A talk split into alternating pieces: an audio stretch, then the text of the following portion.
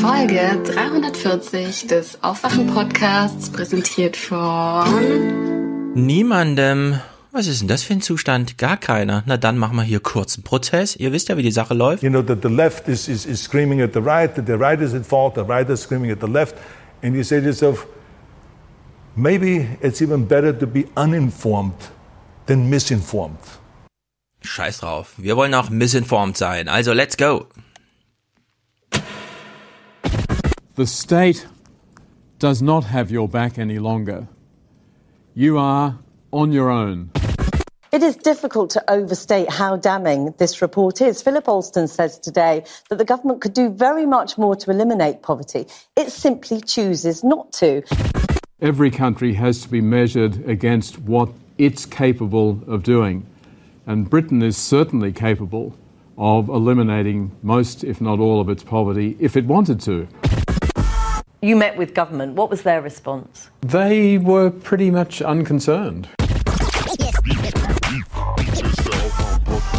Morgen. Guten Morgen. Morgen. Moin. Hallo.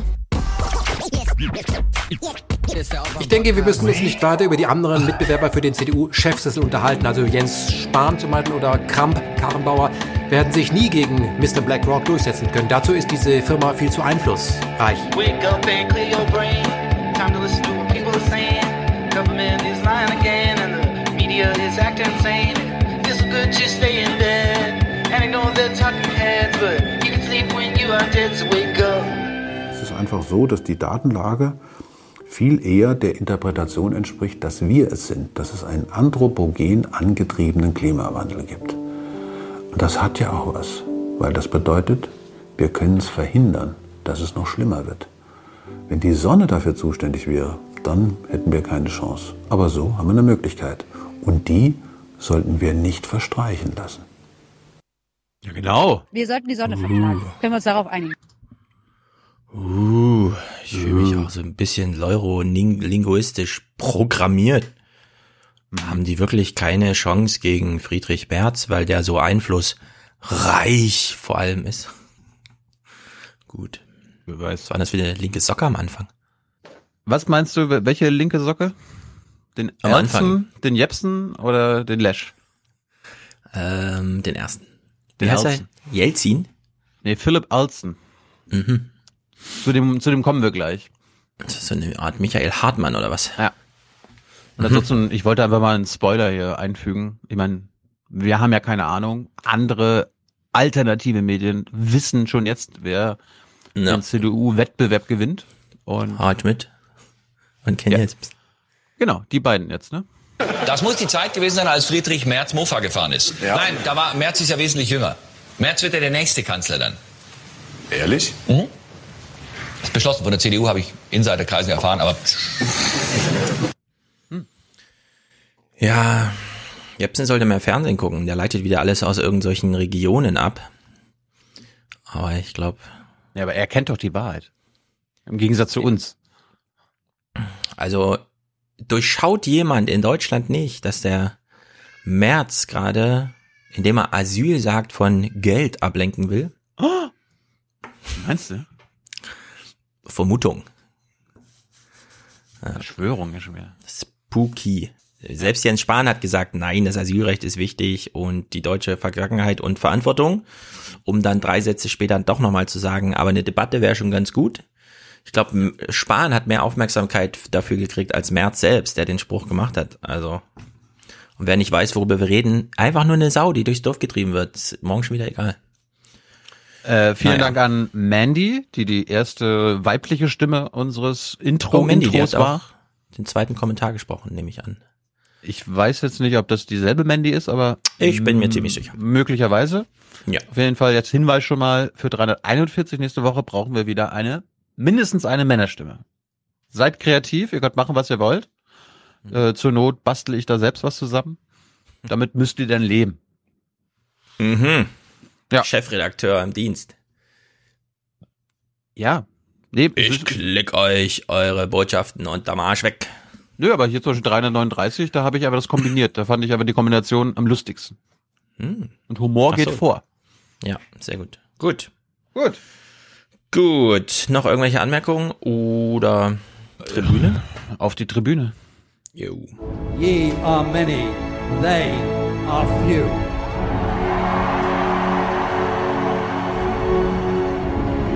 Willkommen im 1% Club. Aber das deutet schon darauf hin, dass diejenigen, die viel Steuern zahlen, auch weiter die große ähm, Last und die große Aufgabe haben, für soziale Gerechtigkeit in dieser Gesellschaft zu sorgen. Mhm. Die Reichen haben die Last, für soziale Gerechtigkeit zu sorgen. Ja, das ist eine tolle Last. Last, Last, Last. Das ist auch ein kleines Nudging schon ähm, für die aktuelle Jung Naiv-Folge, die mhm. außer, ausnahmsweise mal an einem Donnerstag veröffentlicht wurde. Ich habe sie schon gehört. Kannst du dir denken, warum wir das jetzt nicht am Sonntag veröffentlicht haben, sondern unter der Woche? Weil jeder in dieser freien Diskussion über das Thema spricht, was für das Land am wichtigsten ist. Und Herr Nämlich? Gatzer macht einen Haushalt. Richtig. Diese Woche ist Haushalt Haushaltswoche. ist wichtig. Diese Woche ist Haushaltswoche im Bundestag. Und wir werden uns aber nächste Woche damit beschäftigen. Dienstag, ja. Und wir wollen eine kleine Hausaufgabe aufgeben. Was wollen wir als Hausaufgabe aufgeben? Gatzer gucken. Gatzer Oder hören. gucken. Gatzer gucken. Ihr müsst euch nicht die Bundestagsdebatten angucken, die gucken wir für euch. Die bringen bringe ich am Dienstag mit. Wir werden auch noch mindestens einen Experten da haben, der mit uns darüber reden wird. Und Stefan bringt diesen Mr. Schwarzen Null mit. Ne? Nach zwei Monaten haben wir das Ding jetzt veröffentlicht und ich glaube, es war genau der richtige Zeitpunkt. Ja. Äh, haben auch schon mal einige Kollegen aus der Hauptstadtpresse das gerne aufgenommen. Hauptstadtpresse aufgemerkt. Jawohl. Also, liebe Hörer, bis Dienstag. Gatzer geht auch nur eine Stunde. Wenn ihr auf doppelte Geschwindigkeit oder dreifache Geschwindigkeit hört, dann dauert das Ja. nur 20 Minuten. Der hat nicht so Ähm, viel Zeit im Leben, der Mann. Der muss 2000 Seiten Haushalt schreiben. Das stimmt. Und es gab jede Menge äh, Input ja durch euch. Äh, Im Forum hatte ich ja monatelang Material gesammelt. Ist teilweise eingeflossen. Also viel Spaß damit. Mhm. Ja, Apropos unser Geld. Haushalt. Apropos Geld. Un unser, der Aufwachenhaushalt. Mhm. 50 Euro Franz und er weist uns nochmal darauf hin, das ist natürlich sehr wichtig, auch wenn Thilo sagt, wir gucken für euch die Bundestagsdebatten, ihr wisst. Man muss immer nachdenken, immer denken. Denken hilft ungeheuer. Lesen ist auch gut, aber denken ist noch viel wichtiger als lesen. Ja, natürlich, man muss selber denken, selbstverständlich. Der, der Flashback wäre auch mal interessant wieder. Ne? Lesen ist auch gut, Bundestagsdebatten gucken ist auch gut, aber denken, denken, denken. Man muss immer nachdenken. Das ist, äh, der Flassbeck ist übrigens ein Kollege, ein Ex-Kollege von Herrn Gatzer. Die haben ja zusammengearbeitet. Ja, drei Monate. Oder Ja, ich glaub, nee, ich glaube, er war ein bisschen länger da als Lafontaine. Ja, ja. Aber er wurde, er wurde, er wurde gegangen. Er ist dann, äh, ist er nicht zu Ist er nicht UN direkt gegangen oder so? mitgegangen? Nee, nee. Nee, zur Weltbank ist er gegangen. Ja. Ja, Mario, 120 Euro. Danke für eure Arbeit. Danke für deine Unterstützung, Mario. Mhm. Regine, 100 für mehr Transparenz, Terrorismus. Na klar. Dann gibt es ähm, einen Terror von Transparenz und Öffentlichkeit. Für Deutschland. Ja, wir haben es mit einer gewissen Art von zu tun hier. Wir haben es hier mit einer Art von Spontanterror zu tun. Spontanterror. Vielen Dank für eure Arbeit, schreibt Regine. Und danke, Angela Merkel. Das wollte ich schon immer mal wieder sagen. Danke, Angela Merkel auch. Danke, Angela Merkel. Liebesgrüße. Ja, wir danken Merkel zu wenig. Ähm, es bewahrheitet sich ja, was äh, wir auch häufig vermutet haben. Sobald die Abschiede da sind, zack, gehen die Umfragewerte nach oben. Und wenn man dann plötzlich die Mini-Merkel ist, glänzt man auf so einer Bühne sogar. Also AKK macht einiges richtig. 50 Euro von, nee, Maus nicht. 50 Euro von Lars und Ying hatte vor einem halben Jahr schon fast aufgehört, Nachrichten zu lesen. Ihr habt es geschafft, mich zurückzuholen. Danke. 1111. Wow. Sehr Aber gut. Er liest Nachrichten. Ist er, ist er vielleicht der Freund von ihr hier? Weil ich gerne Zeitungen lese, die Ostsee-Zeitungen, die Lübecker Nachrichten, die kosten ja auch inzwischen über 30 Euro. Ich Aber lese echt? gerne die Freundin, die Brigitte, aktuelle, Spiegel. so den Spiegel Ja. und den Stern, ne? Und Fokus? Fokus Money? Nee, nee, Fokus, da, da zieht sie eine Grenze. Bild. Was mit Welt, was mit Weltkompakt? Handelsblatt? Ist nicht so ihrs. Lutz. Gibt ja nicht mehr so viele Zeitungen, ne? Stimmt. Lutz, 50 Euro. Euer Anteil an meinem überraschenden Casino-Gewinn. Nix ist for free. Wow. Na da. Nix ist für free. Na, wissen wir alle Bescheid. Nix ist for free. Steffen 4242, mein kleiner Beitrag zum Aufwachen, bitte Nationalhymne. Na, aber hier Da- da- darf ich anfangen? Befehl wird geliefert. Ja? Da- Darf ich anfangen? Erstmal wird aber gesungen. Vaterland,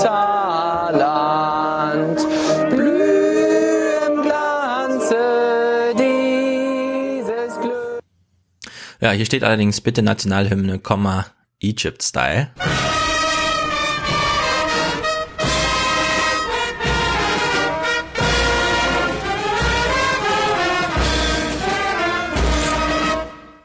Kann man, kann man, kann man, kann man das nicht übereinander legen? Also Amtor und Ägypten? Bestimmt. Können wir mal machen, ja? Müssen wir mal aus. Also nicht im Live, aber äh, Nein, nein. wenn man es genau timet, kriegt, kriegt das, glaube ich, passt es, glaube ich, ganz gut, der Gesang zum ägyptischen äh, Musikstil. Grüße an meinen Buddy Lars. Danke und weiter so. Immer denken, denken, denken, denken. Mhm. Stefan, Props an euch. Super Podcast. Weiter so. PS, wenn ich groß bin, will ich auch mal Olaf, Olaf Schäuble sehen dürfen. Den Hashtag Monats, Lebenslauf. ja? Ja, klar. Sie entscheiden per Applaus. Äh, Olaf Scholz, Liebling des Monats. Er ist war Liebling, ja- er ist jedenfalls Liebling des Bundestags. Das muss man Ja. Und das Debattencamp war ein großer Erfolg. Es wird bestimmt ein neues geben und dann kann man da hingehen und mit Olaf Schäuble reden. Aber Vorsicht, hinter ihm stehen seine Bodyguards. Christian sagt Hallo Tilo und Stefan, er schreibt uns richtig. Daumen hoch dafür. Richtig was? Er schreibt uns richtig. Ich meine, er sagt Hallo Tilo, Hallo Stefan und schreibt uns beide richtig. Ja, richtig. Also das ist, das ist ja auch richtig und wichtig, uns richtig zu schreiben. Das ist, denke ich, richtig und wichtig. Mhm. Ich Wir lese so den Namen vor. Wir haben so lange Dimrot nicht mehr gehört, darum. Ah, ich vermisse Dimrot so sehr. Hab's gestern erst wieder beim Abendessen erzählt. Ich vermisse Dimrot so sehr. Das sind so meine Abendessen-Themen in Frankfurt, weißt du? Ja. Ich vermisse Dimrot. Scheiße. Und ich meine es ernst auch. Es ist nicht einfach nur so dahingesagt oder so, sondern Weißt du, Sehnsucht. wen, ich- weißt du, wen ich noch vermisse? Ich finde es äh, richtig und wichtig. Hm. Was für Zeiten. Martin. Plate. Plate, ey. Ja, Johannes. Es, äh, ich, ich stell dir mal vor, es kommt irgendwann eine Zeit, wo wir Seibert vermissen. Weil da als Ersatz nur irgendwie mh, so eine Dämmer kommt oder eine Feed. Ja, oder er hier. Er, er kommt wieder. Stell dir das mal vor. Man kann natürlich die Welt nicht einfacher Oh. darstellen, als sie ist. Und diejenigen, die das erzwingen wollen, landen ja alle in totalitären Systemen. Wie lange halten also wir wenn aus? man Geht noch einfach 16 sagt, jetzt Sekunden. wird gnadenlos vereinfacht äh, und Ja, nur noch eine bestimmte Sicht durchgesetzt, dann äh, endet es immer mit weniger Freiheit äh, und Weniger am Ende Freiheit. auch dann mit, äh, Mit? Unterdrückungsmaßnahmen. Also Unterdrückung. Dinge, die objektiv kompliziert sind, kann man nicht vereinfachen. Liebe Freunde, das Standardantwort ist auf alles. alles dummes Zeug. Ja, aber ich meine, das hat er als Intendant gesagt. Das ist Ja, die ja. Standard-Regierungssprecher-Antwort auf alles. Ja, ist das, ist das die Oh, Antwort weil- gewesen, die er bei, wo ich dabei war, gebracht hat? Ja, oder auf diesem Podium ist das. Ah, ja, ja, ja. ja. Vereinfachung, nee, das führt in Totalitarismus, Vereinfachung. Das lass uns doch mal verlinken. Lass uns das mal verlinken. Äh, Mm. Und ich beim Bayerischen Rundfunk. Such's raus. Ja, ich mach such's nicht raus. Gut, ich sag dir jetzt einen Namen von unserem nächsten Unterstützer, da ich ja gerade gemeinte, hab, Christian hat uns richtig geschrieben, uns beide. Du buchstabierst mir dann, wie er geschrieben wird. Philipp. P-H-I-L-I-P-P. Drei Fehler. Ich buchstabiere F-I-L-I-P. Cool, ne? So kann man auch Philipp schreiben. Wie man spricht, Philipp. Geht alles. Okay. Ja, gut. Jetzt bist du im Bilde. Sascha, Johanna, anonym und nochmal anonym, zweites Mal anonym schreibt, danke für eure Arbeit. Sebastian Till schickt uns einen Beitrag und sagt, big time, but maybe not. Ach stimmt, das, das habe ich noch nicht rübergezogen von, von Matthias, aber den habe ich. Ah, Big time. big time. Ja, dann bleiben wir dabei, big time. Peter und Sophie Stadt Blumen, danke für eure Arbeit, liebes Grüße, Peter und Sophie. Oder wie es hier steht, Sophie und Peter. Ist ja auch, wollen wir es ja richtig rum sagen. Ja. Jo Johannes, herzlichen Dank. Thomas, mein Klärersieger gegen politische Pickelbildung. Ja, sehr treu, sehr regelmäßig, sehr gut. Andreas, alles Gute zum Geburtstag dem Seehecht von Madlow. Oder wie vielleicht Madlov, keine Ahnung. Madlo, der Seehecht von Madlo. Als Geschenk gibt's die singende Claudia und die Befreiung aus der Schwarzhörerschaft. Mögen Tilos und Stefans weise Worte dich noch zu vielen klugen Reden an das Madloffer Seevolk inspirieren. Da ist wahrscheinlich einiges los.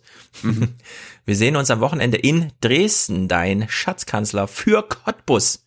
Claudia Farb. Happy Birthday to you. Bitte alle. Bitte alle. Happy Birthday to you. Alles Gute zum Geburtstag. Das ist gut für unser Land. Hätte sie mal YOLO Y'all geschrieben. YOLO Ehrenmänner und Ehrenfrauen. Ehrenfrau, Ehrenmann, ne? Ist bei mir jetzt tief einprogrammiert in meinen Wortschatz. Das ist die beste Jugendworterfindung, die Langscheid bisher gemacht hat, fand ich. Noch besser als YOLO. Sensation. Ich musste kurz husten, sorry.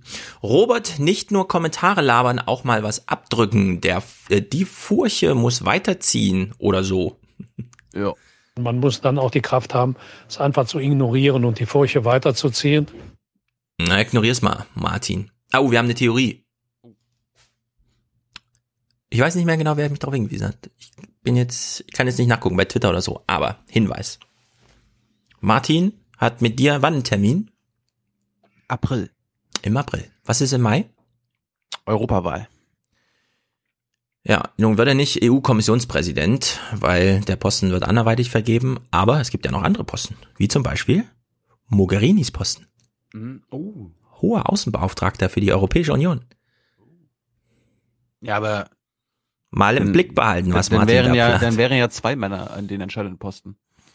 Er ist ja kein entscheidender Posten, ist ja wirklich nur so ein Ja, Umreißen, ist- Gesicht zeigen, reden Ja. halten. Ja, Ja, ja, eigentlich wäre dafür gar nicht so schlecht.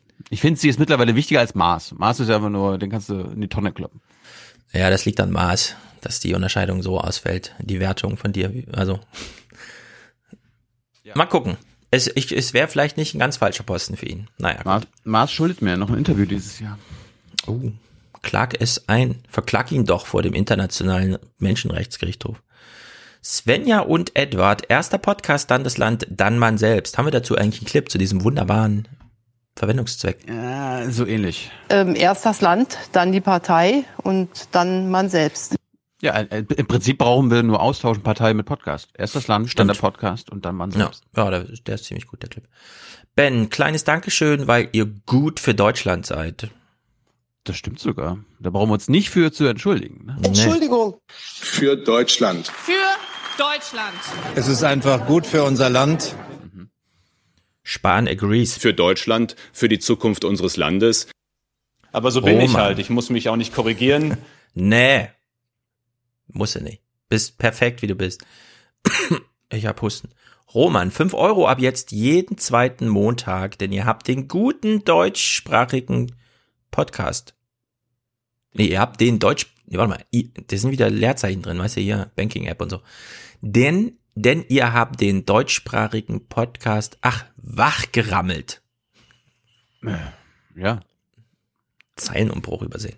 Ich weiß gar nicht, was ich da spielen soll. Na, rammeln. Deutsch, Deutsch, Die Merkel, die Deutsch- hat das deutsche, Ra- Deutschland und Europa zunichte gerammelt, hat die das mit ihrer Politik.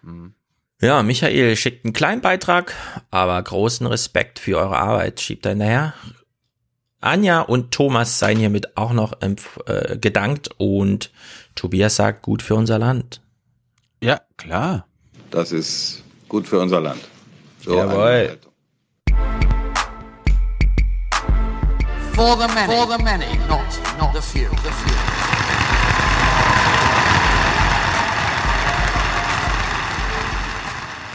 Das ist äh, nicht demokratisch, aber es ist ihr demokratisches Recht, das zu sagen. Dafür treten wir ein. Wir unterstützen das, dass man frei seine Meinung äußern kann. Ich glaube, das, was wir brauchen in diesem Land, ist die Bereitschaft, wieder andere Meinungen auszuhalten. Jawohl. Ey, du hast meinen Manfred Weber Clip hier rausgeschossen, weil du dachtest, das sei deiner. Ah, Ist das aber war- nicht. Ah, ich Ist dachte, aber das, nicht. Ich dachte, das war der, den ich abgespielt habe letztes Mal. Nein. Entschuldigung. Ich will eine Ergänzung machen, eine Ergänzung zu, Man zu Manni Weber. Denn Entschuldigung. ich sehe, wie soll ich sagen, es ist ein bisschen so, ich habe Optimismus. Es sind sehr viele Podcasts gerade mit schlechter Laune und so und ich denke mir, wir machen das jetzt mal anders. Wir hören uns noch mal kurz Manfred Weber an, nur 40 Sekunden. Allerdings die 40 Sekunden, die du uns unterschlagen hast. Ich habe nur mich erinnert, weil das noch gar nicht veröffentlicht wurde, wann ich gefragt Mhm. hatte, den Rest. Ach so. Ähm, haben wir deine Frage gehört das letzte Mal? Ja. Und die Antwort darauf? Ja. Ach so, da hat er ja gesagt, genau, er möchte ein EU-Parlament, äh, EU-Parlamentsinitiativrecht, das er auch erstmal selber für sich nur wahrnimmt, also sozusagen zugesteht und das zweite, was war das zweite? Orban, Nationalismus. Orban, genau. Genau, dann ergänzen wir nochmal, denn ich war ein bisschen überrascht. Ich habe mir genau eine Marke gesetzt, eine Zeitmarke. Und du hattest uns ja gesagt, er hatte zwischendurch gesagt, im Süden ist die Krise vorbei, woraufhin sehr viele spanische Kollegen aufgestanden sind und so, ne? Nee, nicht aufgestanden, die haben sich dann auf einmal alle Ja, gemeldet. die Griechen, genau, die dann, die dann ja. plötzlich, oh, da habe ich aber jetzt eine Frage und so. Ja. Und ich glaube, das, mm, ich würde es gerne noch mal ein bisschen einhegen, nicht revidieren oder so, sondern einhegen, denn es gibt eine Ergänzung dazu. Äh, ich habe die, ich habe bei YouTube gesehen, es haben erst nur 3000 Leute geguckt. Ja. Ich, ich lege euch ans Herz, guckt euch das mal an. Eine Stunde Manfred Weber, ich war schon, wie soll ich sagen, es ist kein Bullshit-Artist. Also man kann ja nicht verstehen, dass er nicht, dass er in der CSU ist. Völlig, man, man, man hört sich das so an und denkt, was ist denn das eigentlich gerade für eine Veranstaltung? Er in jedem Punkt absolut nachvollziehbar, auch wenn man nicht seine politische Haltung teilt, versteht man komplett, was er meint. Ja. Also kein hier rumdrucksen und hier nochmal Signalworte und da Soundbites und so.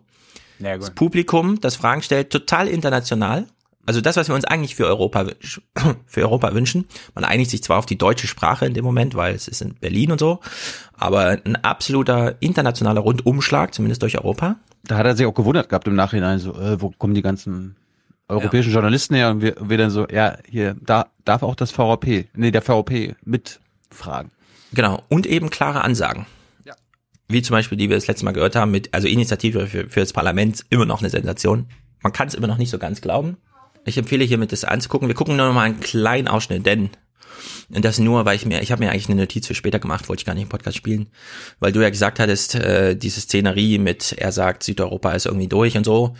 Und darauf kommen viele Fragen hinsichtlich, ist es wirklich, ist vorbei die Krise und so. Also, Ähm, vi- viele Kollegen fanden es auch irgendwie irritierend, als er gemeint hatte, also er hat von der letzten Krise gesprochen und hat sich auf die Mhm. Finanzkrise bezogen und dann alle so, hä, was ist mit der Flüchtlingskrise? Ja, genau, das ist nämlich, genau das ist der Punkt. Es ist eine sehr differenzierte Aussage, die er tätigt. Und als ich den Clip mir holen wollte, habe ich gesehen, als das Video loslief, hä? Ihr habt ja genau die gleiche Stelle ausgewählt, nur dann halt einen Cut gemacht, wo er das so sagt. Deswegen hören wir nochmal in die zweite Hälfte von dieser Antwort sozusagen rein, denn er differenziert doch hier sehr gut und macht dann auch nochmal eine Anmerkung, bei der ich wieder sage, ich weiß noch nicht, wer gegen ihn antritt ob es diese große Phalanx, angeführt durch Macron, irgendwie gibt oder ob die Sozialdemokraten, sofern sie es noch gibt, irgendwas auf die Beine stellen, was eigenes, ob es einen grünen Kandidaten gibt, wie auch immer, ja. Ich weiß nicht genau, wer die Konkurrenz ist. Ich könnte jedenfalls mit ihm leben, ist so mein Eindruck, nach einer Stunde, den ich ihn gesehen habe. Ja, ich könnte irgendwie mit ihm, ich weiß, es ist jetzt nicht so, ich könnte mir ein paar andere Sachen vorstellen, so, ja, aber ich glaube, wenn man mal vergleicht, wer jetzt gerade Europa regiert, nämlich Juncker, bei dem man immer nicht genau weiß, ist er besoffen, ist er zu alt, was ist da los? Ja, und eigentlich ist es so der Martin Seelmeier im Hintergrund und der sagt aber nie klar an, was Sache ist, sondern macht immer so ein verdruckses hier Juristenzeug und so. Ja, also unter der Maxime ist er, glaube ich, ein ganz guter Kandidat. Jedenfalls ist Europa jetzt gerettet. Er hat halt gesagt, die Krise ist da irgendwie äh, überstanden. Die Griechenland ist aus den Programmen raus. Das war ist ein genaues Zitat. Und jetzt hören wir uns mal die zweite Hälfte an. Und ähm, eines möchte ich äh, klar sagen. Ich glaube, dass äh, das Beispiel Südeuropa, die Perspektive Richtung Nord-Süd-Konflikt in Europa uns äh, deutlich werden lassen muss, dass wir äh, die Probleme des anderen sehen müssen. Die Lektion, die, die die Deutschen, die die Niederländer, die die Österreicher oder Finnen aus der Eurokrise herausnehmen müssen, ist, dass wir auch die Probleme des anderen sehen müssen. Ähm, in Italien haben wir nach wie vor große Jugendarbeitslosigkeit. Und das darf auch die Deutschen, die Finnen und die Niederländer nicht kalt lassen, wenn eine junge Generation keine Perspektive hat. Ja, ich fand das sehr überraschend, dass er hier plötzlich die Niederländer, die Finnen und die Deutschen nennt, weil das ist diese Eurogruppenregentschaft im Grunde. Dieses Hinterzimmergeklüngel, nee, hier werden die Verträge gefälligst eingehalten, ist mir scheißegal, ob bei euch die Kindersterblichkeit plötzlich Faktor 2 steigt oder so. Und das hat er aber ohne Not so explizit angesprochen und das fand ich sehr mutig, ehrlich gesagt. Es hat ihn ja niemand dazu gedrängt, jetzt plötzlich namentlich zu nennen, ja, wer die Eurogruppe regiert hat. Und er hat sich dagegen gestellt. Und er hat nochmal, nachdem er meinte, ja, die Griechen sind jetzt aus dem Programm raus, damit ist aber nur diese eine Krise verortet und gelöst sozusagen, ja, aber was ist denn jetzt mit der Jugendarbeitslosigkeit? Und da kann man nur erinnern, Fratscher hat hinsichtlich Italien genau das aufgemerkt, ja, man, es gibt jetzt zwei große Linien. Die einen sagen, Italien ist dann für die Zukunft abgesichert, wenn dieser Finanzhaushalt irgendwie stimmt. Und dann gibt's die andere Fraktion, die sagt, nee, die Zukunft hängt davon ab, ob die Jugendarbeitslosigkeit sinkt oder nicht. Und auch da ist er, finde ich, auf der richtigen Seite verortet, ja. Und macht nicht nochmal diesen äh, Programmstress, den die Eurogruppe da immer, sondern er stellt sich sogar explizit namentlich erwähnt, ohne dass er dazu aufgefordert wurde. Äh, ich weiß nicht genau, ob das jetzt ein Move ist oder so, der, ja, aber ich fand das erstmal, muss ich sagen, gut, dass er dann auch nochmal Macron namentlich nennt und lobt. Ich weiß nicht genau, ob das jetzt so ein integratives Programm ist, was er fährt, oder ob das wirklich alles so gemeint ist. Ich, ich fand es jedenfalls sehr gut. Was du nicht vergessen solltest, er ist jetzt im Wahlkampf. Und da wird er natürlich immer, da wird er ein bisschen umarmen, ja. Und er kann ja vielleicht sogar die holländische, finnische, deutsche Brille aufhaben, aber weiß, er ist der Kandidat aller europäischen Konservative und die südeuropäischen Konservativen erwarten, dass er das sagt.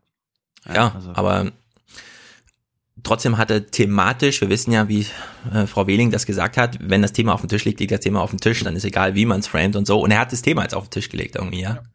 Dass, dass es da eine Eurogruppendominanz gab, ohne das Grund. Thema, das, das Thema muss nun mal medial äh, vorkommen. Also du kannst ja mal nicht, du kannst ja mal, du wirst ja nächste Woche mal gucken in die Tagesthemen, heute Journal, ob die das da aufgegriffen haben. Ja, die Frage können wir uns jetzt schon beantworten. Die haben das natürlich nicht aufgegriffen. Auf der anderen Seite, hm, wie soll man sagen, also Deutschland ist so ein spezielles Land in Europa. Äh, wir sind im Grunde die einzigen, die Europa noch mehrheitlich was abgewinnen können. Die Niederländer vielleicht noch. In Frankreich ist Europa durch im Süden sowieso. Griechenland, da ist Europa ein Schimpfwort. Naja, Situation hast, ist schlecht. Hast du noch was fürs CSU, wenn wir gerade schon beim CSU nee, da sind? mach mal, ja. Ich mach danach die Sonntagsfrage zur Auflockerung. Ah, sehr gut. Wir gucken mal, wir gucken mal, wie die Stimmung ist bei der CSU und fangen mal bei der Basis an. Äh, wir hören am Anfang kurz mal das Establishment, so Gauweiler und Co., wie die, wie, wie die gerade die Stimmung empfinden und dann gehen wir mal in eine äh, Lokalgruppe der CSU. Was uns nicht umwirft, macht uns stärker. Einfach nach vorne schauen, daraus lernen ah, und äh, dann sind wir auch gut aufgestellt. Weit, sehr weit weg von München trifft sich die CSU-Basis im unterfränkischen Merchant zu einer Wahlanalyse.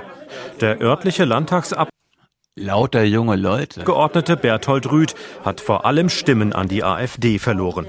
Alles nicht so schlimm?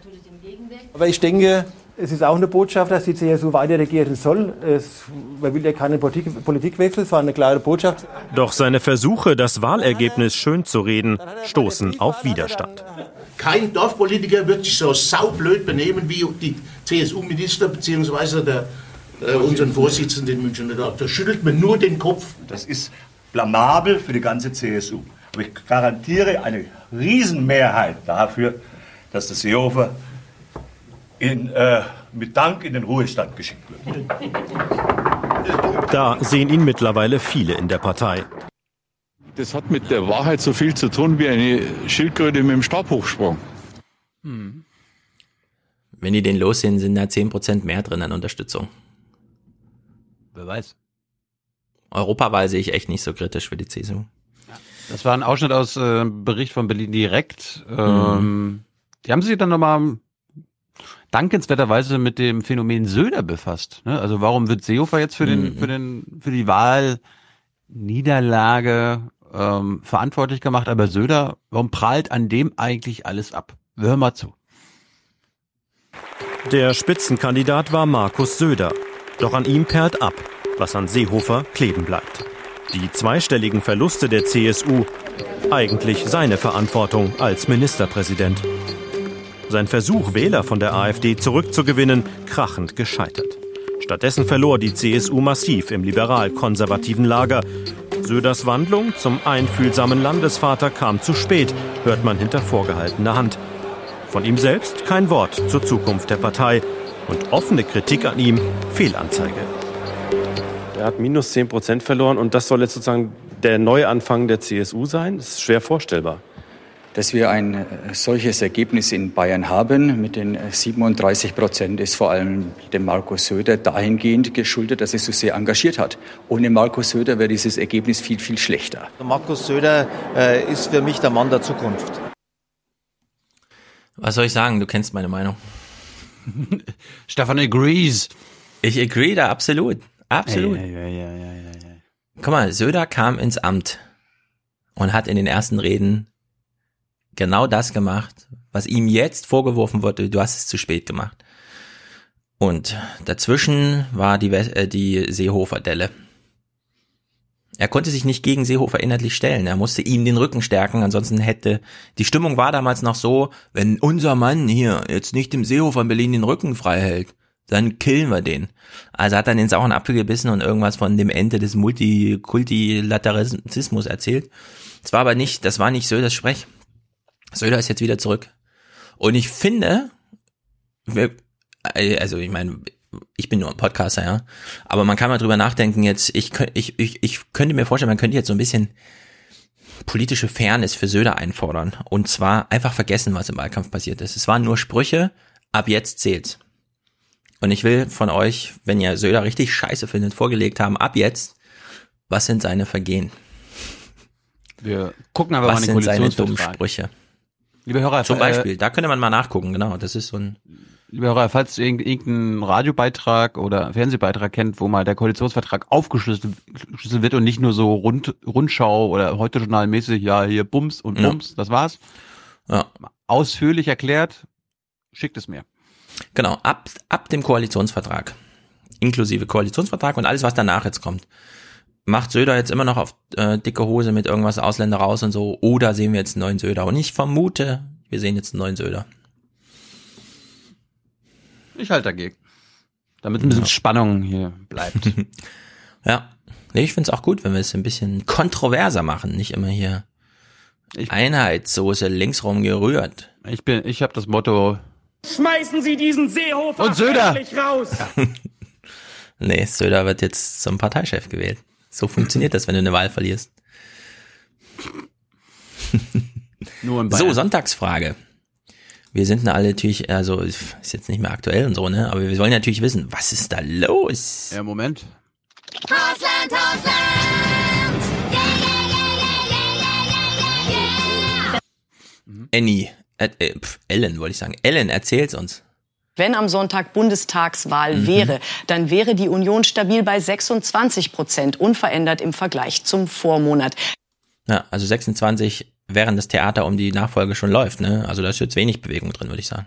Die SPD käme auf 14 Prozent, minus ein Punkt im Vergleich zum Minus? Vormonat, gleich auf die AfD mit 14 Prozent, die zwei Auf Punkte Minus? einbüßt. Warte mal, das sind schon drei Minus. Wo sind denn die Plus? Die FDP landet bei 8 Auch acht, also auch zwei Minus. Hä? Was ist denn da los? Ist, gelten da neue mathematische Regeln in politischen Aber die, die? Linken, die Linken haben jetzt bestimmt was auf. Oh, die Linken. minus zwei Punkte, die Linke bei 9. Ah, Die Oh. Linke auch ein Prozent. Also wir sind jetzt bei minus sechs Prozent und es sind im Grunde alle aufgezählt, ja? Was ist denn da los? Prozent minus einen Punkt und die Grünen 23 Prozent. Sie können Oh. sechs Prozentpunkte im Vergleich zum Vormonat hinzugewinnen. So Leute, erklärt mir bitte mal dieses, die kleinste Fraktion im Bundestag.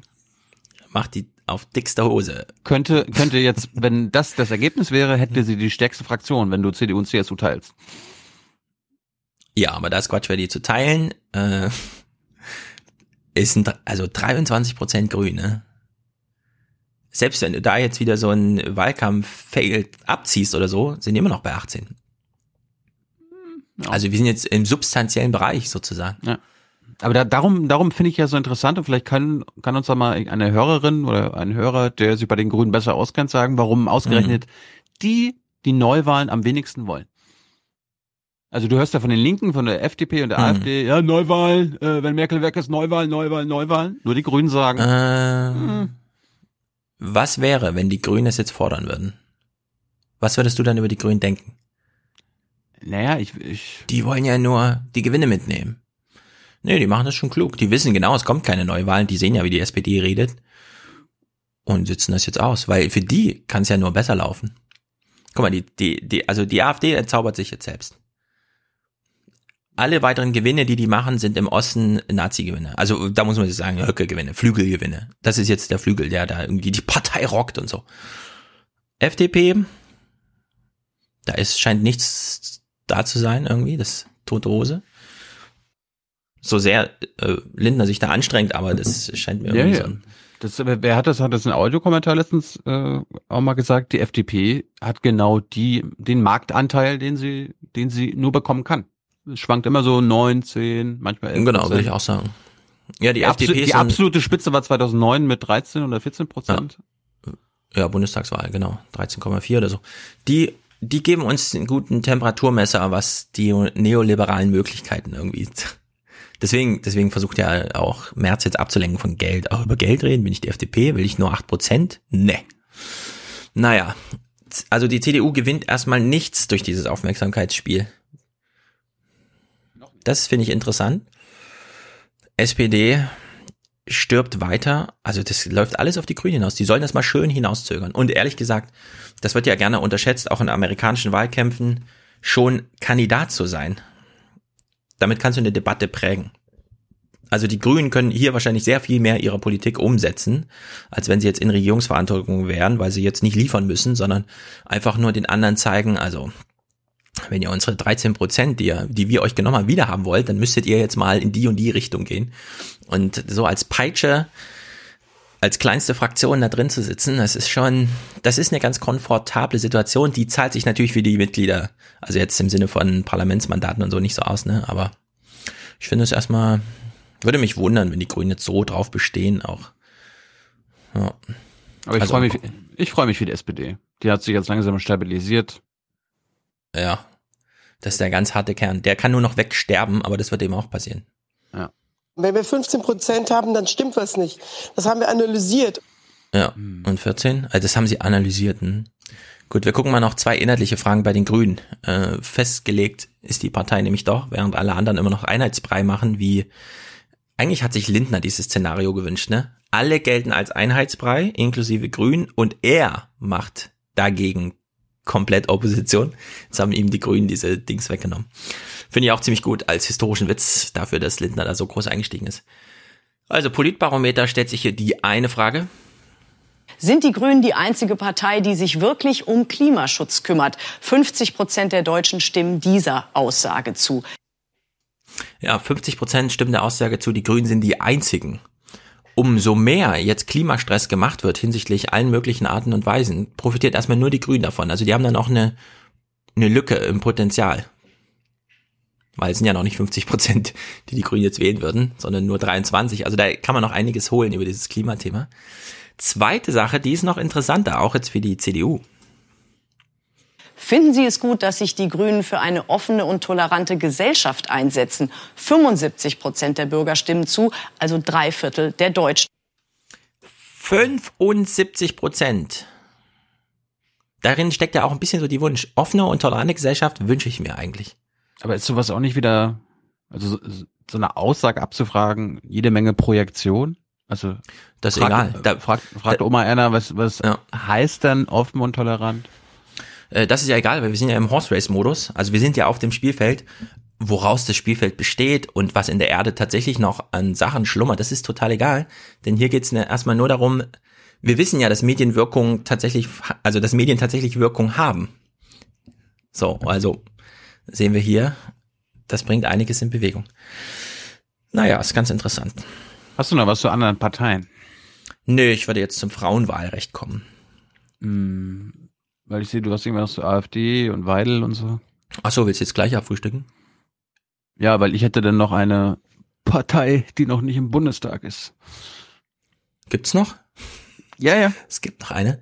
Okay, das sind nur ganz kurze Clips. Ich werde die AfD nur so kurz abhandeln.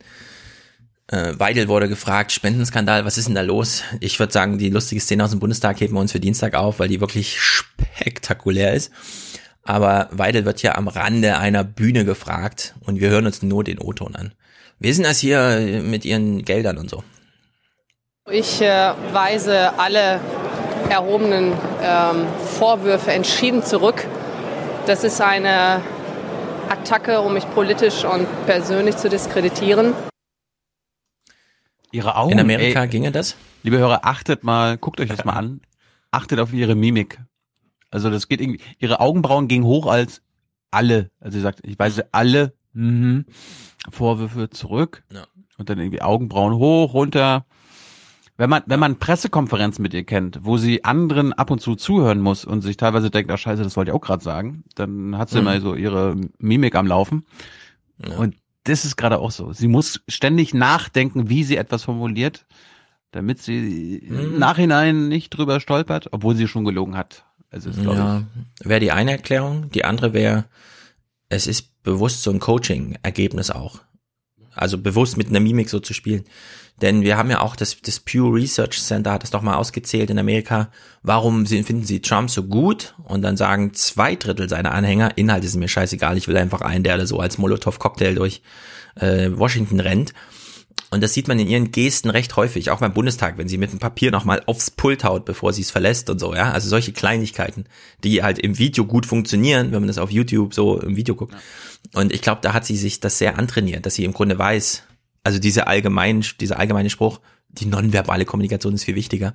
Und da Inhalte in dem Fall ja wirklich egal sind, also sie ist halt, hat halt gelogen und die Partei ist schuldig, ja. Können froh sein, wenn es noch nicht im Rechenschaftsbericht drin steht, aber sie hätten das halt aktiv gleich im Moment der Geldannahme und so weiter.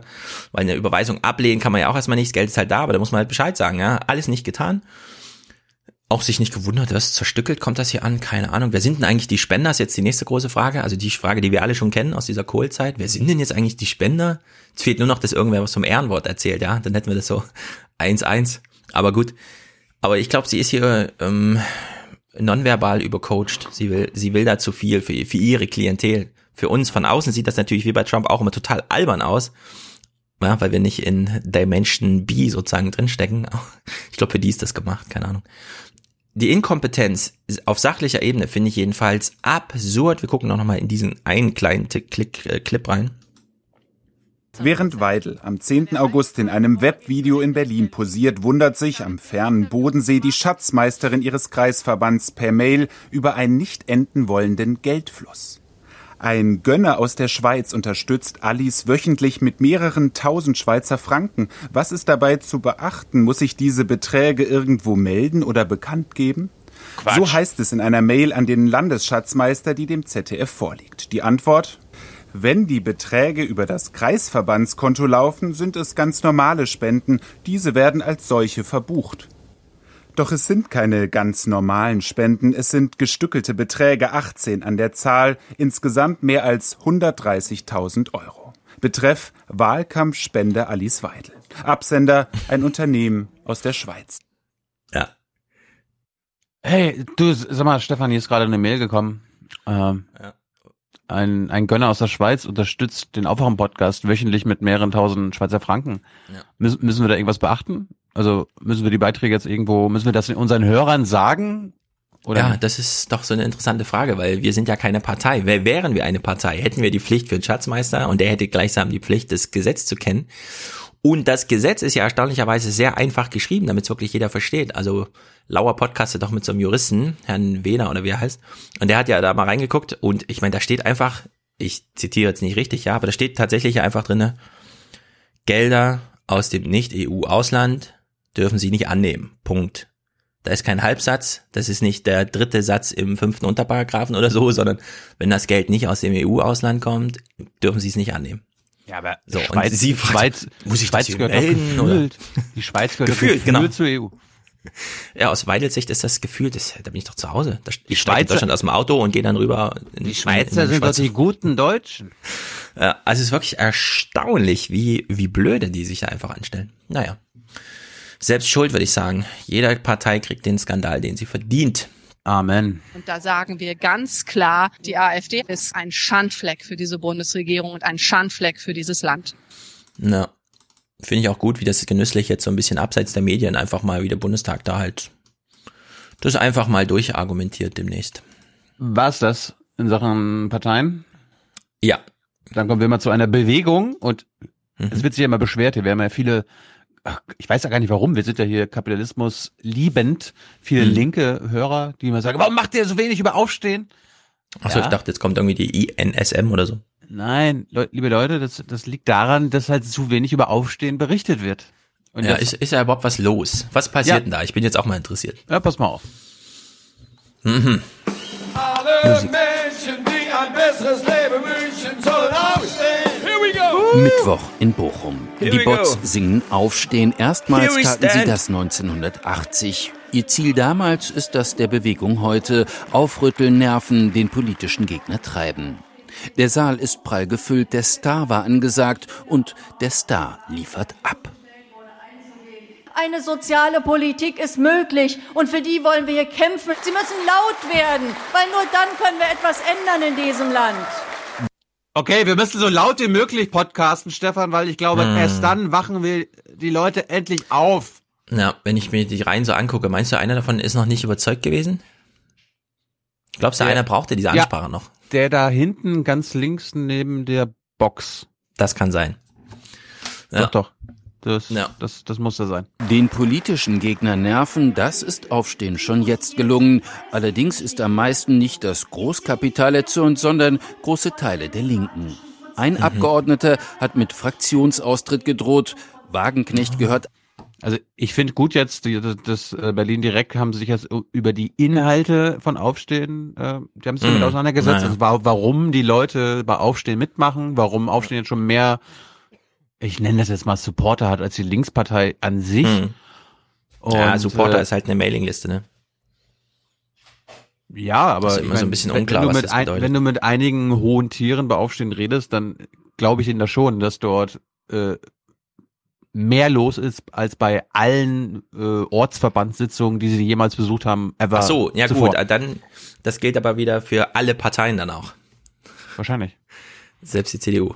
Ja, aber auf jeden Fall, ZDF äh, macht jetzt wirklich Inhalte, jetzt hier nicht Horse Race oder Linke gegen Sarah oder so, keine, Hm. keine Sorge. Gewählt fordert die Linksjugend Leipzig. Der Vorwurf, sie spalte und betreibe Ressourcenmissbrauch. Wenn man Engagement, Geld, Zeit und ähnliches in diese Sammlungsbewegung reinsteckt und gleichzeitig aber in Funktion für die Partei steht, das passt nicht zusammen, das geht nicht. Man kann sich nur auf eine Sache konzentrieren. Ich denke eher, dass solche Debatten uns spalten und das bedauere ich sehr, Ja. weil ich möchte eine einige. Linke und ich möchte, dass wir stärker werden. Aufstehen sei ihr persönliches Machtinstrument, sagen ihre Gegner. Aufstehen sei eine längst notwendige Lobbygruppe der Normalos, sagen die Gründer, verweisen auf bereits Normalos. 170.000 Mitglieder. Das seien doch bloß Registrierungen, ätzt die Parteiführung zunehmend. Ätzt Stefan Schulz. Bist du, bist du auch schon Parteiführung der Linken, ja? Hm. Ich Ah, ätze ja. gar nicht. Ich glaube nicht, dass so ein Projekt äh, Erfolg hat. Ähm, äh, wir haben eine Er meint, er hofft, nicht glaubt. Ja. Ganz klare linke Partei. Aufstehen hat ungefähr 80, 90 Prozent der Forderungen unseres Wahlprogramms übernommen. Ja, ge- ja, genau, Bernd. Die Linke hat eigentlich gar kein Problem. Inhalte, steht- ist alles top, Umfragewerte 30 Prozent, alles super. Brodelte von Anfang an. Auch weil die Chefinnen von Fraktionen und Parteien Verhältnis pflegen, wozu im Vergleich etwa das von Merkel und Seehofer warm bis herzlich anmutet. Der Grund Oma Erna lernt jetzt gerade, dass das Verhältnis von Katja Kipping und Sarah Wagenknecht schlechter ist als von Seo von Merkel. Ist gewagt, ist gewagt. Also das, Hm. das weiß ich nicht. Ich weiß, dass die jetzt nicht äh, sich sonntags zum Kaffee treffen, aber dass sie die jetzt irgendwie gegenseitig anspucken oder so, wenn sie sich sehen. Bezweifle ich. Grundkonflikt, offene Grenzen für alle. Diesen Beschluss vom Parteitag findet Wagenknecht weltfremd. Deswegen unterstützt sie auch nicht die Großdemo und Teilbar Mitte Oktober, obwohl Fraktion und Partei genau das tun, offiziell per Beschluss. Ein klarer Rollenkonflikt, sagt der Parteichef. Sie äh, ist gewählte Fraktionsvorsitzende äh, der Partei und natürlich müssen die Beschlüsse, äh, die die Fraktion fällt, von ihr vertreten werden. Mm, Sie ist übrigens Fraktionsvorsitzende der Fraktion, nicht der Partei. Lieber Bernd. Das ist doch eine Selbstverständlichkeit. Selbstverständlich scheint bei der Linken derzeit gar nichts. Vielmehr wirkt es, als rasten zwei Züge mit zunehmender Geschwindigkeit aufeinander zu. Zumal Wagenknecht auch viele Unterstützer in der Fraktion hat, die sehr entschlossen klingen. Ich finde auch gut, dass das ZDF jetzt so weit recherchiert hat, dass äh, auch andere Aufstehen-Initiatoren ja. zu Wort kommen, die das nochmal klarstellen mit unteilbar. Weil es gab ja, das weiß ich jetzt, eine ein, ein unteilbar Beschluss. Es gibt ja so einen, so einen Initiatoren-Gründer-Runde-Kreis und die haben gesagt, wir machen da mit. Und Sarah hat auch Ärger bekommen. Also in Mhm. ihrer eigenen Bewegung, aber das kommt jetzt gar nicht so raus. Das wird jetzt wieder so getan. Ja, die Linken. Ja, es ist halt auch wieder, muss man aber auch sagen, es ist halt wieder so ein Ding, bei Unteilbar hat man erst danach gesehen, wie groß das ist. Dann konnte man natürlich nicht mehr revidieren, was man vorher sich nicht darüber den Kopf zerbrochen hat, was Aber es das- eigentlich ist und so. Aber ja. das ist, das ist zweitrangig. Aufstehen selbst Ja. hat gesagt, wir machen da mit. Und Sarah Mhm. hat ihren eigenen, ihre eigene Bewegung missachtet. Das wäre eigentlich die Story. Aber nein, jetzt wird wieder. Linke gegen Aufstehen gemacht. Wir sind natürlich äh, zuversichtlich, dass die Parteien aufgeschlossener reagieren werden, je stärker wir sind und natürlich auch je mächtiger, wirkungsmächtiger Aufstehen auch wird. Es ist das Drohpotenzial von Aufstehen. Sollte die Bewegung Partei werden, könnte die Linke das existenzielle Prozentpunkte kosten. Noch aber bleibt die Sorge unausgesprochen, genau wie die Drohung. Bisher wurde das auch ganz klar dementiert und ich gehe davon aus, dass so etwas nicht passieren wird. Nein, also ich äh, meine, wir werden das mit unseren Anhängern diskutieren. Meine Haltung ist ganz klar. Ich habe mich dafür eingesetzt, dass eine Bewegung entsteht. Aber das ist auch schon ein bisschen verräterisch. Nein, nein, nö, soll keine Partei werden. Aber pff, das müssen unsere Müssen wir Unterstützer- diskutieren, ja. Das müssen unsere Unterstützer entscheiden. Und wenn die sagen, dann, dann, dann muss ich da ja mitmachen. Ne? Also Ja. Also Aufstehen fehlt so viel. Aber diesen linke, das linke, das, also die linke Partei verstehe ich da nicht. Also ich verstehe sie, aber ich kann es nicht akzeptieren, sagen wir so. Weil wenn man jetzt, warte mal, wie lang gibt's jetzt? Zwölf Jahre oder so, ewig lang, dieses ganze hier Frankreich. In Frankreich ist ja gerade sehr viel auf der Straße los. Also größte Aufstände ever irgendwie. keine Ahnung. gelb, gelb, gelb. Genau, alle ziehen ihre Westen an, das einzige Merkmal. Wer organisiert das in Frankreich? Niemand. Passiert einfach so. Alle sind verrückt. Also keiner weiß, äh, warte mal, müssen wir jetzt mit den Gewerkschaften äh, reden, weil die dazu aufgerufen haben? Nee, die haben gar nicht groß dazu aufgerufen, sondern es läuft nicht über die Gewerkschaften, über die Parteien, über welche Parteien? Die Sozialisten oder was? Ja, so gut. Mélenchon, wollen wir jetzt mit Mélenchon reden? Pff, keine Ahnung, redet jemand mit dem? Ja, der hält halt irgendwo eine Rede, keine Ahnung, ja. Also alle sind so, hm, keine Ahnung, wie geht's denn jetzt weiter? Und da kann ich natürlich verstehen, dass sie dann in Deutschland so ein bisschen auch enttäuscht sind, im Sinne von, eigentlich wünschen wir uns das hier auch. Jetzt hängt wieder alles an diesem Aufstehen-Ding. Man könnte es zum einen so sehen, in Deutschland sind die Probleme nicht groß genug. Auf der anderen Seite, wenn man jetzt wirklich mal dieses französische Ding jetzt aufgreift, warum sind die Franzosen gerade sauer? Weil sie nicht mithalten. Beispielsweise mit Deutschland. Warum halten sie mit Deutschland nicht mit? Weil sie von Deutschland, ja, dieses Argument der exportierten Arbeitslosigkeit und so weiter. Deutschland hat sich nicht an die Maastricht-Kriterien gehalten. Deutschland hat sich nicht an die Lohnkopplungsentwicklung, ja, also Löhne an Inflationswerte koppeln und so weiter nicht gehalten. Deswegen fallen alle anderen zurück. Wir haben Exportüberschüsse en masse, exportieren aber auch Arbeitslosigkeit und Probleme und so weiter. Und ich verstehe nicht, liebe Aufwachenbewegung, Aufstehen. wo ist mein Schulterschluss mit den Franzosen? Aufstehen. Aufstehen. Was habe ich gesagt? Aufwachen. Aufwachen? Oh nee, ich meine aufstehen. Wo ist der Schulterschluss mit den Franzosen? Wo ist das europäische Argument? Wo ist das große ganze Argument jetzt äh, gerade? Du meinst, wie Varoufakis gesagt hat, dass die Linken vielleicht auch von den Rechten lernen sollen in Sachen Solidarität und sich zusammenschließen? Grenzüberschreitende Ja, die Rechten würde ich nicht so ins Boot holen, aber es ist schon augenscheinlich, dass ausgerechnet die Nationalisten die beste Internationale gerade haben. Genau. Und da kann man durch, also strukturell lernen irgendwie, keine Ahnung. Ich, ich finde einfach, während eine große Diskussion läuft, haben wir jetzt einen Euro-Haushalt, einen EU-Haushalt, haben wir wenigstens eine EU-Haushaltspolitik, die darüber hinausgeht, irgendwelche blauen Briefe nach Italien zu schicken und so weiter. Wo ist jetzt der internationale Ansatz, den ich jetzt im November, Dezember äh, 2018, während in Frankreich alles brennt schon wieder. Ja, kann man nicht einfach sagen, wir machen da mit, wir schließen uns an, wir finden das gut. Warum finden wir das gut? Dann die großen Argumente auspacken und so. Wo ist das? Ich sehe nichts davon. Es gibt nicht mal eine Aufwachen, äh, Aufsteh, äh, Dingsterbums hier in Frankfurt oder so, ja. Es ist, es ist traurig eigentlich. Und dann noch die Linken, die da als Partei daneben stehen und die ganze Zeit Angst davor haben, dass ihnen noch jemand ein Prozentchen klaut. Also. Ich würde mir ja wünschen, äh, wenn dich mal. Beste Comedy. Es gibt wahrscheinlich irgendwelche Hörerinnen oder Hörer in Frankfurt, die beim Aufstehen Ortsverband sind. Ladet doch mal Stefan Gibt's ja ein. nicht. Echt jetzt? Es gibt keinen Aufstehen. Frankfurt? In Frankfurt. Ja, du kennst Leute, von denen ich dir sagen kann, die haben sich auch schon drüber gewundert. Ich, es du- ist absurd. Ach ja. Es ist absurd. Ich, ich ahne, wen du meinst. Ich fordere jetzt kein Aufstehen-Dings in Frankfurt. Ich fänd's aber gut, wenn es das hier gäbe, weil dann, weiß ich nicht, würde ich das mit dem Hörertreffen verknüpfen oder so, damit da mal Ja. was los ist. Aber ich frage mich gerade jetzt, Das, das wär's doch. Du machst ein Aufwachen-Hörertreffen und, und dabei äh, gründen so- wir das Ding. Genau. Und dann, dann Aufwachen streichen für wir, einen dann neuen wir, sozialen Podcast. Äh, Ja, dann schreiben wir Aufwachen hin, streichen es nochmal durch und schreiben Genau. stehen dahinter. Ja. Also ich, ich wundere mich so ein bisschen, wo ist jetzt das große europäische Argument? Ich fordere nur das. Sa. Sarah hat auch kein Klimaargument. Ja, gut, Klima, okay, aber ich will jetzt, ich will jetzt einen Schulterschluss mit Frankreich. Obwohl ich jetzt nicht so sehr die französischen Dings da unterstütze, weil es ist ja auch wieder so ein drunter und drüber, muss man auch sagen. Es ist ja witzig, kann, also so, mein Radioerleben, ne? Vor zwei Monaten oder so ist auch dieser Umweltschützerminister von Macron gegangen. Und wir alle so, ja, hat's Macron wieder nicht hingekriegt und so, hat er wieder mehr den großen Geld hinterhergejubelt, als jetzt irgendwie die Umwelt zu schützen. Warum gibt's jetzt die großen Aufstände in Frankreich? Benzinpreise sind so hoch. Diesel, die Dieselnation bezahlt für Diesel jetzt fast so viel wie Benzin. So, warum ist Diesel so teuer? Na, weil es so neue Steuern gab. Warum? Naja, um die Umwelt zu schonen.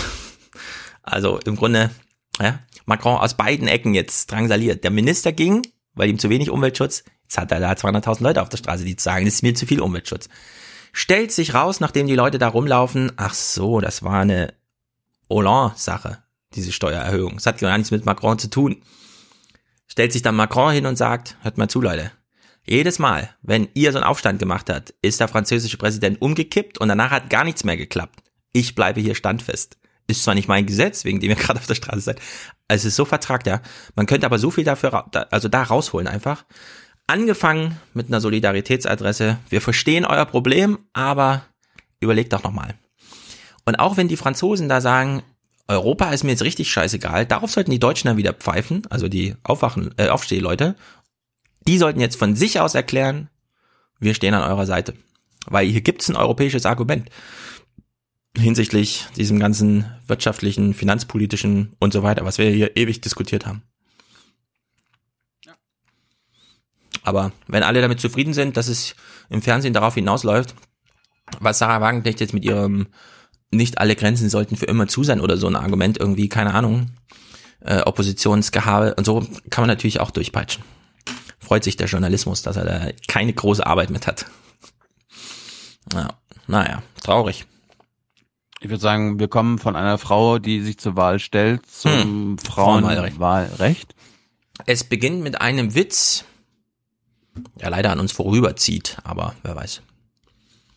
Freudige Gesichter beim Festakt 100 Jahre Frauenwahlrecht. Aber es fehle noch einiges, auch wenn seit 13 Jahren eine Frau die Bundes... Ja, du, die Manuela, die ist einfach so Hm. witzig. Hm. Das, das ist der Mecklenburger Humor. Weißt du, Manuela und Angela. Ja. Weißt du, das Motto ist. Ein bisschen, ein bisschen Spaß muss auch sein. Republik regiert. Absolut. Ah, das war schon. Ja, Sorry. also Merkel, Giffey, Schwesig, Süßmut und noch eine Frau, die die Taschen alle trägt. Keine Ahnung, stehen da und erzählen sich einen Witz und alle lachen, wir verstehen den Witz aber nicht. Fragen wir uns, war es wirklich witzig oder haben sie nur für die Kamera gelacht, weil sie wussten, sie werden gefilmt? Hm, ist das ja schon wieder bei der SPD? Na, wahrscheinlich war es wirklich witzig, keine Ahnung. Jetzt, jetzt hören wir einen Witz. Und, also ich bereite euch vor, Merkel erzählt jetzt etwas. Sie sitzt auf einem Podium. Die Moderatorin, aus irgendeinem Grund schmeißt die sich weg vor Lachen. Ich verstehe es nicht ganz. Wir hören es uns mal an. eine Schwalbe macht noch keinen Sommer oder so, sagt man, glaube ich. Und ähm, insofern kann man also aus der Tatsache, Ist noch nicht mal ein Witz. aus der Tatsache, dass es äh, mich gibt, äh, da, da darf kein Alibi draus werden. Ja, die Moderatorin schmeißt sich weg. Wer ist die Moderatorin? Keine Ahnung. Eine Schwalbe macht noch keinen Sommer. Ah! Da haut sie sich fast das Knie auf die Oberschenkel. Naja, ich fand jedenfalls das nur als launigen Einstieg. Merkel hat ganz gute Sprüche abgeliefert. Unter anderem diesen. Per Gesetz sind Frauen schon lange gleichberechtigt, aber die Realität hinkt hinterher. Quoten waren wichtig, aber das Ziel muss Parität sein. Parität überall. Parität überall. Ich frage mich, also ich bin absolut dafür. Aber weil nur, nur, nur eine kurze Frage. Also hat Angela Merkel etwas mit der Partei zu tun, die jetzt die größte Fraktion im Bundestag stellt ähm, und die natürlich auch die Listenplätze und die Direktkandidaten aufgestellt hat? Hm. Also mitverantwortlich für das ist, was sie jetzt beklagt, weil der Bundestag hat ja weniger Frauen als jemals zuvor in den letzten 20 Jahren. Ja, ist natürlich eine langwierige, anstrengende Geschichte, diese Parität herzustellen. Auf der anderen Seite macht sie halt gute Sprüche. Ich habe ihn leider immer noch nicht parat, ich habe ihn mir irgendwo geklippt, aber sie stand wirklich im Parlament, ich habe es schon mal erzählt, und hat gesagt, liebes Deutsche, lieber Deutsche Bundestag, hier sitzen irgendwie 30 Prozent Frauen, keine Ahnung, das ist ja wie im Sudan. Hat sie leider weniger Lacher bekommen als jetzt bei der Generalaussprache, aber gut. Barley. Barley macht einen Vorschlag, der geht jetzt in deine Richtung, der beantwortet dir jetzt eine Frage. Ich finde sie eigentlich ziemlich gut. Beispiel, noch nicht einmal ein Drittel aller Bundestagsabgeordneten sind Frauen. Das will die Justizministerin mit Quoten im Wahlrecht ändern. Sie könnte sich vorstellen, dass man äh, eine Verpflichtung hat, dass Parteien eine Verpflichtung haben, ähm, im Wechsel Männer und Frauen aufzustellen. Sonst wird die Liste gar nicht akzeptiert. Ähm, und äh, die Wahlkreise auch Hälfte Hälfte zu besetzen mit Direktkandidaten und Direktkandidatinnen. Äh, sonst gibt es eine Geldstrafe. Ja, also ich finde, das Grundgesetz gibt das her. Da steht nämlich drin, Frauen und Männer sind gleichberechtigt. Komma, die Halbsätze sind dann in weiterführenden Gesetzen, wie zum Beispiel dem Wahlrecht, da kann ja durchaus drinstehen, gleichberechtigt diese Liste aufzufüllen. Nämlich ungerade Zahlen, weiblich, gerade männlich, so wie hier in Präsentatorenansagen. Ich muss jetzt gerade an unseren, an einen der letzten Audiokommentare denken, der uns ja darauf Mhm. hingewiesen hat, dass es jetzt bald ein drittes Geschlecht gibt. Also das. Welches? Ja, also es? Menschen, die sich weder als Mann noch als Frau definieren. Ich weiß nicht, wie so. das heißt. Und das soll auch mit ins Grundgesetz oder was? Ja. Ist das jetzt eine gute Weiterentwicklung oder ist es ein Torpedo, der in den Satz Männer und Frauen sind gleichberechtigt einschlägt? Ich glaube, ich glaube, da, das covert das Grundgesetz schon. Ja, würde ich auch sagen. Aber wie gesagt, da ist man ja gleich wieder in ganz schwierigem Fahrwasser.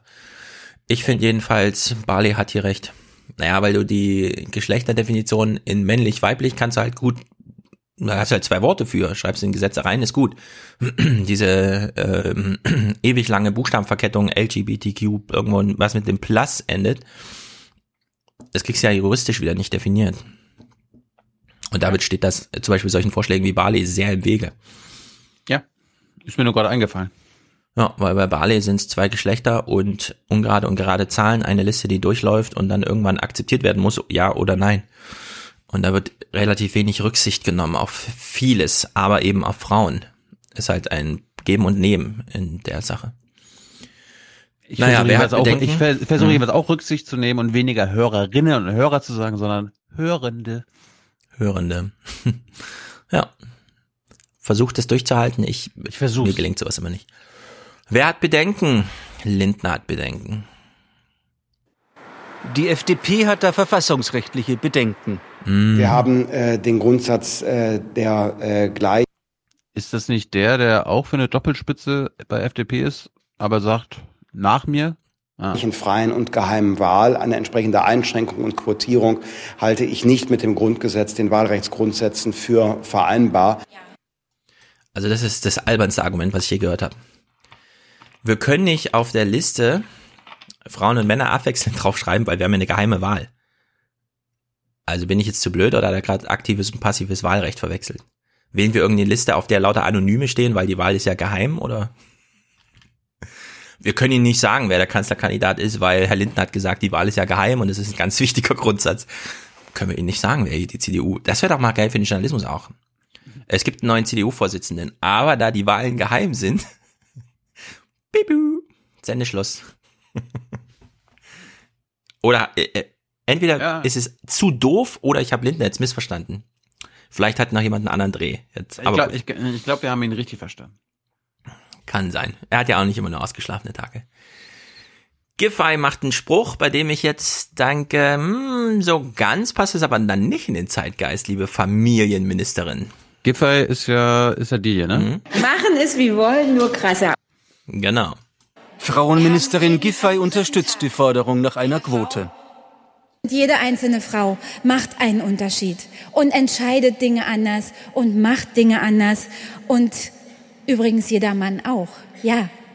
Aber gemischte Teams führen zum Erfolg. Und reine Männerclubs, wie wir sie vielfach finden, die sind eben einfach nicht mehr zeitgemäß. So. Ja, aber, aber ja, Eintracht Frankfurt, ja, wenn Eintracht Mhm. Frankfurt fünf Frauen mitspielen lassen müsste, dann, Ja. dann hätten die ja gar keine Chance. An Fußball habe ich noch gar nicht gedacht. Weißt du, an was ich jetzt gedacht habe? Familien. Nee, Familien. Das, was sie gerade gesagt hat, ist das ein Plädoyer gegen die Homo-Ehe? Spiel noch mal ab. Gut, wir hören mal das letzte Ding noch. Jede einzelne Frau macht einen Unterschied und entscheidet Dinge anders und macht Dinge anders und übrigens jeder Mann auch. Ja. Mhm. Aber gemischte Teams führen zum Erfolg. Und reine Männerclubs, wie wir sie vielfach finden, die sind eben einfach nicht mehr zeitgemäß.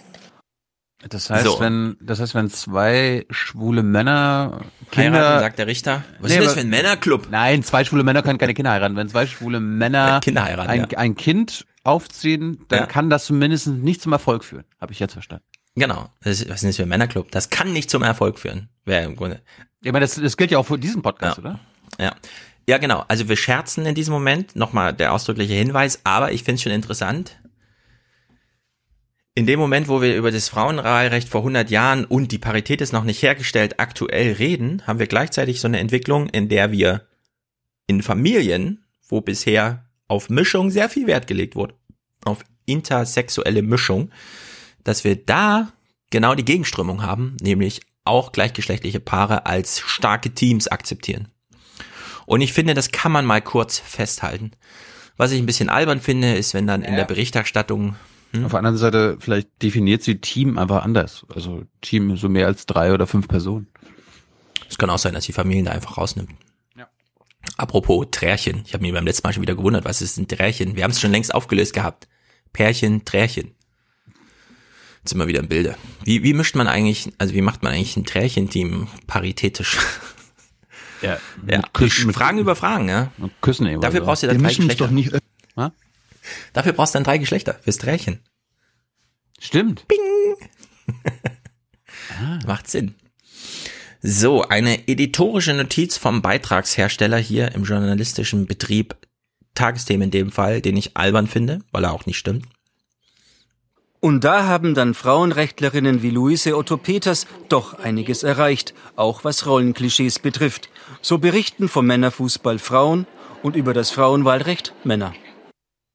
Äh, stimmt nicht. Also wenn man Deutschlandfunk gehört hat, ich habe nur äh, Büsker, Geuter, lauter Frauen zum Thema Frauenwahlrecht. Es hat mich schon, ist mir schon fast aufgefallen. Trauen sich die Männer da nicht? Ja, langer Weg zu gehen, bis es nicht mehr auffällt, wer was da macht. Naja, Rita Süßmuth, weil sie hier so präsent war, auch bei diesen ganzen Themen, Feierlichkeiten, holen wir uns doch den O-Ton noch ab. Tatsächlich gehen längst nicht alle Frauen wählen. Gerade mal zwei Drittel von ihnen machten bei der letzten Bundestagswahl von ihrem Wahlrecht Gebrauch. Das 1918 hart erkämpfte Recht auf politische Teilhabe, 100 Jahre später nicht mehr wertgeschätzt. Wir müssen erst wachgerüttelt werden, wieder aufmerksam und achtsam werden, denn die Demokratie ist nicht eine Einrichtung, die für immer einmal geschaffen und für immer da ist, sondern auch immer wieder nicht nur neuen Herausforderungen, sondern auch Gefährdungen ausgesetzt ist. Ja, und das sagt sie ausgerechnet Journalisten, die sich einen Scheiß dafür interessieren, dass man die Demokratie immer wieder neu äh, herbeiherstellen muss, sondern die das für selbstverständlich erachten, dass es natürlich demokratisch zugeht und man da ein Horse Race nach dem anderen veranstalten kann. Naja, was ich witzig fand. Es gab irgendwie einen Beitrag, ich muss den mal Mhm. raussuchen, vielleicht für nächstes Mal, äh, Frauen in öffentlich-rechtlichen Führungspositionen.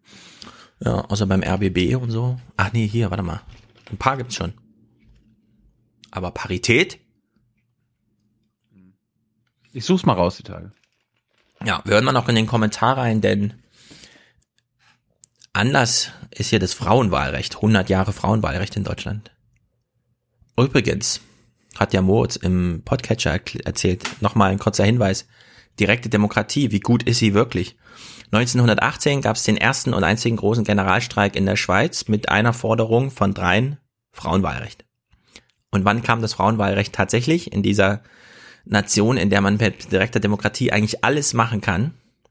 Jetzt hast du 1971 im, Ko im Kopf, ich sag dir, in den 90ern per Gerichtsbeschluss.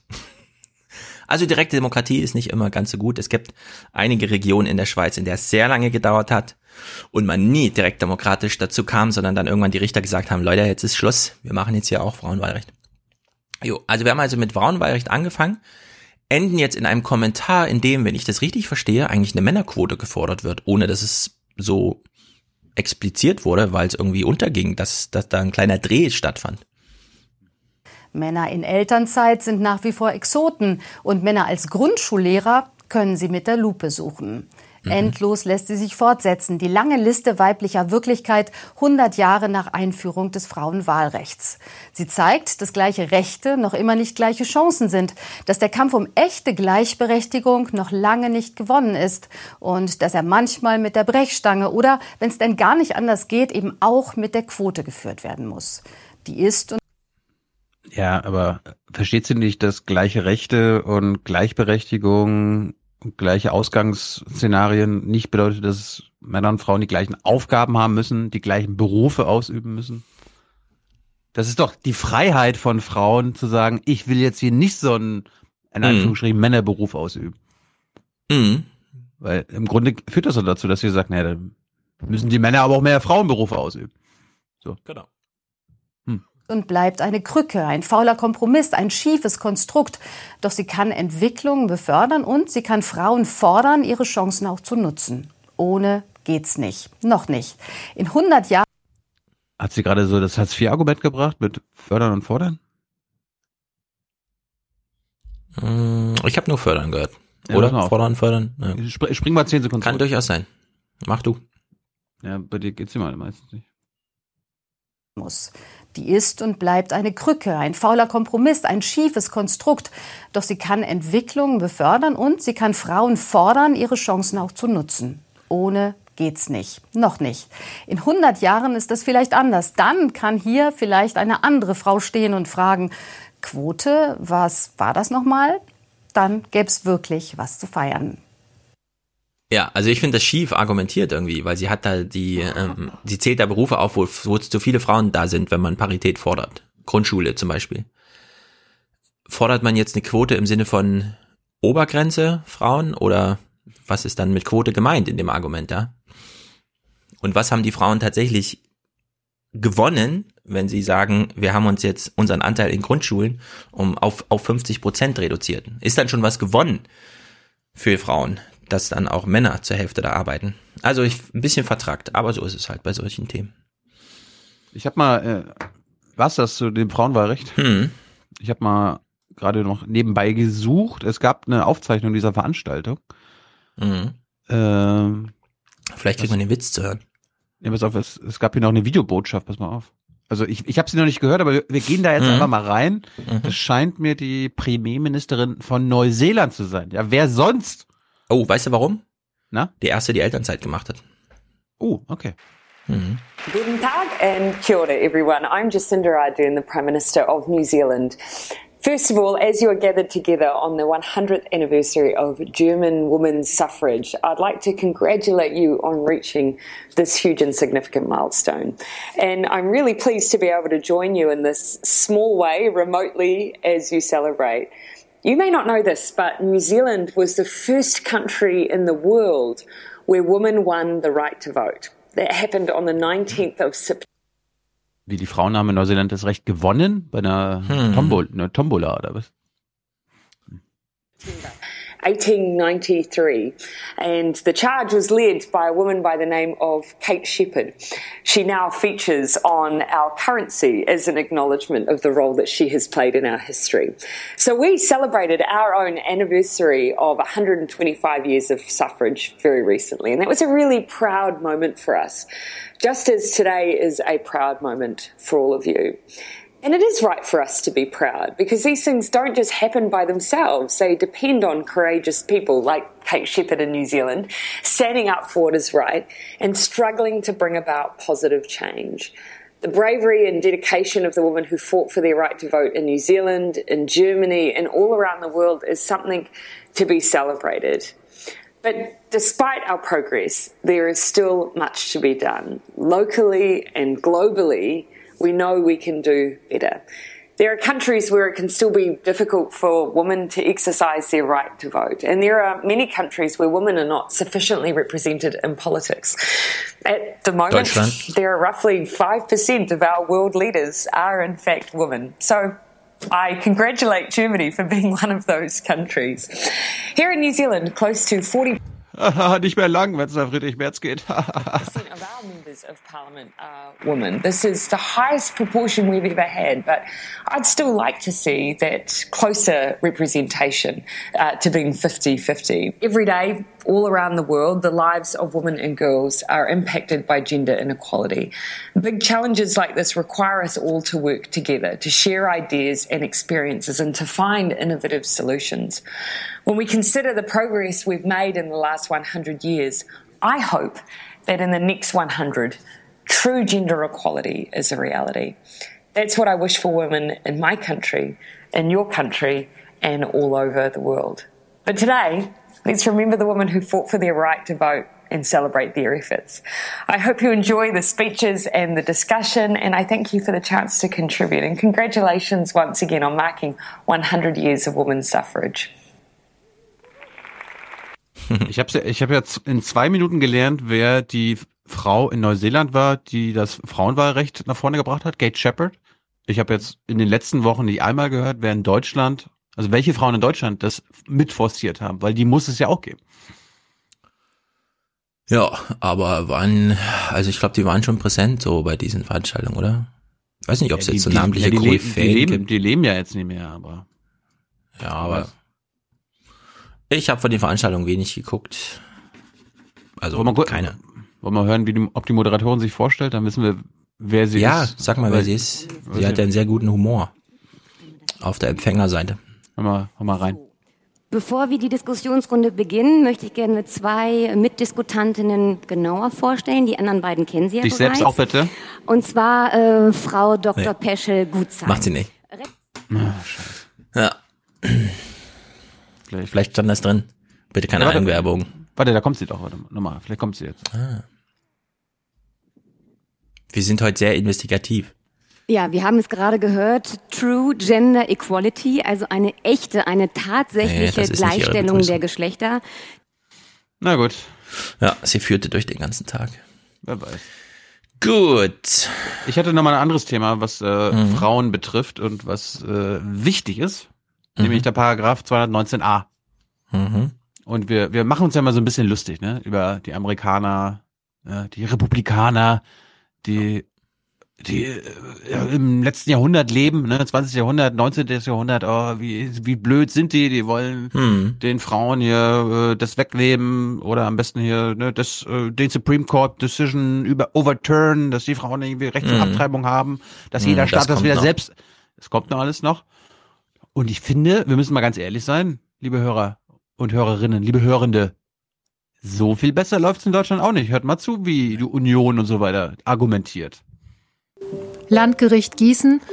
Achso, aber wir kommen erstmal zu diesem Fall der Ärztin, die angeblich Werbung gemacht hat für Abtreibung auf ihrer Webseite. Ähm, da gab es nämlich ein interessantes Urteil, beziehungsweise der Richter hat das Urteil folgendermaßen begründet. Mitte Oktober. Im Namen des Volkes ergeht folgendes Urteil. Auf diese Entscheidung wartet die Ärztin Christina Hähnel seit einem Jahr.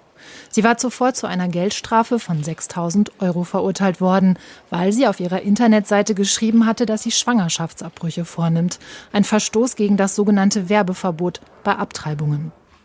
Sie müssen das Urteil tragen wie einen Ehrentitel im Kampf um ein besseres Gesetz. Paradox, der Richter stärkt der Ärztin den Rücken, ihre Berufung jedoch lehnt er ab. Und er richtet einen Appell an die Politik. Als Bürger sage ich, das Gesetz möge verändert werden. Ähm, warum haben die das so komisch betont, vertont? Als Bürger, sage ich. Ja, weil in der Verhandlung offenbar nicht gefilmt werden durfte. Meinst du, der Richter hat so gesprochen? Ja, bestimmt. Der ist bestimmt extra nochmal ins Studio gekommen. Also, als Bürger sage ich, das Gesetz, an das ich mich hier gerade halte, ist blöd. So. Äh, es gibt viele relevante Gruppen und auch hier dieser Podcast, bin ich mir sicher, möchte einfach, dass 219a abgeschafft wird. Wir hören auch gleich noch mal ein paar Begründungen. Und jetzt kommen wir mal zu der Diskussion, ne? Sind die Amerikaner, ist die amerikanische Politik da eigentlich so viel rückständiger als wir? Mhm.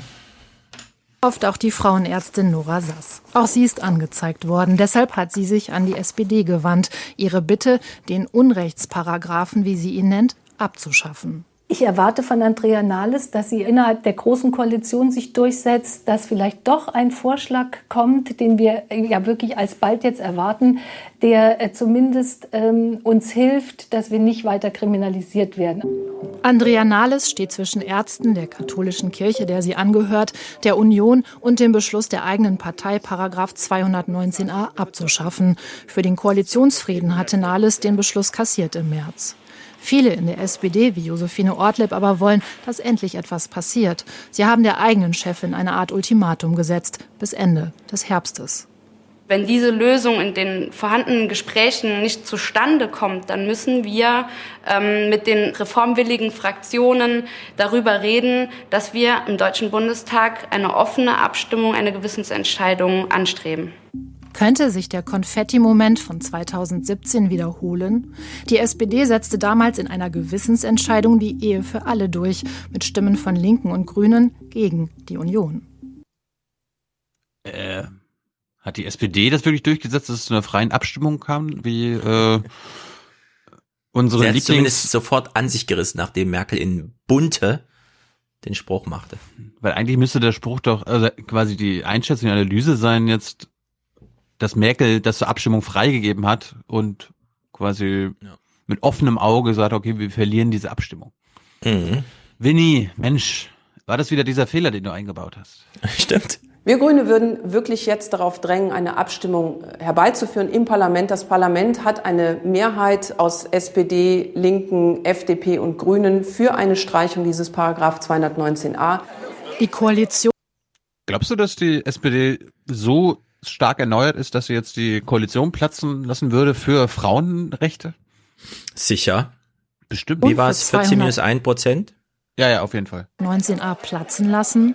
Seit Monaten verhandeln die Minister Barley, Giffey, Spahn und Seehofer. Interviewanfragen haben alle vier abgelehnt. Spahn und Seehofer? Warum? Hm. Gesundheitsminister, ja, Gesundheitsminister, gut, Abtreibung, Ja. hm, okay. Aber Seehofer? Der will seine Finger im Spiel halten. Eieiei. Bis zum Herbst sollte ein Kompromiss stehen. Die Un Ey, jetzt kommt schon wieder, Winnie, hier kommt schon wieder Herbst. Sag uns, ob du den äh, Hm. astronomischen Herbst, das astronomische Herbstende meinst oder das kalendarische? Oder den meteorologischen. Ah, das auch noch, ja. Union Ich finde, der ist schon will vorbei. keine Werbung, keine Information für Abtreibung im Internet durch die Ärzte.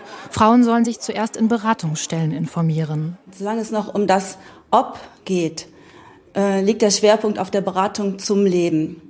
Äh, und das entspricht auch genau der Schutzpflicht des Staates. Und in dieser Phase äh, wer, würde es dem genau widersprechen, wenn diejenigen, die es hinterher kommerziell auch machen, ähm, so darstellen, als sei es eine normale medizinische Leistung. Die Union. Das war übrigens gerade die frauenpolitische Sprecherin der CDU-Fraktion. Mhm. Kommerzielle Abtreibung. Das ist auch geil. Union verdächtigt die Gegner von 219a ohnehin, dass es ihnen eigentlich um etwas anderes geht. Paragraph 218 Schwangerschaftsabbruch. Ich bin dafür, dass wir auch die körperliche Selbstbestimmung der Frauen, das sexuelle Selbstbestimmungsrecht noch viel mehr ausbauen. Und deswegen muss der 219a gestrichen werden und steht letztendlich in einem größeren Gesamtkontext als nur die kleine feine Frage, was äh, darf ein Arzt die Debatte wird immer giftiger. Selbsternannte Lebensschützer, fundamentalistische Christen, neue Rechte. Sie zeigen Frauenärzte bei jeder sich bietenden Gelegenheit an. Das ist jetzt nicht Florida, das ist Deutschland. Früher haben Ärzte oft mhm. zurückgezogen, heute nicht mehr. Auch Nora Sass lässt das Wort Schwangerschaftsabbruch auf ihrer Webseite stehen als ob Frauen äh, sich bei ihrer Entscheidung, ob sie ein Kind bekommen oder nicht, danach richten, was auf einer Website steht. Das ist völlig absurd und dieses Bild des Dummchens und des verführbaren Weibes sozusagen, das ist eigentlich wirklich veraltet. Ja, ich lese mal vor, ne? Also Paragraph 219a Strafgesetzbuch. Der Titel lautet Werbung für den Abbruch der Schwangerschaft. Dem Titel nach ist ja eine Aufzählung, Liste nicht jetzt direkt Werbung einfach, ne? Aber steht halt drin, wer öffentlich in einer Versammlung oder durch Verbreitung von Schriften, das wäre wahrscheinlich im Internetzeitalter auch damit gemeint auf einer Webseite, seines Vermögensvorteils wegen oder in grob anstößiger Weise, also anstößig ist es nicht, also es geht ja um Vermögensvorteile im Sinne von, die Ärzte verdienen ja damit. Was wäre eigentlich, wenn die Ärzte jetzt hinschreiben, wir machen, also bei uns kann man sich auch wegen Schwangerschaftsabbruch beraten, Klammer auf, kostenlos, Klammer zu. Also könnte man so eine Bewegung lostreten im Sinne von, tragen Sie das ehrenvoll vor sich her, dass Sie da, wenn die einfach sagen, wir verzichten auf unseren Vermögensvorteil, ist das Gesetz damit aufgehoben oder? Das wäre mal so eine Frage. I don't know. Na, ich weiß auch nicht. Wir sind gespannt, die SPD wird sich ja da bestimmt durchsetzen. Ja, die SPD. Also ich meine, eine, eine steht fest. SPD war so, eigentlich. Nee, hier. Der Verlierer ist die SPD. Nein, der Gewinner. Der Gewinner, ja. Ja, ja das, könnte, das könnte am Ende auch wieder. Also am Ende wird es wieder irgendwie so einen Kompromiss geben und wer wird dafür, wer, wer wird darunter leiden? Wem wird die Schuld wieder zugeschoben werden? Ja. Der SPD, weil sie wieder den Kompromiss eingegangen ist. Ja, vor allem wenn die SPD im Frühjahr irgendwann aufgrund des Koalitionsfriedens, zur Wahrung des Koalitionsfriedens auf eine Forderung verzichtet, die der Parteitag aber gemacht hat. Das finde ich ist auch wieder unter Wert verkauft von, von der ganzen Mannschaft, ja. Da muss man das auch, da muss man hier, da will man was haben dafür. Das, das Kompromisse und nicht Unterwerfung lautet da die Devise. Das ist wirklich erstaunlich. Und liebe, liebe äh, Journalisten, die uns hier zuhören, wenn ihr mal AKK wieder vom Mikro habt, das ist die hier, ne? Angela Krank, äh, Krank äh, Karrenbauer. Fragt sie doch mal, was sie in Sachen Abtreibung so für Deutschland und die Frauen in Deutschland für richtig hält. Ja, ja, finde ich auch gut. Gute Frage. So, was Modernes? Hm, ich wäre für was Rückständiges. Äh, oh, noch mehr Rückständiges. Freie Wähler ist ja jetzt nicht hm. nur nicht nur mein Thema in Bayern, hm. sondern ich hatte ja vor ein paar Wochen mal diese Bürger für Mecklenburg-Vorpommern gefeatured. Das ist diese mhm. Splitter-Fraktion, die sich abgespalten hat von der AfD-Fraktion in MPOM, mhm.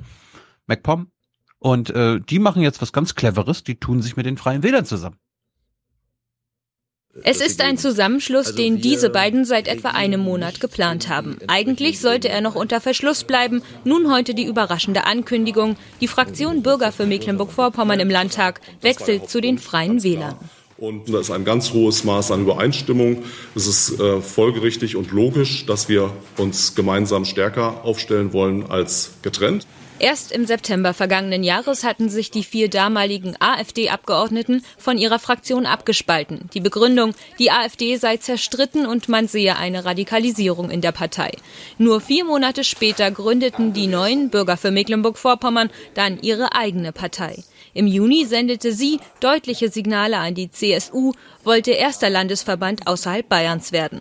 Jetzt soll sich die Partei Anfang Dezember ganz auflösen. Drei der vier Landtagsabgeordneten wollen dann auch Mitglied der Freien Wähler werden. Einzig Ralf Borschke will als Parteiloser im Landtag bleiben. Ein Mandat für die Freien Wähler habe ich nicht erhalten.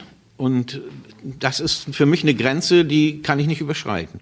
Von dem Zusammenschluss versprechen sich beide Seiten einiges.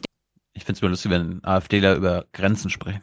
Ja. Die sie nicht überstreiten. Er ist ja nicht mehr AfD. Er ist ja nicht mehr AfD. Der BMV fehlten bislang Vertreter in der Kommunalpolitik. Die haben die Freien Wähler, sind selbst aber nie in den Landtag eingezogen. Diese beiden Stärken bzw. die beiden Schwächen äh, ergänzen sich derartig gut, dass es für beide ein Gewinn ist. Äh, ich bin da immer verwirrt. Also die Freien Wähler sind ja keine richtige Partei, das ist eine offene Liste. Hier in Hessen konnte man auch Kandidaten auf der Freien Wählerliste wählen. In Baden-Württemberg stellen die auch hunderte Bürgermeister. Ich weiß mal nicht, warum das jetzt immer so auf Bayern, wie in dem Bericht auch schon wieder, der erste Landesverband wahrscheinlich außerhalb Bayerns, so wie sie sagte, okay, aber in Baden-Württemberg ist das auch schon eine riesige Operation, die da läuft. Auf der anderen Seite nochmal markiert, es sind jetzt wirklich keine AfDler mehr, in dem Sinne auch rehabilitiert. Also von mir aus. Freie Wähler, das ist hier lokal Heimatschutz, das kann man gerne machen, finde Ja. ich. Habe ich nichts gegen.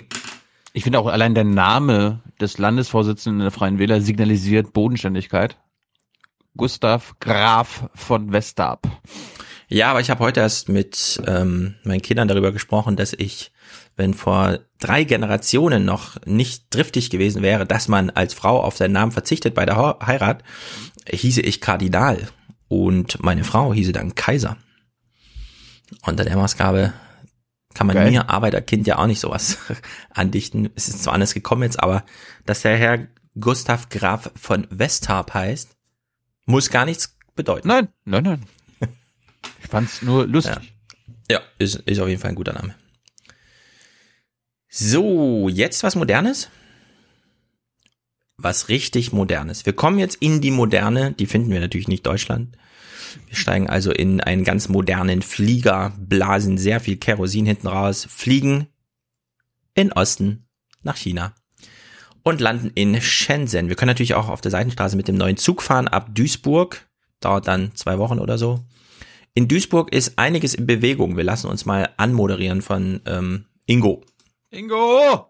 Deutschland tut sich schwer mit dem angestrebten Umstieg auf Elektromobilität. Und das nicht nur bei Autos, sondern auch bei Bussen. Hierzulande gibt es kaum Anbieter.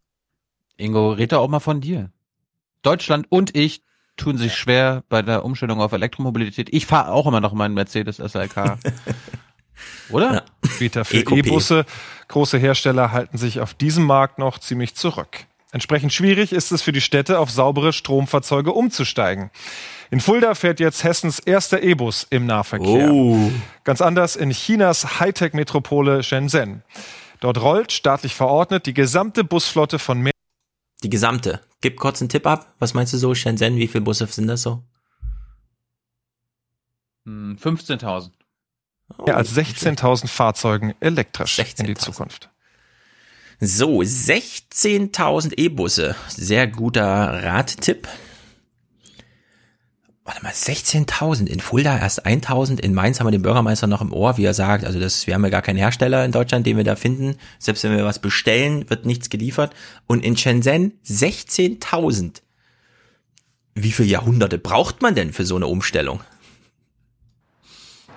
Die komplette Busflotte im Batteriebetrieb, einmalig für eine Millionenstadt. Die Hightech-Metropole Shenzhen brauchte dafür nur drei Jahre und hat nun über 16.000 Elektrobusse. 30 Jahre? Was? Drei, 30 oder drei? Hm. Ich habe es auch nicht ganz verstanden. Drei Jahre hat er, glaube ich, gesagt. So, drei Jahre. Äh, Nochmal kurz zurück re rekapituliert. Vor drei Jahren war 2015. Da stellten wir im September fest, ah, es gibt Betrug, wir wissen noch nicht, was dahinter steckt. Man stelle sich mal vor, in Shenzhen leben 12 Millionen Menschen. Also so viel wie in Bayern. Man stelle sich mal vor, Bayern hätte sich entschieden, seit der Aufdeckung des, unsere Konzerne machen hier nur Scheißdreck, wir stellen alle Busse auf Elektro um. Das haben die Chinesen da gemacht. Der, der hätte, hätte Horst Seehofer einmal mit seinem, mit seinem Bruder reden sollen. Deshalb gehören Bayern und BMW wie ein Geschwisterpaar unzertrennlich zusammen. Ja, ich erinnere nochmal an Albrecht von Lucke bei dir im Gespräch. Also Umweltschutz wäre gar kein großes Thema. Man braucht nur eine ordentliche Autokratie, die das durchsetzt. Beispielsweise China, hat er so gesagt. Demokratien schaffen es gerade nicht so gut. Wir brauchen jetzt dafür Autokraten und das finden wir in China. Deswegen klappt das da. Ist also ist zweischneidige Sache. Wir wissen ja auch, warum die das machen. Ja, kein zweites Peking. Peking war für die der Todesstoß sozusagen. Deswegen gehen die da so radikal rein. Naja, wir entfalten das mal weiter. So, wer bezahlt für 16.000 Busse? In Autokratien, wie gesagt, der Staat größtenteils. Staat und Stadt haben zusammen pro Bus etwa 120.000 Euro dazugegeben, gut zwei Drittel des Kaufpreises. Pekings Führung will saubere Luft und weltweit die technologische Vorherrschaft. Die Nachfrage steigt. Moment, 130.000 Euro? Pro Bus. Stadt und Land haben jeweils 130.000 Euro zugegeben. Sind wir bei 260.000? Also insgesamt ein zwei Drittel. Mhm. Das heißt, der Preis liegt da bei 380.000. Wir hatten noch letztens mal den Bus, der in Fulda gefahren ist. Der hat über, über 500.000 gekostet. Ja, da Also- gibt's so Schieflagen, ne? Das ist erstaunlich. Wir, wir machen die Rechnung gleich nochmal auf. Also ich kann mir ja nicht vorstellen, dass die Ja. Zölle quasi auf chinesische Busse 100.000 Euro betragen. Ja, wer weiß. Es gibt hier gewisse Schieflagen. Am Anfang mussten wir die Kunden überzeugen. Jetzt sehen sie selbst auch die Vorteile der Elektromobilität. Und sie kommen aus dem ganzen Land zu uns. Aus den großen Metropolen und den kleinen Städten in der Provinz. Ja, also bevor wir die Geldsache nochmal klären, mh, die sind jetzt auch Technologieführer. Alle anderen chinesischen Städte, und wir wissen, es gibt noch ein paar Millionen Städte in China, werden jetzt vorstellig in Shenzhen, wie man es auf Deutsch ausspricht, und informieren sich mal darüber, wie, was das so bedeutet, hier mit E-Bussen rumzufahren, keine Abgase mehr in der Stadt und so weiter. Ja, also ne, gibt es auch ein hartes strukturelles Argument. Irgendwann, das werden wir noch erleben, werden auch deutsche Bürgermeister dahin fahren und sich das mal angucken und mit Fragen an die eigene Autoindustrie zurückkehren. So, die Busse umzustellen. Hm, hat man damit schon viele Probleme gelöst? Ja. Könnte man noch das eine oder andere weitere Problem lösen? Ja. Und Shenzhen hat ein weiteres Ziel fast erreicht. Bis Ende des Jahres soll auch die gesamte Taxiflotte nur noch aus Elektroautos bestehen. So, die gesamte Taxiflotte. Fehlt nur noch, dass die, die Polizeiautos auch noch umstellen. Ja. Ich meine, da leben 12 Millionen Leute. Wie viele Taxis wird es da wohl geben? Sie haben jetzt die Zahl nicht verraten, wahrscheinlich, weil sie nicht erhoben werden kann. Ist einfach zu groß. Man hat nicht genug Felder auf seinem Zettel. Alle Taxis, alle Busse, Elektro. Mhm. Jetzt stellt Ingo noch so eine Frage, bei der wir wieder denken, ja, das, das, der, der Witz war jetzt zu flach, Ingo, und zu deutsch auch. Nur der Strom muss noch irgendwo herkommen. Ja, nur der Strom muss irgendwo herkommen. Also ob man das Benzin jetzt irgendwo zentral verfeuert oder in so einem Tank, ist eigentlich auch egal. Der Strom ist da. Und gerade Deutschland zählt jetzt nicht gerade zu den Stromimporteuren in Deutschland, das abhängig ist von 70 Prozent kommen aus Russland und so ein Scheiß. So, bevor wir jetzt in Shenzhen die Rechnung aufmachen, hören wir doch mal, die Deutschen wollen ja auch einen Sprung nach vorne machen. Leap forward. Ein Leap forward. Ist doch das chinesische Motto, oder? Ja, hinsichtlich künstlicher Intelligenz. Wir hören uns das mal an. Stau- und Parkplatznot in Großstädten. Oh, es geht schon mal um Verkehr, das ist gut, ne? Da wünscht sich mancher Autofahrer eine unsichtbare Hand, die eingreift und steuert. Lernende Programme, die Verkehr lenken, sind ein Beispiel für künstliche Intelligenz. Nur wenn Deutschland diese entwickle, würden auch zukunftssichere Arbeitsplätze entstehen.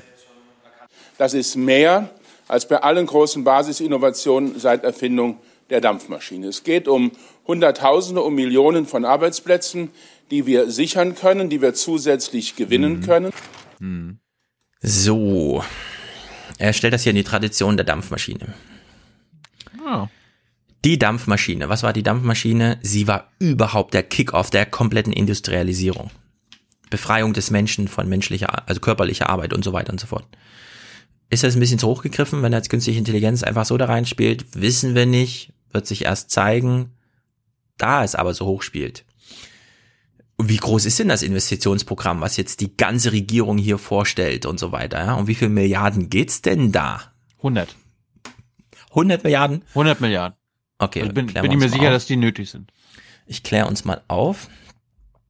Drei Milliarden Euro will die Regierung bis 2025 in Programme zur Digitalisierung stecken, aber auch ethische Fragen ernst nehmen.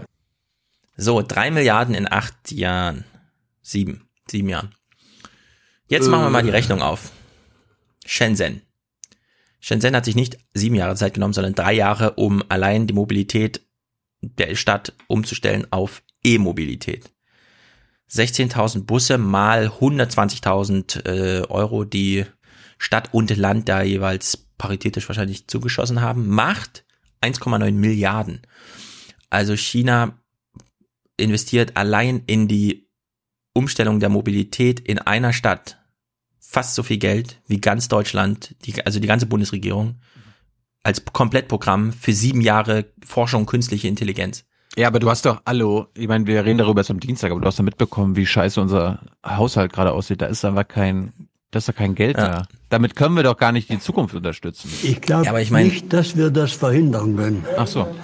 die Entwicklung. Die Zukunft müssen wir unterstützen. Ne? Aber nicht mit so viel Geld. Ja. Ich, Moral, also, auf, wir machen, wir machen moralischen Support. In kein anderem Land gibt es so viel moralischen Support für Ja. künstliche Intelligenz. Das sollte Deutschlands Motto sein. das stimmt. Es gäbe ja jetzt die eine oder andere we, Idee. We are with you. Bei dem bleiben wir jetzt mal. Frankreich. Also nur kurz anekdotisch sozusagen. Macron hatte also, nutzt jetzt dieses, ähm, also dreht das Gesetz nicht zurück, das sagt, Treibstoff im Tank ist jetzt ein bisschen teurer. Dieses Geld stecken wir aber in Erforschung neuer Mobilitätsformen. Der macht also das, was die deutsche Regierung auch macht, nur nicht im Sinne von, also den Haushalt, naja, den, da knapsen wir mal irgendwas ab, sondern er sagt, eine extra Steuer, eine extra Einnahme, die die Unternehmen nicht selbst aufbringen, zweckgebunden für Erforschung neuer Mobilität. Könnte ja Deutschland im Grunde auch machen, ne? Aber nein, sie bleiben bei diesen drei Milliarden. Dafür, und ich finde, das ist ein falscher Weg, ja? Also ich finde, das sollte jetzt das Geld einmal abgegriffen werden, abgeschöpft von Unternehmensgewinnen, um dann über, was weiß ich, Forschungshaushalte von Universitäten und so weiter, um eine allgemeine Forschung, die dann auch wieder Handlungsvermögen der Regierung äh, herstellt und so. So, jetzt, was steht diesen drei Milliarden in Deutschland jetzt gegenüber in Sachen Mobilität und so weiter? Ja, die Regierung will drei Milliarden investieren und VW. Volkswagen will stärker in Zukunftstechnologien investieren. Laut Konzernleitung sollen bis Ende 2023 statt der bislang veranschlagten 34 knapp 44 Milliarden Euro unter anderem in die Elektromobilität gesteckt werden. Branchenexperten kritisieren allerdings, dass die Konkurrenz hier schon deutlich weiter sei als VW. Ja, halte ich für einen großen, großen Fehler. Als Herangehensweise. Ich finde, wenn es Deutschland so wichtig ist, dass man jetzt neue Mobilitätsformen hat, darf man das nicht den Konzerninteressen überlassen, wie mit diesem Forschungsgeld. Die labeln es halt als Forschungsgeld. VW hatte immer einen großen Forschungshaushalt, also immer 10 Milliarden im Jahr. Wir sehen ja, was dabei rausgekommen ist. Also ich finde, hier sollte man nochmal so einen grundsätzlich neuen, und das kann man dann von mir aus auch Sozialismus oder sonst irgendwie nennen, aber hier sollte man nochmal ein bisschen Vernunft einbuttern und den Unternehmen das nicht einfach selbst überlassen, wie sie jetzt sich selbst aus der Misere reiten, weil das wird so nicht gelingen, glaube ich. Ich frage mich ja, wenn ich jetzt Peter Altmaier im Interview hätte Hm. und ich ihn danach fragen würde, vielleicht würde er ja sagen, ja, die Chinesen haben ja so einen Staatskapitalismus, das ist ja klar, dass die so viel Geld da Mhm. reinbuttern. Wir haben ja hier einen Deutschland AG Kapitalismus und äh, wir wir unterstützen ja nur unsere ganzen kapitalistischen Unternehmen und Mhm. hier VW hat doch schon 50 Milliarden, das reicht. Ja, er würde dann irgendwas erzählen von, ach, in Karlsruhe gibt's auch das KIT und da gibt's auch Drittmittelverquickung und sehr viele Werkstudenten und der ganze Kram, ja. Aber ich würde das ganze Ding einfach mal umdrehen. Das Geld muss auf der anderen Seite sein und die Unternehmen müssen mit Forschungsfragen sich um dieses Geld bewerben beim Staat. Und dann muss gemeinschaftlich geguckt werden, was ist an Mobilität denn möglich. Dass man jetzt einfach VW das Geld da lässt, ich finde, da muss jetzt so, so wie soll ich sagen, fast äh, pädagogisch, paternalistisch der Staat jetzt einfach mal sagen, liebe Autoindustrie, wir haben ein bisschen Angst um euch, deswegen machen wir das mal jetzt mit euch, ja, aber der Geldweg ist halt entscheidend, finde ich. Ja, aber da, darum sind wir ja für Friedrich Merz als äh, Ja. CDU-Vorsitzender, weil der wird ja die, die Unternehmen da unterstützen. Der wird nicht Ja. sagen, der, der freie Markt klärt es schon. Ja, und es steht ja auch wirklich in Frage, kann der Staat, was die Unternehmen nicht können, weil sie es vielleicht auch nicht wollen oder so, ja. Wir wechseln kurz das Thema zu 5G. Das ist ja auch so ein großes Mhm. Mobilitätsthema, weil ja immer noch alle davon ausgehen, dass wir demnächst, wenn wir schon selbstfahrende Autos haben, dass die dann auch miteinander telefonieren müssen die ganze Zeit. Und wenn das nicht mehr klappt, machen alle sofort Unfälle. Ich ist ja auch wollte so eine nicht- Angst, die da herrscht.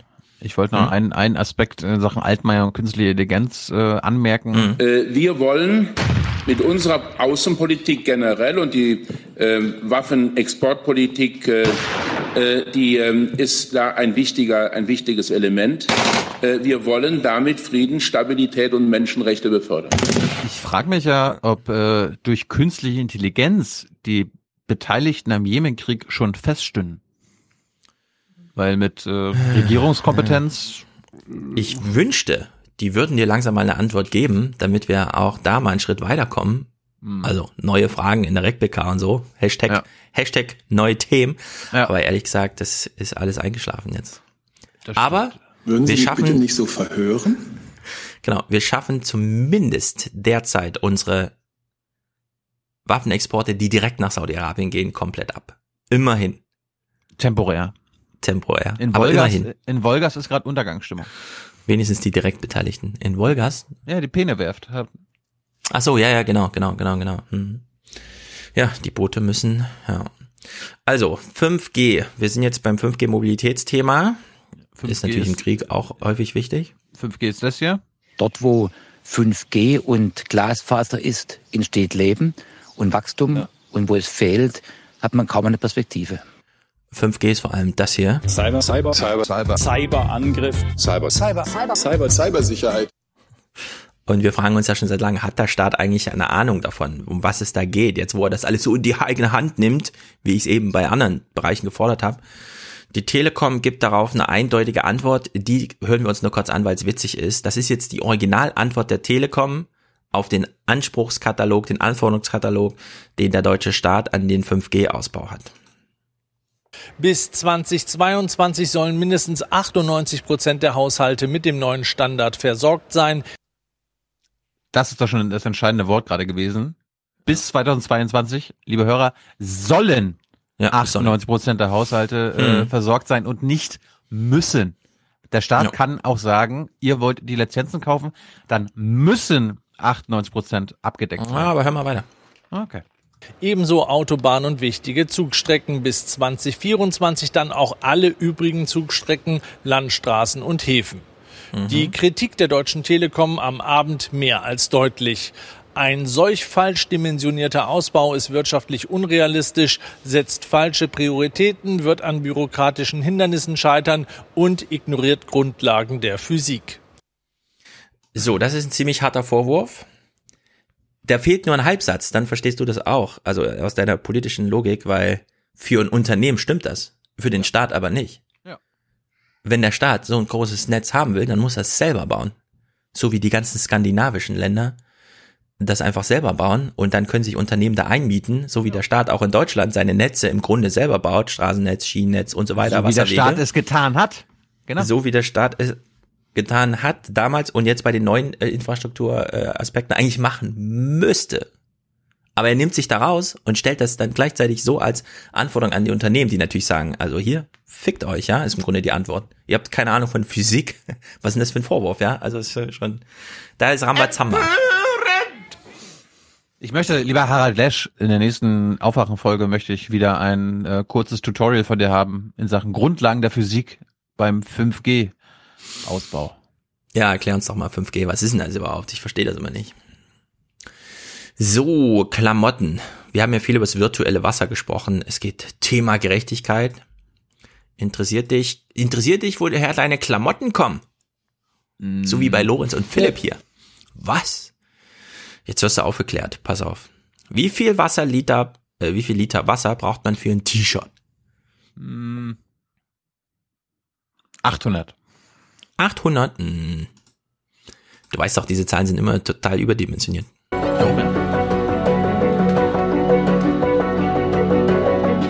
Ich bin Desiree. Ich möchte, liebe ARD, ich habe es immer noch nicht, ich, ich verfolge es ja ein Mhm. bisschen, definiert doch mal Gerechtigkeit.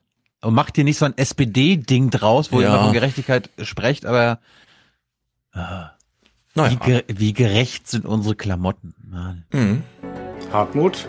Martina. Raffat. Würdest du sagen, Mode ist ein Hobby von dir? Ja, die sind jetzt alle in so einen silbernen Wagen eingestiegen, wo sie gefilmt werden, mit Fragen konfrontiert. Ja, ja.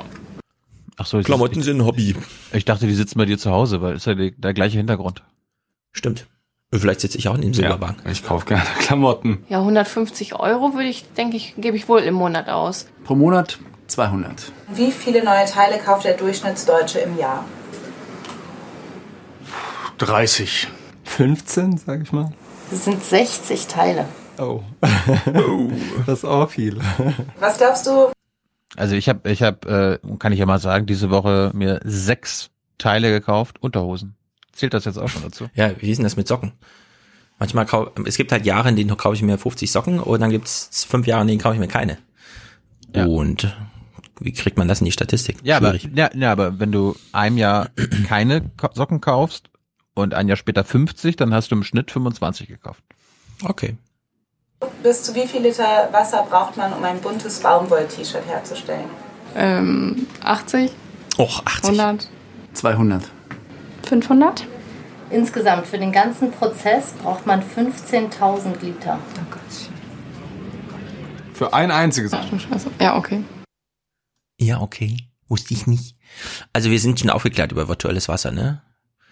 Wir hatten einen sehr guten Audiokommentar von Marek und Omega C hat uns im Forum das auch nochmal ganz wunderbar aufgedröselt.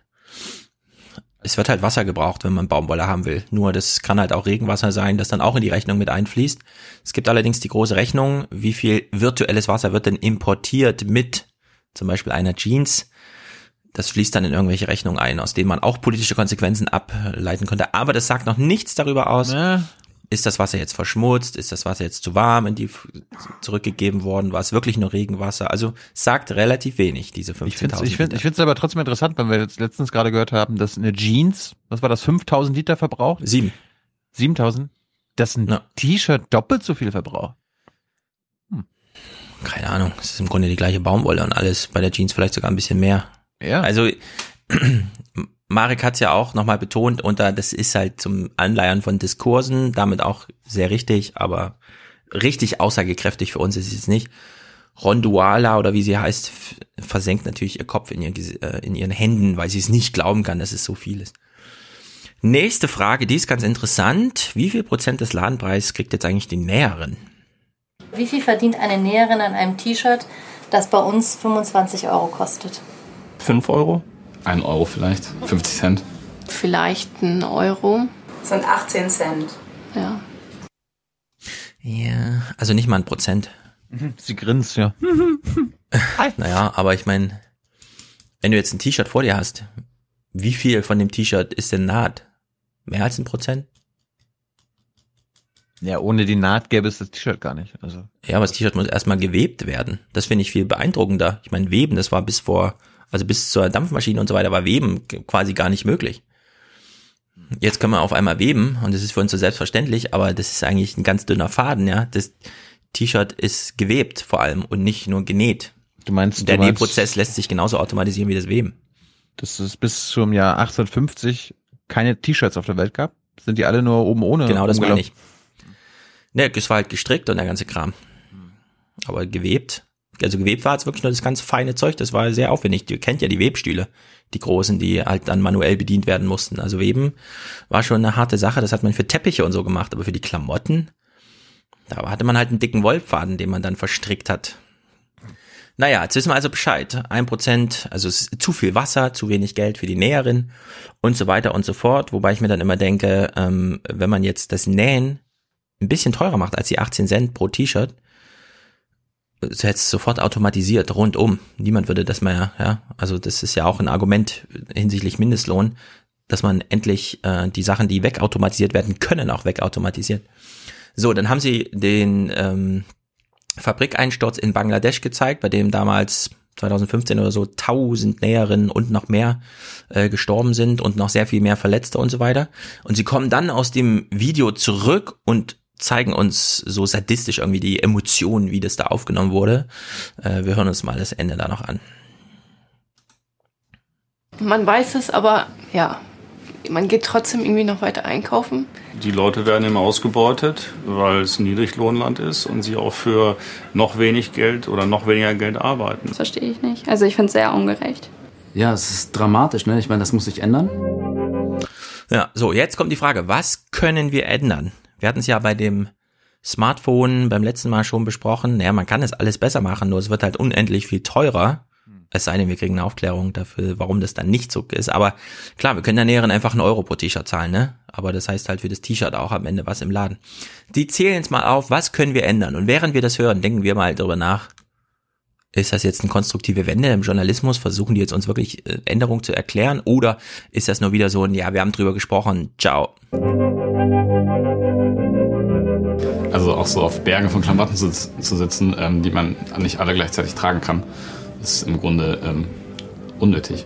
Ähm, weniger kaufen, dafür eine höhere Qualität. Das hält auch länger. Wenn mal ein Loch in der Jeans ist, kann man das auch wieder reparieren und nicht wegschmeißen.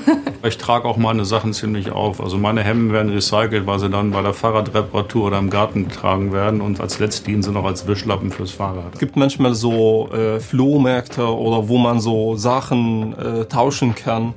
Das ist, äh, das denke ich, das ist eine Lösung. Achtet darauf, von wo ihr die Kleidung kauft. Da könnte man, denke ich mal, ansetzen, dass man dann sagt, dass man faire Mode kauft. Also ich merke es ja bei mir selber, mit weniger bin ich Aber finde ich ja lustig, ne, dass sie erst die Leute befragen, die zeigen, dass sie keine Ahnung hat von, haben von Kleidungsherstellung und so weiter und so fort und dann zwei Minuten später, ja, jetzt, jetzt, jetzt gibt doch mal, jetzt gibt doch mal die Tipps. Ja, ist alles ganz einfach.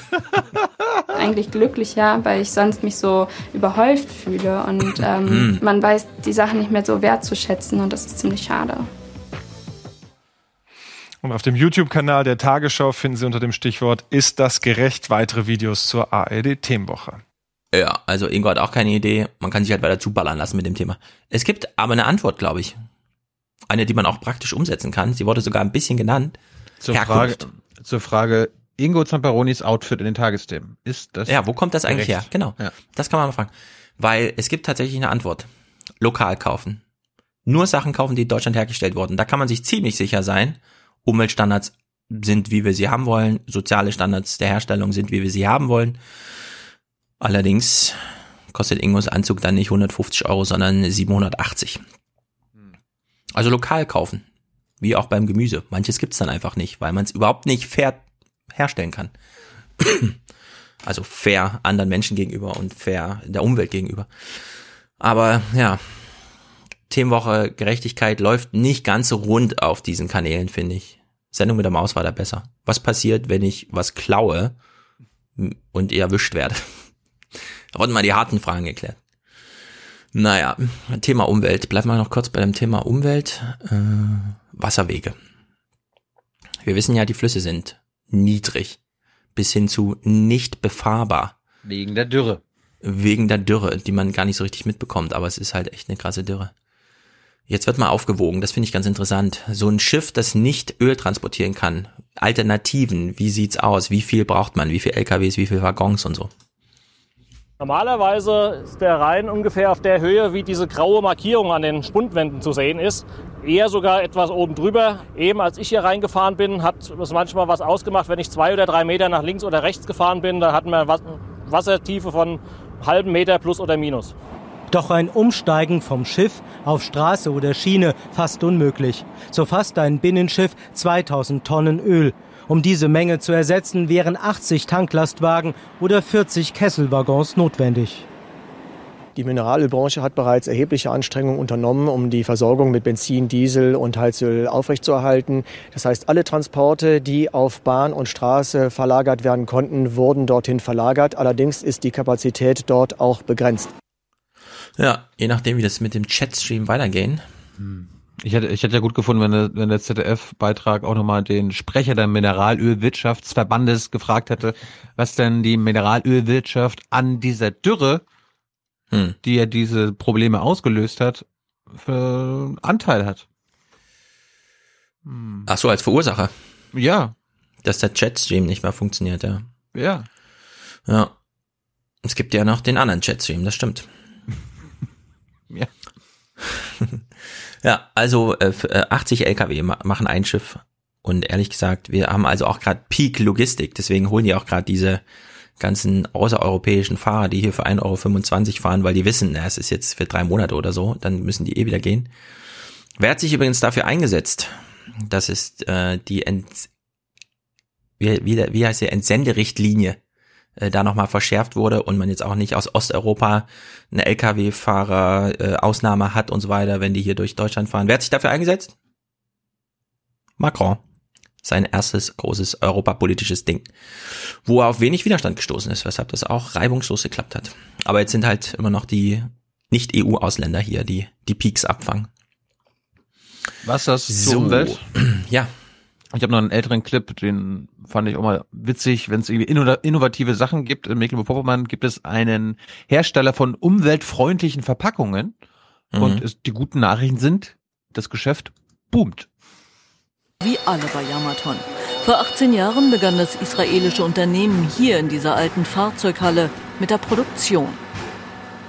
Papierbahnen miteinander verkleben. Das Besondere aber ist der Kern.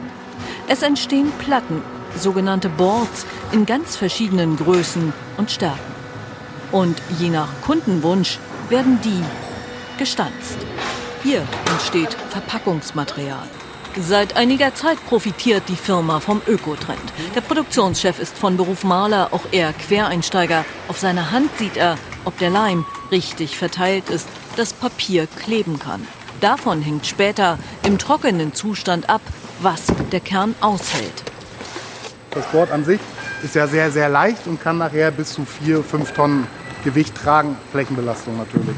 Und das ist ähm, natürlich sehr gut, wenn man an Luftfracht denkt oder sowas, wo viel Gewicht transportiert werden muss, äh, mit möglichst wenig Eigengewicht.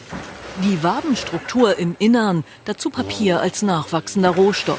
Weil die Ölvorräte schwinden und Plastikmüll die Meere verseucht, ist Papierverpackung plötzlich gefragt. Es ist ja nicht so, dass uns das äh, völlig überrascht. Äh, sicherlich haben wir dieses Jahr äh, extreme Auftragsspitzen zu verzeichnen. Wir haben es geschafft, uns in den letzten vier Jahren vom Volumen her zu verdoppeln.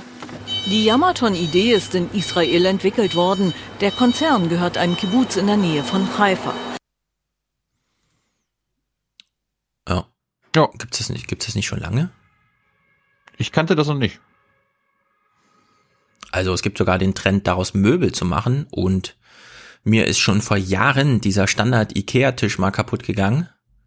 Und dann wollte ich den klein hacken und habe den in der Mitte durchgebrochen, stellt sich raus. Das ist genau dieses Prinzip, nur halt nicht mit Papier von außen, sondern schon mit einer etwas dickeren, aber ganz dünnen Platte und in der Mitte nur Luft und gefaltetes Papier, das den Druck abhält. Ja, Hätte ich nicht gedacht, weil ich immer von irgendwas Ja. Holzspanplatte, keine Ahnung, Pressdings ausgegangen bin. Jens Spanplatte. Die Jens Spanplatte, ja. Ja, ist ja nicht das einzige Unternehmen auf der Welt oder Deutschland, aber gu gute Nachrichten, gute Wirtschaftsnachrichten. Ja. Aus Finde ich auch gut. Was man aus Bäumen so alles machen kann. Ja. Spiel uns was. Pass mal auf. Wir sind ja Mhm. hier der Aufwachen-Podcast und wir beschäftigen uns ja immer wieder seit 340 Folgen mit dem Machen von Nachrichtenbeiträgen. Mhm. Und jetzt gibt es das Nordmagazin, das dir, Stefan Schulz und Mhm. allen Hörerinnen hier mal aufzeigt. Sie haben einen Beitrag gemacht über das Beitragsmachen. Oh, gut. Und du darfst jetzt das mal äh, kommentieren. Ich habe dir den ganzen zusammengestellt. Viel Spaß. Durch eine Pressemitteilung ist Reporter Tim Elwart auf die geplante Rieseninvestition im Rostocker Überseehafen gestoßen. Okay, also Recherche fängt dabei an, eine E-Mail Am Computer Post- zu sitzen. Ja. Schon eine Woche lang hat er sich immer wieder mit Hafenwirtschaft, neuen Krananlagen oder der Vertiefung von Liegeplätzen beschäftigt. Recherchieren, Fakten zusammentragen, gegenrecherchieren, genauso wichtig, weil das, was man recherchiert hat, muss ja belastbar sein. Das heißt, wir können den Zuschauer ja nicht für dumm verkaufen, sondern, Entschuldigung, Tim Elwart vom NDR. sondern wollen Fakten vermitteln. Heute ist Drehtag für das Hafenthema. Vom Ostseestudio Rostock geht es zum Überseehafen. Dort werden Tim Elwart und sein Kamerateam schon erwartet. Erster Drehort an den Krananlagen. Die ersten Bilder und das erste Interview sind nach einer halben Stunde im Kasten. Ortswechsel. Die zweite Großbaustelle, der Liegeplatz 23. Kameramann Michael Donnerhack dreht immer möglichst viele unterschiedliche Einstellungen. Damit man äh, den Film sich dann nachher im Schnitt so bauen kann, wie man den möchte. Deswegen muss man eben halt ein paar mehr Bilder machen, als man eigentlich dafür braucht. Ja, da greife ich kurz ein. Da kann Ähm, Tyler mal was lernen. Ja, wenn er so sagt, ja, damit man das dann später entscheiden kann, ne? Mhm. Das ist natürlich auch diese Laissez-faire-Haltung. Ja, es gibt keinen Film mehr, wir verschwenden ja kein Material mehr, wir haben eine Speicherkarte, die ist 1000 Gigabyte groß, wir können ja machen, was wir wollen, wir überlegen dann im, wenn wir zurück sind, um was es eigentlich geht. Erstmal drehen. Da hab ich, da, das da, geht da, so weit, dass Da habe ich sofort an Hans Jessen gedacht, weil der hat uns ja gesagt, ja, wir haben auf Film gedreht. Das muss Ja. Damals musste man planen und mitdenken während des Prozesses und sich nicht dann in die äh, Dunkelkammer zurückziehen und einfach Material sichten, was nämlich zu dem Problem führt, dass mittlerweile ähm, der inhaltliche Redakteur gar nicht mehr immer dabei ist, sondern es einfach heißt, mach mal, bring mal, bring mal Material vom Hafen mit, ja. Es muss halt nur von heute sein oder so ist dann die Ansage. Und das ja, pervertiert auch so ein bisschen das, was er eben mit seinem Recherchieren und so weiter. Es muss strukturiert sein. So, jetzt, jetzt will der Reporter natürlich ein Interview führen und du lernst Hm. jetzt mal, wie man so ein Interview führt. Pass mal auf. Mach mal, mach mal Play. Gespräch mit dem Hafenchef. Ja. Wann wo? Hier? Das, das machen wir nur für diese. Mir ist es wichtig, dass er weiß, was ich wissen will. Also insofern führe ich ein Vorgespräch, damit er nicht Ah. im Interview irgendwie denkt, oh Gott, oh Gott, oh Gott, was will der jetzt von mir? Ich Müssen wir das noch kommentieren oder wir hören das einfach an, oder? Sicherheit geben. Damit der Hafenchef auch gut zu verstehen ist, regelt Jasper Nielsen den Ton. Nein. Jeden Tag sind rund zehn Teams für Nordmagazin und Land und Leute in Mecklenburg-Vorpommern unterwegs. Kurze Pause, dann auf zum letzten Drehort. Luftbilder von den Baustellen, das interessiert die Zuschauer. Ja, interessiert die heißt es für das Kamerateam. Feierabend ist hier noch nicht. Der Reporter schneidet mit Cutterin Steffi Schneider aus 60 Minuten Drehmaterial zweieinhalb Minuten Beitrag. Der Text muss ich nach den Ich meine, ich werde nachher noch mal kurz was zu äh, Mhm. unserer jungen Naiv-Folge am Sonntag erzählen. Aber Mhm. quasi aus 60 Minuten zwei Minuten machen, das ist ja drei Prozent. Ja, das kotzt die Cutterin eben auch an, dass die immer mit so mega viel Material kommen, obwohl die, ja, das, das ist schon. Die, die schönen Bilder. Ja, was vor allem äh, auch, per, also ich benutze jetzt sehr gerne das Wort pervertiert, ja, weil wir haben es mit einem pervertierten System zu tun. Die Kameras, ja. Die Drohne hat eine ganz, ganz mini kleine Kamera, von denen sich alle einig sind, das reicht im Grunde. Man kann mit der kleinen Kamera filmen. Die Zuschauer wollen das. Du kannst auch jede andere Einstellung mit dieser kleinen Kamera filmen. Oder wie Dilo jetzt seine, was ist das? Spiegelreflex halt in die, oder vielleicht nicht mal Spiegelreflex, ja, Kompaktkamera irgendwie. Das würde alles reichen, aber die rücken immer noch mit diesen riesigen Dingern auf, um eben auch den entsprechenden Eindruck zu machen im Interview. Sie können jetzt nicht sagen, was Sie wollen. Wir sagen Ihnen, was wir hören wollen. Hören Sie mal her. Nein, der nein, Typ nein, arbeitet nein. gerade es nur wurde, dafür. Es wurde ein Vorgespräch geführt, Ah, ja, damit, der, stimmt. damit der Ja, Interviewte jetzt nicht überrascht ist von der Frage on camera. Genau, so rum war das, genau, stimmt. Ich wollte es nicht andersrum behaupten, obwohl ich glaube, dass es andersrum ist. Kamerabildern richten, weil das ist unsere Hauptinformationsquelle für den Zuschauer, weil Fernsehen ist Hinsehen, ist Hinschauen, ist Bilder faszinierend zu gestalten. Studioleiter Stefan Horn guckt genau, bevor der Beitrag auf Sendung darf, die sogenannte Abnahme. Funktioniert die Bildgeschichte? Sind, äh, haben wir zu viel Fakten? Sind die an der richtigen Stelle Das ist die Abnahme, ne? Haben wir zu viel Fakten? passiert? Haben wir irgendwas, was, wo, wo ein Text was sagt, was ein Bild nicht mitliefert? Darauf müssen wir achten. Aber da habe ich jetzt bei diesem äh, Beitrag überhaupt gar keine Schwierigkeiten. Dann wird der Beitrag noch vertont und ab auf den NDR-Server, sendefertig fürs Nordmagazin. Gut. Ja. Jetzt wissen wir Bescheid. Das ist doch mal ein Service. Ja, sie dürfen einen nicht zu nah rangucken lassen. Wenn sie das Making-of noch selber machen, haben sie es im Griff. Wenn wir jetzt da einreiten und sagen, wir würden gerne mal ein Making-of davon machen, wie sie hier Nordmagazin gestalten, Wir sähe wollten- das natürlich ein bisschen anders aus. Ja, wir wollen Making-of vom Making-of machen. Genau. Wir würden gerne, äh, warte mal, Sie machen schon wieder so ein Making-of, weil Lügenpressevorwürfe und so. Wir würden gerne ein Making-of vom Making-of. Haben Sie was dagegen? Ja. Und dann sagen wir den, wenn die kommen und sagen, ähm, wollen Sie mit mir ein Vorgespräch deswegen führen? Sagen, nein, morgen geht's los, 8 Uhr.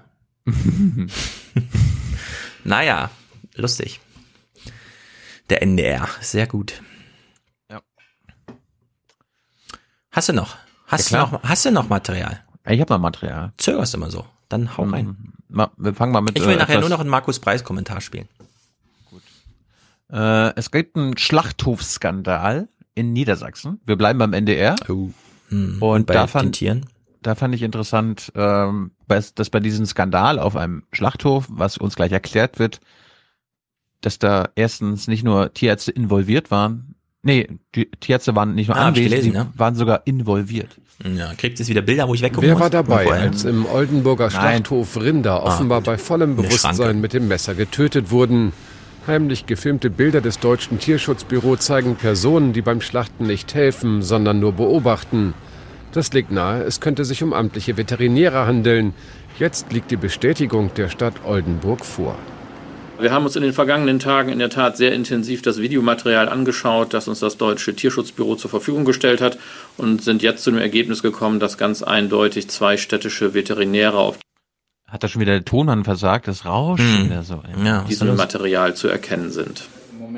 Mitarbeiter des Tierschutzbüro hatten dem Oldenburger Veterinäramt die Bilder zur Verfügung gestellt, auch in dem Glauben, dass die Kontrollbehörde von Schlachthofmitarbeitern umgangen wurde. Nun steht fest, dass die Kontrolleure selbst mitverantwortlich sein könnten. Die Tierschützer haben deshalb Strafanzeige gestellt. Noch ist nicht abschließend geklärt, ob das Zugucken strafrechtlich relevant oder nur eine Ordnungswidrigkeit ist. Aber es gibt auch Szenen, in denen ein Veterinär offenbar selbst Hand anlegt und mit dem Messer zusticht. Bei einem Tier, das noch deutlich reagiert. Ob das Tier noch etwas wahrnimmt, prüft der Veterinär offenbar nicht. Wir würden in der Tat jetzt erstmal mit unseren Mitarbeitern ins Gespräch gehen, die auch anhören. Das passiert auch sehr schnell. Und dann würden wir einfach mal äh, das auswerten müssen und auch im Gespräch mit denen auswerten, ob es tatsächlich Verstöße gegen das Tierschutzrecht gegeben hat in deren Anwesenheit. Der Schlachthof selbst hat den Betrieb inzwischen eingestellt. Nach Veröffentlichung der Bilder sind die Abnehmer für das Fleisch reihenweise abgesprungen. Ja. Ich erneuere meine Forderung, Webcams in jedem Schlachthof. Ja. Und ich äh, erneuere meine Forderung, äh, Fleisch nur noch ohne zentrales Nervensystem züchten.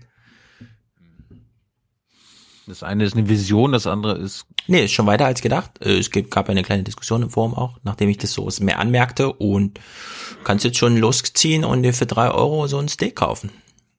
Hm. Yummy. Du kannst es nicht unterscheiden. Es ist wie synthetischer Wein. Da sitzen die ganzen Weinkenner da, weil sie veralbert wurden von den Synthetikern. Schmeckt wie ein Rotwein. Aber es ist ein Weißwein. Was ist denn da los? Das ist nämlich alles möglich. Gut. Ja. Ein, ein paar Tage später gab es dann eine Debatte im Landtag und das fand ich auch lustig, Gut. wie die da so debattiert haben. Mir reicht es. Mir reicht es und ich benötige Ja, der, der das reicht, ist die CDU-Landwirtschaftsministerin. jetzt keine Mhm. weiteren Beweise mehr dafür, dass wir in Sachen Tierschutz einen Neustart in unseren Schlachthöfen benötigen. Neustart. Doch die Grünen wollen, ja, können das nicht so recht glauben. Zu lange schon dient ihnen das Klischee einer CDU, die Massentierhaltung fördert und Tierwohl soeben toleriert. Alte Feindbilder, mit denen Wähler gewonnen werden. Und die gern wiederholt werden, etwa mit einem Zitat aus dem Koalitionsvertrag der Landesregierung. Mit einer solchen Aussage, die Masse der Bevölkerung wolle zu jeder Zeit günstige Nahrungsmittel, da verteidigen Sie doch das Prinzip Billigfleisch. Das kann doch nicht wahr sein. So argumentiert übrigens auch das BMEL, ja, hier Bundespressekonferenz vor ein paar Folgen, liebe Hörer. Jenseits Liebe Hörende. aller Ideologie, wie nun könnte es sicherer, tiergerechter zugehen in Niedersachsens 333 Schlachthöfen. Mancherorts, so heißt es, werde für das Zerlegen eines ganzen Rindes 11 Euro gezahlt. Die SPD etwa setzt auf mehr Rundum-Einblick und bekommt sogleich Widerspruch. Die Videoüberwachung von Schlachthöfen ist eine Möglichkeit, das Vorgehen zu überwachen und schneller einschreiten zu können oder sogar weiteren Tierschutzverstößen vorzubeugen. Das ist kein Ja, aber weißt du, woran das scheitert? An Datenschutz weisen ja auch Menschen zu sehen. Pass mal auf. Heilmittel. Auch Filmaufnahmen müssen dann qualifiziert gesichtet werden. Dann können Sie den Tierarzt auch gleich da hinsetzen. Also das ist eine Scheinlösung. Und die AfD liest Ich würde da eine Jury dran setzen. Es gibt eine Seite, da kann man aufrufen und dann sich zehn Minuten das angucken und wenn man was sieht, drückt man auf den Knopf. Ich weiß gar nicht, was der FD FDPler hat. Also da gibt's so genug Tierschützer, die wahrscheinlich rund um die Uhr das gucken würden. Vor allem reicht schon, die Kamera dahin zu hängen. Nein, es braucht einen Das ist Tierarzt. diszipliniert genug. Es braucht einen Tierarzt. Nee, ich meine, an Disziplinierung reicht es Ja, schon, ja, ja, zu klar, wissen, das- dass da eine Kamera das ist. meinte ich doch damit. Ach so, ja, ja. Die müssen einfach nur Angst Mhm. haben, dass sie irgendwie äh, beobachtet werden dabei. liest vor allem den Ist-Zustand vor. AfD. Es hatten sich Koalitionen des Wegsehens gebildet aus Tierärzten, Aufsichtsbehörden, Mitarbeitern in den Schlachthöfen. Es wird zu viel ungeeignetes Personal eingestellt und es gibt viel zu wenige Kontrollen. Doch zurück Woher zur CDU, das? zum Agrarressort, das die Union quasi als ihren Markenkern begreift. Heute ganz neue Töne. Billigfleisch soll ein Ende haben. Es klingt fast wie bei den Grünen. Wer das System verbessern will, der wird dafür zahlen müssen. Was? Und zahlen wird am Ende der Verbraucher. Nicht nur für höhere Löhne. Ach so, die Verbraucher Mhm. müssen zahlen, nicht die Schlachthöfe, die seit Jahren Unmengen Geld Ja, am Ende die. Verbraucher. Es wird ja nur für die Verbraucher gemacht. Ja, meinetwegen. Aber mit Zahlen, äh, zahlen müssen kann ja auch heißen, dass äh, Unternehmen, die solche tierverachtenden Maßnahmen machen, weniger Geld verdienen. auf den Schlachthöfen, sondern auch für den Umbau von Viehstellen, für eine weniger intensive Nutztierhaltung, für mehr Qualität in der Lebensmittelindustrie. Es scheint, da kommt etwas in Bewegung in Niedersachsen, dem selbsterklärten Agrarland Nummer eins. Ja, also zu den Gewinnen, also ich weiß, es gibt äh, Wurstmilliardäre in Deutschland und so weiter und so fort. Uli. Am Ende ist das ganze System aber darauf ausgerichtet, dass es gemacht wird für einen Konsumenten, der als Käufer dafür zahlt. Und wenn der Käufer nicht bereit ist zu sagen, ich bezahle mehr, sondern wenn es sozusagen über Ecke gespielt ist, es reicht mir, wenn intern das Geld anders, dann reicht's glaube ich nicht. Das stimmt. Das war widerlich. Ist ja auch so ein Wursthersteller. Mhm. Gut, anderes Thema noch aus Niedersachsen fand ich interessant. Es gibt einen ganz, ganz kleinen Verfassungsschmutz, äh, Schutzskandal. Und ich finde, dass der, den Frame von Hallo Niedersachsen ist mir ein bisschen komisch, weil es wird jetzt davon gesprochen, dass Linksextremisten einen V-Mann enttarnt haben. Nur wird nicht einmal erklärt, was denn diese Linksextremisten so extrem macht. Eine als extrem links geltende Gruppe in Göttingen behauptet, sie habe in ihren Reihen einen V-Mann des Verfassungsschutzes enttarnt. Ah, da sind wir wieder, ne? Also, wenn Journalisten davon sprechen, etwas gilt, dann meint der Mhm. Journalist, also ich finde, die sind linksextrem. Der ist vor zwei Jahren in unsere Gruppe gekommen. Äh, Ja, wir hören jetzt, liebe Hörende, äh, die Linksextremistin. Hört immer zu, wie extrem die ist. ähm, war dann erst im Bereich Antifaschismus aktiv ähm, und ist dann später in den Bereich Hochschule gegangen. Äh, wir haben verschiedene politische Arbeitsfelder. Ähm, er ist schon relativ zurückhaltend gewesen. Also hat auch keine intimen freundschaftlichen Beziehungen gesucht. Der Mann hat sich in der Hochschulpolitik engagiert, ließ sich in Gremien der Universität Göttingen wählen. Nun steht er am Internetpranger der linksextremen Szene. Auf einem Online-Portal stehen Name, Foto, persönlichste Daten, sogar seine Adresse. Aufgeflogen ist er offenbar deshalb, weil ihre Behörde nicht aufgepasst hat. Der Verfassungsschutz habe in einer Akte zu einem Gerichtsverfahren entscheidende Informationen eben nicht ausreichend geschwärzt, so der Vorwurf, den Maren Brandenburger nicht kommentiert. Ich kann Ihnen öffentlich zu Tätigkeiten des Verfassungsschutzes im operativen Bereich gar nichts sagen. Wir können öffentlich zu solchen Dingen nicht Stellung nehmen. Doch die Danke, Frau Seibert. Opposition ist aufgebracht, will mehr wissen. Ähm, Ich bewerte es als Supergau für den Verfassungsschutz. Der Verfassungsschutz ist auf ähm, Quellen angewiesen aus den Szenen, die zu beobachten sind. Und diese Quellen werden Gibt es eigentlich auch wirtschaftsextremistische Szenen? Oder gibt es nur links und rechts? Ja. Weil wir hören ja gerade den FDPler. Mhm. Ihre Informationen an den Verfassungsschutz nur dann geben, wenn sie, also diese Menschen, äh, wenn sie wissen, dass ihre Identität geschützt ist. Der Innenminister will heute Abend aufklären im zuständigen Ausschuss. Vertraulich, nicht im Landtag, wo es jeder hört. Das ist ein Sachverhalt, wenn ich ihn bestätige, dadurch, dass ich ihn kommentiere hier in öffentlicher Sitzung, wird klar, dass es diesen Sachverhalt gibt und dass dieser Mann, dieser, diese Frau, was auch immer, in Gefahr wäre oder in Gefahr sein könnte. Doch in Gefahr. Ja, da ist das Motto Also schon mal ein natürlich. Mann oder eine Dann Frau? Ja, Ist sein schon mal Motto, ein Mann oder eine Frau? Na, sein Motto ist, Dann gibt es ähm, einen Terror von Transparenz und Öffentlichkeit. Fahr schwebt der mutmaßliche V-Mann wohl nun so oder so. Für die linksextreme Szene dürfte er ein Verräter sein. Unter seinem Foto steht zu lesen, wir kriegen sie alle. Also es geht Hm. äh, um die interventionistische Linke in Mhm. Niedersachsen und die sind linksradikal. Ja, außerparlamentarische Organisation, ist in Göttingen aktiv, das sind Linksradikale. Ja, aber Aber was hat denn, was hat denn der Typ jetzt gemacht? Also er gilt als zurückhaltend, er war in den Sitzungen, die die eh haben. Okay. Die wollen Ja, ja, auch, dass da Leute hinkommen.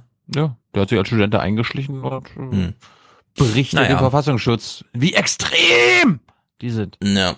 Aber ich halte es noch nicht für einen Super-GAU irgendwie.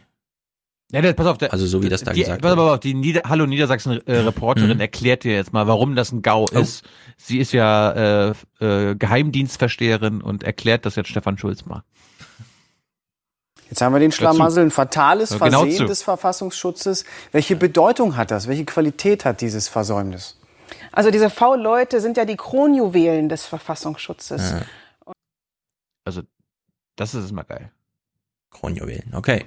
Die Kronjuwelen des. Verfassungsschutzes, pass mal auf. Und ähm, es ist natürlich die Frage, ob gerade jetzt im islamistischen Bereich, im rechtsextremen Bereich V-Leute Angst haben, dass ihnen dasselbe passieren könnte.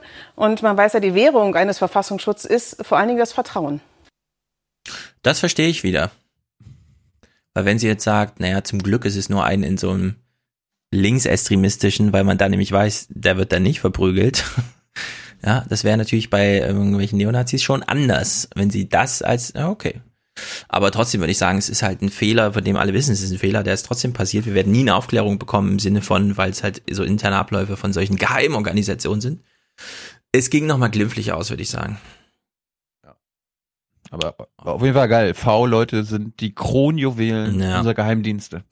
Was ja stimmt, was ja auch gut ist im Sinne von immer noch besser, es geht wirklich jemand hin und macht sich ein Bild von den Gruppen, die man da beobachtet, anstatt einfach nur Textmessages oder von denen zu lesen, also so ein digitales Duplikat sich zu Gemüte zu führen und aufgrund dessen so eine Einschätzung zu geben, sind die jetzt gefährlich oder nicht.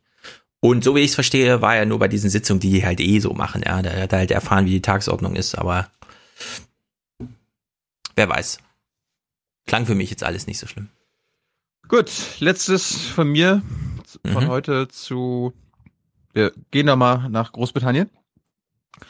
Und es gab einen, es gibt ja neben BBC, Newsnight und so weiter auch Privatsender. Channel 4 zum Mhm. Beispiel, die machen Channel 4 News. Und da muss ich mal lobend erwähnen, die haben an dem Abend, das war glaube ich der Tag zwei nach Theresa Mays Deal-Präsentation, sich nicht als Topthema mit ähm, dem Brexit Was? befasst, sondern mit einem UN-Report durch einen Special Report äh, Hm. von Philip Elson, den wir gleich nochmal sehen. Mhm. Und der hat äh, keine guten Nachrichten gehabt in Sachen Armut in UK. Und das war das Top-Thema und das möchte ich lobend erwähnen. Und äh, wir, wir gucken erstmal rein. Worum geht's denn so? Punitive, mean spirited, and callous. That's how the United Nations Special Rapporteur on Poverty describes the government's austerity policies. And he says the rise in child poverty is a social calamity and economic disaster. It is difficult to overstate how damning this report is. Philip Alston says today that the government could do very much more to eliminate poverty. It simply chooses not to. Now, well aware of his own critics who say he should focus his gaze elsewhere in the world where things are very much worse, he says this the UK is the fifth richest economy in the world, and yet millions are living in poverty, a million and a half are destitute. He says the government is in a state of denial about what is happening to some of the poorest in society. Now, the Department for Work and Pensions told us today they disagree with everything Philip Alston has said. Also gute Frau, wenn du ein sozial oder ein soziales Gefüge wie in Großbritannien hast, dann musst du die soziale Landkarte über Angst organisieren. Abstieg vor allem. Hashtag Abstieg. Kannst ja da jetzt nicht mit so einer Haltung da reingehen. Ich fand, ich fand auch gut, äh, wie dem Elston auch sofort gesagt wurde, ja, was willst du denn hier über Armut in Großbritannien sprechen? Kümmere Ja, dich ich- mal um die, Arm, um die Armut in, in Asien oder in Afrika. Auf der anderen Seite, England ist es Platz 5, hat sie gesagt. Der größten, wer liegt denn der größten vor Wirtschaft, England? einer der größten Wirtschaften der Welt. Naja, aber wer liegt denn so vor Ja, England? pff, hallo. Wir haben keine Armut. Haben die in Großbritannien die UN nicht ordentlich wegmarginalisiert? Ich Wissen möchte, die nicht, wie das geht? Stefan und liebe Hörende, ich möchte nicht, dass ihr irgendwas, was ihr hier hört, auf Deutschland bezieht. Da wär, weil Mhm. wir haben diese Probleme ja nicht. Unsere Regierung, die Mhm. macht sich Sorgen. Habt ihr, Hubertus Heil habt ihr ja nicht geguckt. Nein. Aber ich kann euch sagen, ich kann euch sagen, da braucht ihr euch keine Sorgen machen. Die haben sich. das, die haben das hier im Griff. Da ist das Motto. Mhm. Wir kümmern uns. Wir hören mal Philip Elson selbst. The state does not have your back any longer. You are on your own. The damning assessment of Britain's treatment of its poorest from UN Rapporteur Philip Alston. We followed him over the last fortnight as he travelled across the country, meeting people in food banks and advice centres. Today he said the government turned a tin ear to the hardship many were facing. I'm a mother. I should be able to look after my family properly, Yeah. not have to beg in these places Yeah. for food. Facing Die Frau will nicht betteln um Essen?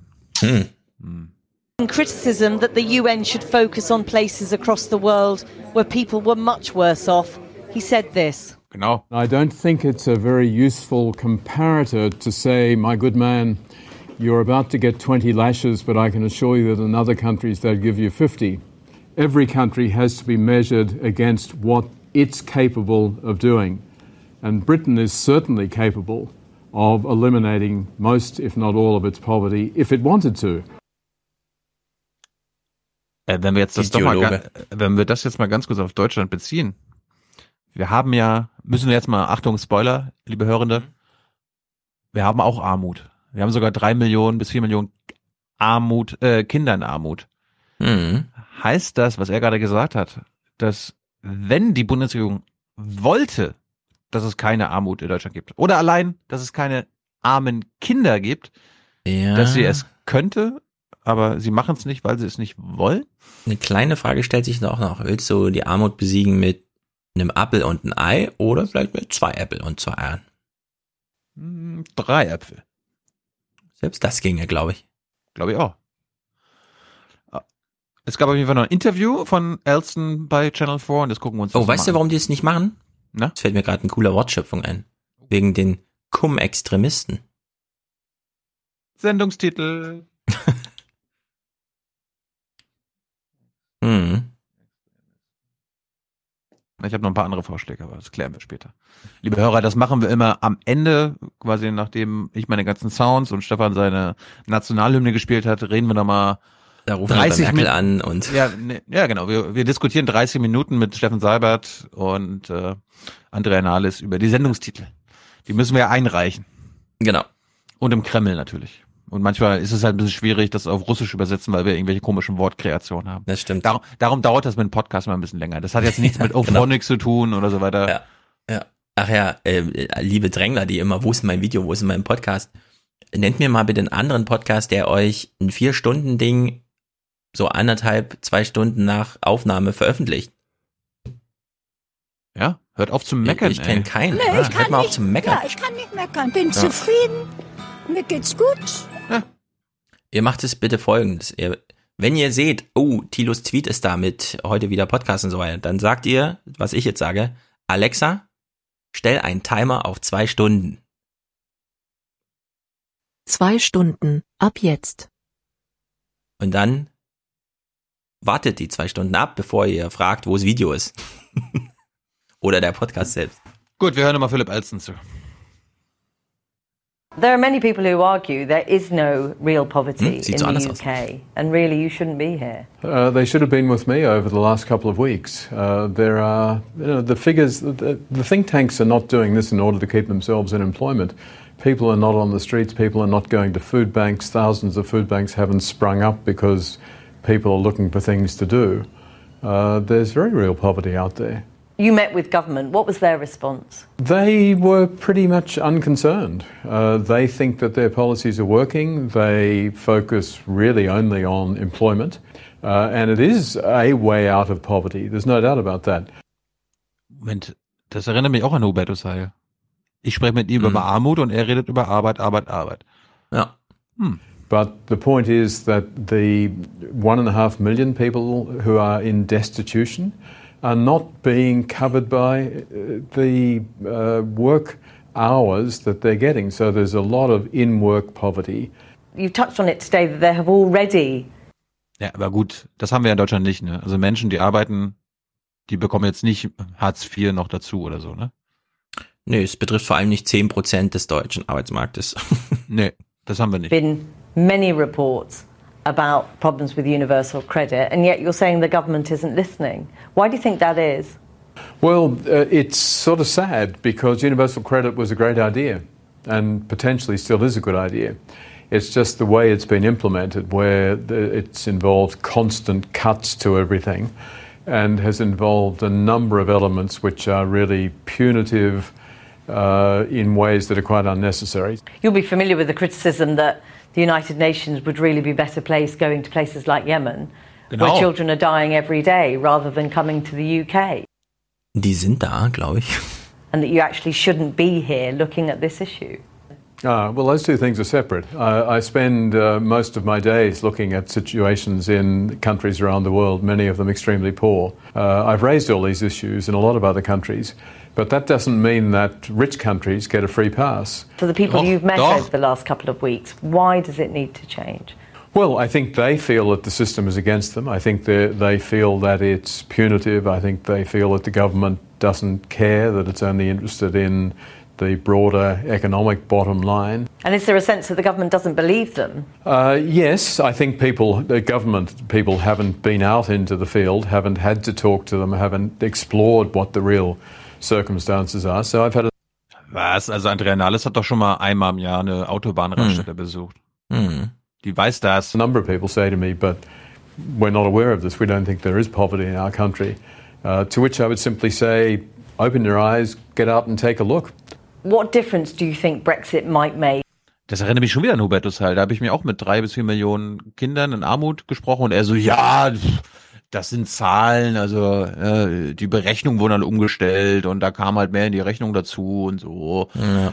Ja. Oder hier, als ich gesagt habe, äh, ihr veröffentlicht ja immer eine Arbeitslosenstatistik jeden Monat, die auch bei Oma Erna in den Nachrichten ankommt und dann gibt's ja die tatsächliche Arbeitslosenzahl und da kann man ja mit Verschwörungstheorie, dass ich hier Verschwörungstheorien aufstellen will. Hm. Hm. Das Warum ist, nicht? das ist die Wahrheit. Lautere Politiker. Ja. To the people you've been meeting? Well, uh, if you exclude this sort of utopian scenario that everything's going to move very smoothly and there won't be any great uh, difficulties, all of the economic assessments that have been made say, look, Brexit's going to come at a cost. Now, it's a cost that the British people are apparently prepared to pay. It's going to be those who are less well off who are going to bear the brunt of it. Many of the poorer communities voted for Yes, Brexit. because they were feeling insecure, neglected, ignored, but they're going to get a double whammy unless policies change. Naja. Double whammy. Aber immerhin ist das ein Double Whammy im Sinne von nicht nur uns betrifft er, sondern auch die anderen. Ja. Ja, finde ich lustig, dass sie da tatsächlich so diskutieren im Sinne von, es gibt ja keine Armut. denn ich war noch nie in England. Aber ich glaube, es reicht ein Spaziergang.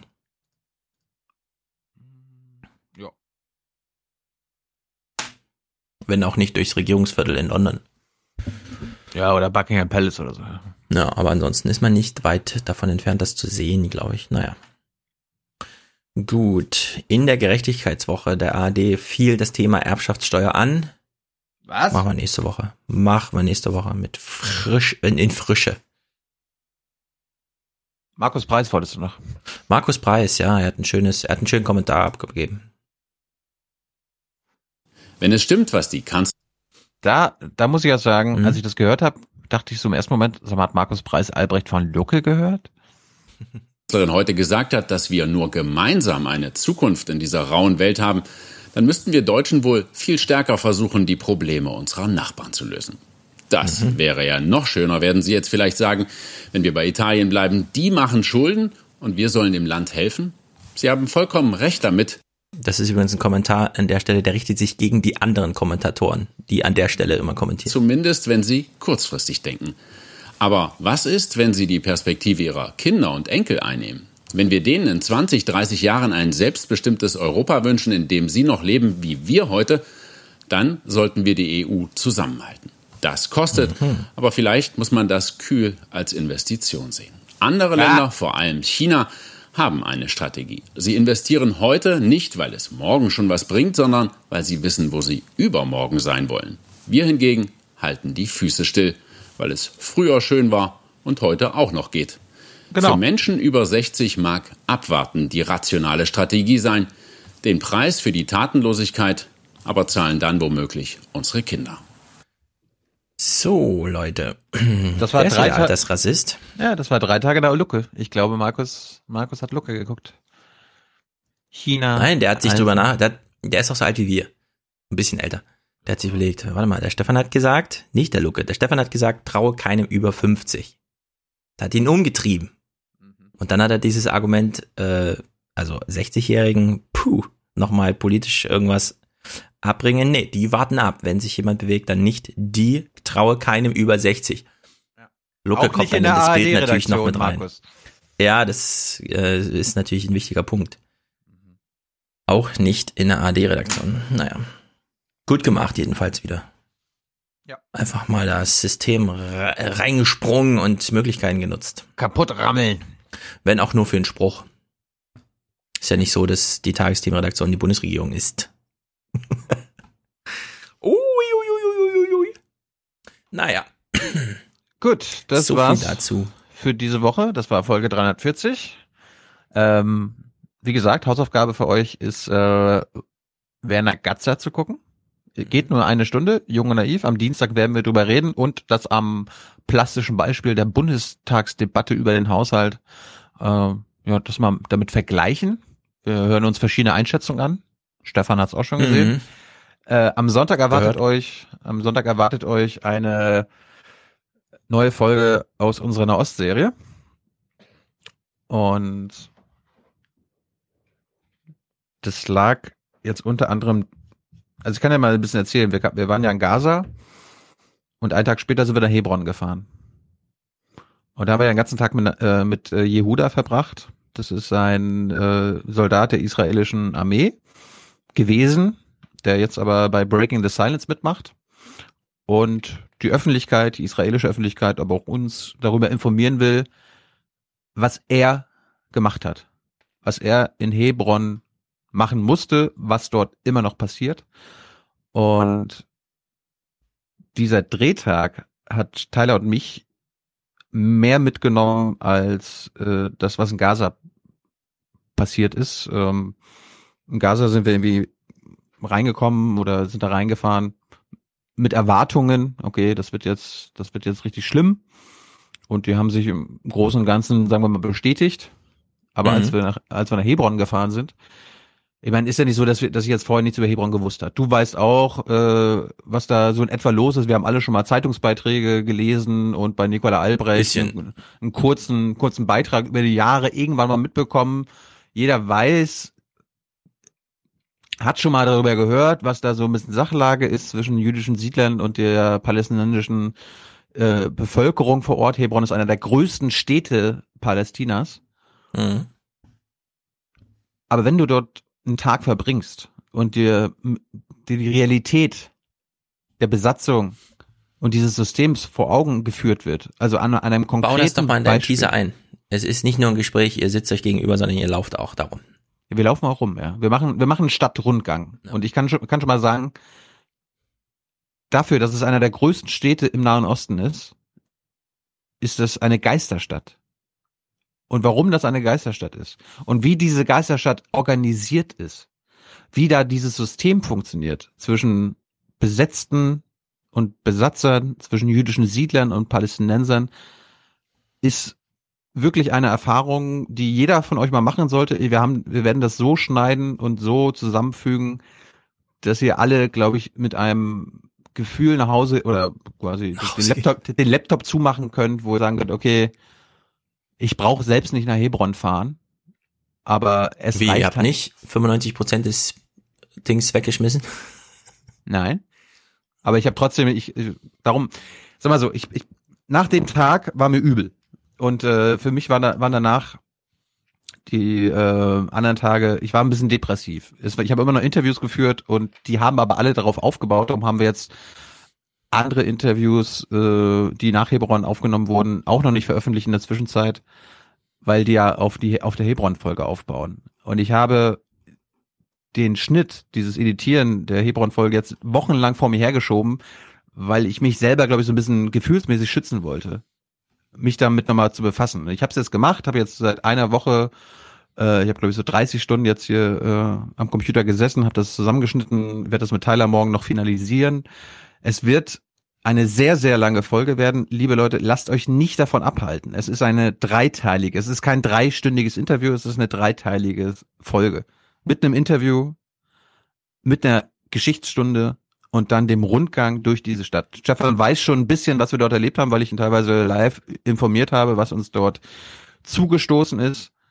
Aber auch Stefan weiß nicht, was da quasi Sachlage Ja. ist. Und Wollte ich gerade sagen, ich kann mich nicht dran erinnern jetzt an Hebron-spezifische Sachen. Ich habe natürlich ein bisschen verfolgt. Ja, so. Ich habe ich habe, ich habe, ich habe dich über die Drehbedingungen informiert, was, wie wir dort behandelt wurden, sag ich mal. Und gerade, ich meine, wir haben ja auch einige Soziologen und Soziologinnen als Hörer. Ich würde mir wirklich mal in diesem Fall, weil das Motto ja Breaking the Silence ist, ja, ich wünsche mir auch mal eine deutsche Ruhestörung. Gebt mir mal Feedback, liebe Audiokommentare, zu dieser Folge. Ich will nicht irgendwie politische Einordnungen und ah, hier Israel-Regierung und palästinensische Regierung. Darum geht es nicht. Darum geht es in diesem Fall nicht. Ich möchte einfach nur mal hören, was ihr danach denkt. Und äh, Willst du eine Medienwirkungsforschung haben? ja, na, ich würde mir von einem Soziologen oder Soziologin wünschen, weil das ist, glaube ich, wir wir blicken da in den Maschinenraum der Besatzung, wie man das erklären kann, weil ich äh, ich habe ich habe so gut wie möglich dargestellt, wir werden es so gut wie möglich abbilden und wir bekommen quasi von einem Maschinisten erklärt, wie die Maschine funktioniert, aber ich glaube, da steckt noch viel mehr drin und ich lege es euch ans Herz. Die Folge wird auch recht früh am Sonntag erscheinen, damit ihr quasi nicht euren Sonntagabend damit, ich will nicht sagen versauen müsst, aber damit ihr danach noch irgendwie eine Comedy gucken könnt und wieder äh, bessere Stimmung bekommt. Also vor dem Mittagessen noch gucken, meinst du? Ja, mittags, mittags wird's rauskommen. Und dann kann man sich das nachmittags angucken. Aber das ist die Folge der unserer Naust-Reihe und die möchte ich jedem ans Herz legen. Am Dienstag werden wir noch nicht drüber sprechen, weil ich mir vorstellen kann, dass es ein bisschen zu früh sein wird, aber da ist Haushalt. Das ist Haushalt, da, da geht's. Haushalt. Da, da geht um was anderes los. Ja. Ja. Also wie gesagt, Werner Gatzer, könnt ihr gucken, ist die Hausaufgabe. Hubertus, Hubertus Heil, guckt das bitte nicht. Und am Sonntag gibt es Junge Naiv aus Hebron. Ja. Das war's. Wir brauchen für Folge 341 noch Unterstützung. Äh, wir, wir brauchen noch Produzenten oder Produzentinnen. Das werdet ihr ab 42 Euro und äh, Präsentatoren oder Präsentatorinnen oder Präsentierende. Ja, Präsentierende werdet ihr ab Mhm. 250 Euro. Ja, schönes Wochenende. Viel Spaß. Haut rein. Herzlichen Dank und Ihnen und Ihren Zuschauerinnen und Zuschauern einen schönen Abend. Entschuldigung. Herzlichen Dank und äh, Deutschland alles Gute. So viel heute von uns. Ihnen noch einen schönen Abend bei uns im Ersten. Selbstverständlich werden Sie die Tagesschau und die Tagesthemen auf dem Laufenden halten. Machen Sie es gut. Sammlungsbewegung. Deutschland braucht weder die Bierzeltreden von Horst Seehofer noch die linke Sammlungsbewegung von Sarah Wagenknecht. Sehen Sie, äh, lieber Herr Jung, ich gehe Ihnen da nicht auf den Leim. Wir versuchen, die Leute im Blick zu behalten. Diese Person haben wir auch auf dem Radarschirm, aber wir hoffen, dass wir alle diese Personen auf dem Radarschirm haben und keiner unter dem Radarschirm an uns vorbeigeht. Ich überlasse natürlich jedem Einzelnen, das anders zu sehen, weil ich ein großer Demokrat bin. Die ähm, Annegret Kramp-Karrenbauer. Äh, Annegret Kramp-Karrenbauer. Nehmen wir an Annegret Kampan. Annegret Kramp-Karrenbauer. Ich stolper Nein, immer über diesen Namen. Ich stolper Hammer? immer über diesen Namen. Unglaublich. Sagen wir mal Kanzlerin Annegret Kramp-Karrenbauer. Angela Krank, äh, äh. Großartige Frau, klare Sprache, klare Inhalte, aber sanft vorgetragen. Wow, was für ein schöner Schlusssatz. Damit sind wir dann am Schluss unserer heutigen Tagesordnung. Wir brauchen Wölfe, weil sie der Natur dienen. Aber die Wölfe, die dummes Zeug tun, die gehören konsequent erschossen. Es waren so 45 Euro über den Schnitt. Bereut? Na, überhaupt nicht. Wir haben Riesenrad gefahren und haben schön Puffjes gegessen. Nee, ich kann nicht, ja, ich kann nicht meckern. Bin zufrieden. Mir geht's gut. Ein toller Nachmittag, der allen Beteiligten richtig Spaß gemacht hat. Sorgen Sie dafür, dass wir draußen weiterhin arbeiten können, unsere Familien da draußen leben können, unsere Kinder und Enkelkinder eine Zukunft da draußen haben. Machen Sie uns das nicht kaputt. Ich glaube, dann kriegen Sie Gegenwind. Den haben Sie noch nicht gesehen. Man muss dann auch die Kraft haben, es einfach zu ignorieren und die Furche weiterzuziehen. The state does not have your back any longer. You are on your own. Selbstverständlich werden Sie die Tagesschau und die Tagesthemen auf dem Laufenden halten. Machen Sie es gut. Es wäre gut, wenn diese Regierung nicht mehr lange im Amt Hört ihr das? Hört ihr das? Zwei bis dreimal die Woche. Ich habe hier so einen Kabinennachbar, der spielt hier minutenlang irgendwelches Zeug ab. Moment. Herr Jung, Herr Jung, es ist so laut.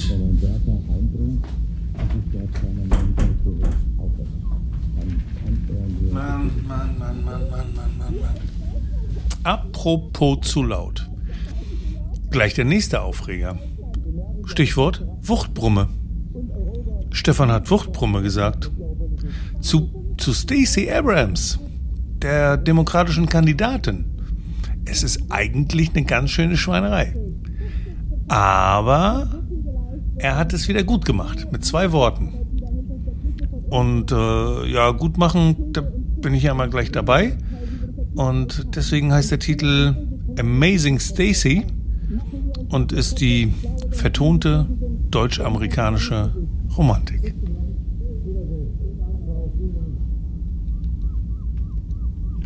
Ist vorbei, ne? Ne, habe ich wieder einen Tag Ruhe.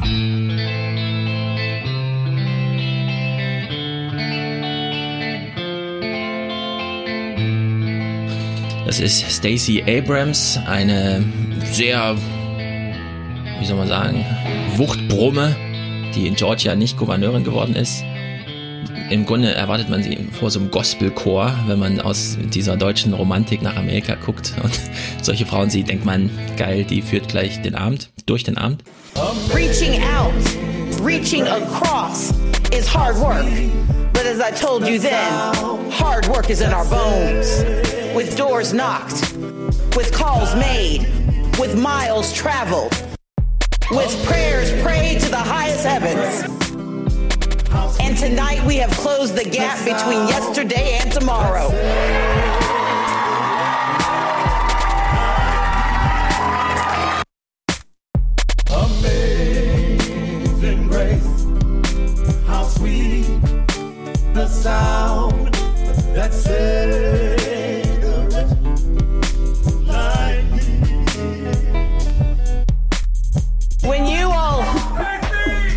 Chose me as your Democratic nominee, I made you a vow. In our Georgia, no one would be unseen, no one is unheard, and no one is uninspired. But we still have a few more miles to go. But let's hear me clearly. That too is an opportunity to show the world who we are. Because in Georgia, civil rights has always been an act of will and a battle for our souls. And because we have been fighting this fight since our beginnings, we have learned a fundamental truth. Democracy only works when we work for it. When we fight for it. When we demand it. And apparently today, when we stand in lines for hours to meet it at the ballot box, that's when democracy works.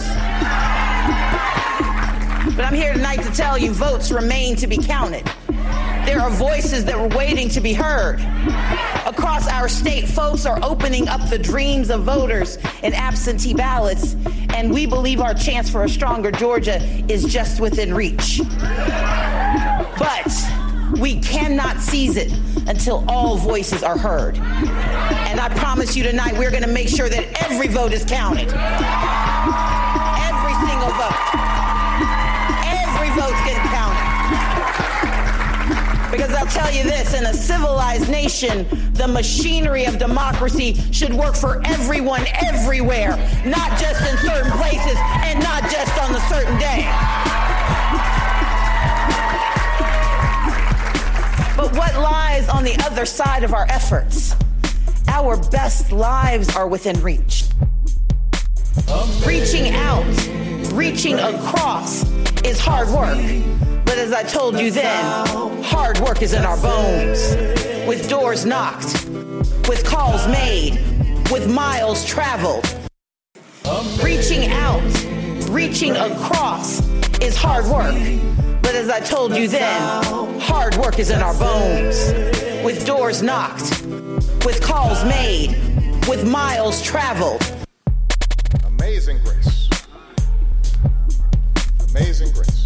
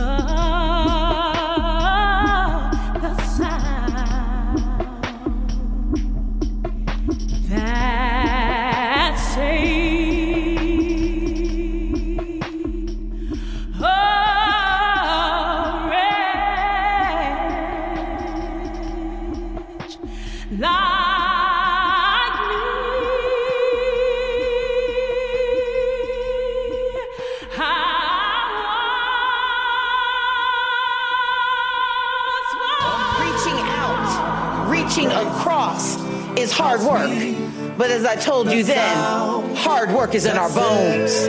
With doors knocked, with calls made, with miles traveled. Wenn man aus dieser deutschen Romantik nach Amerika guckt.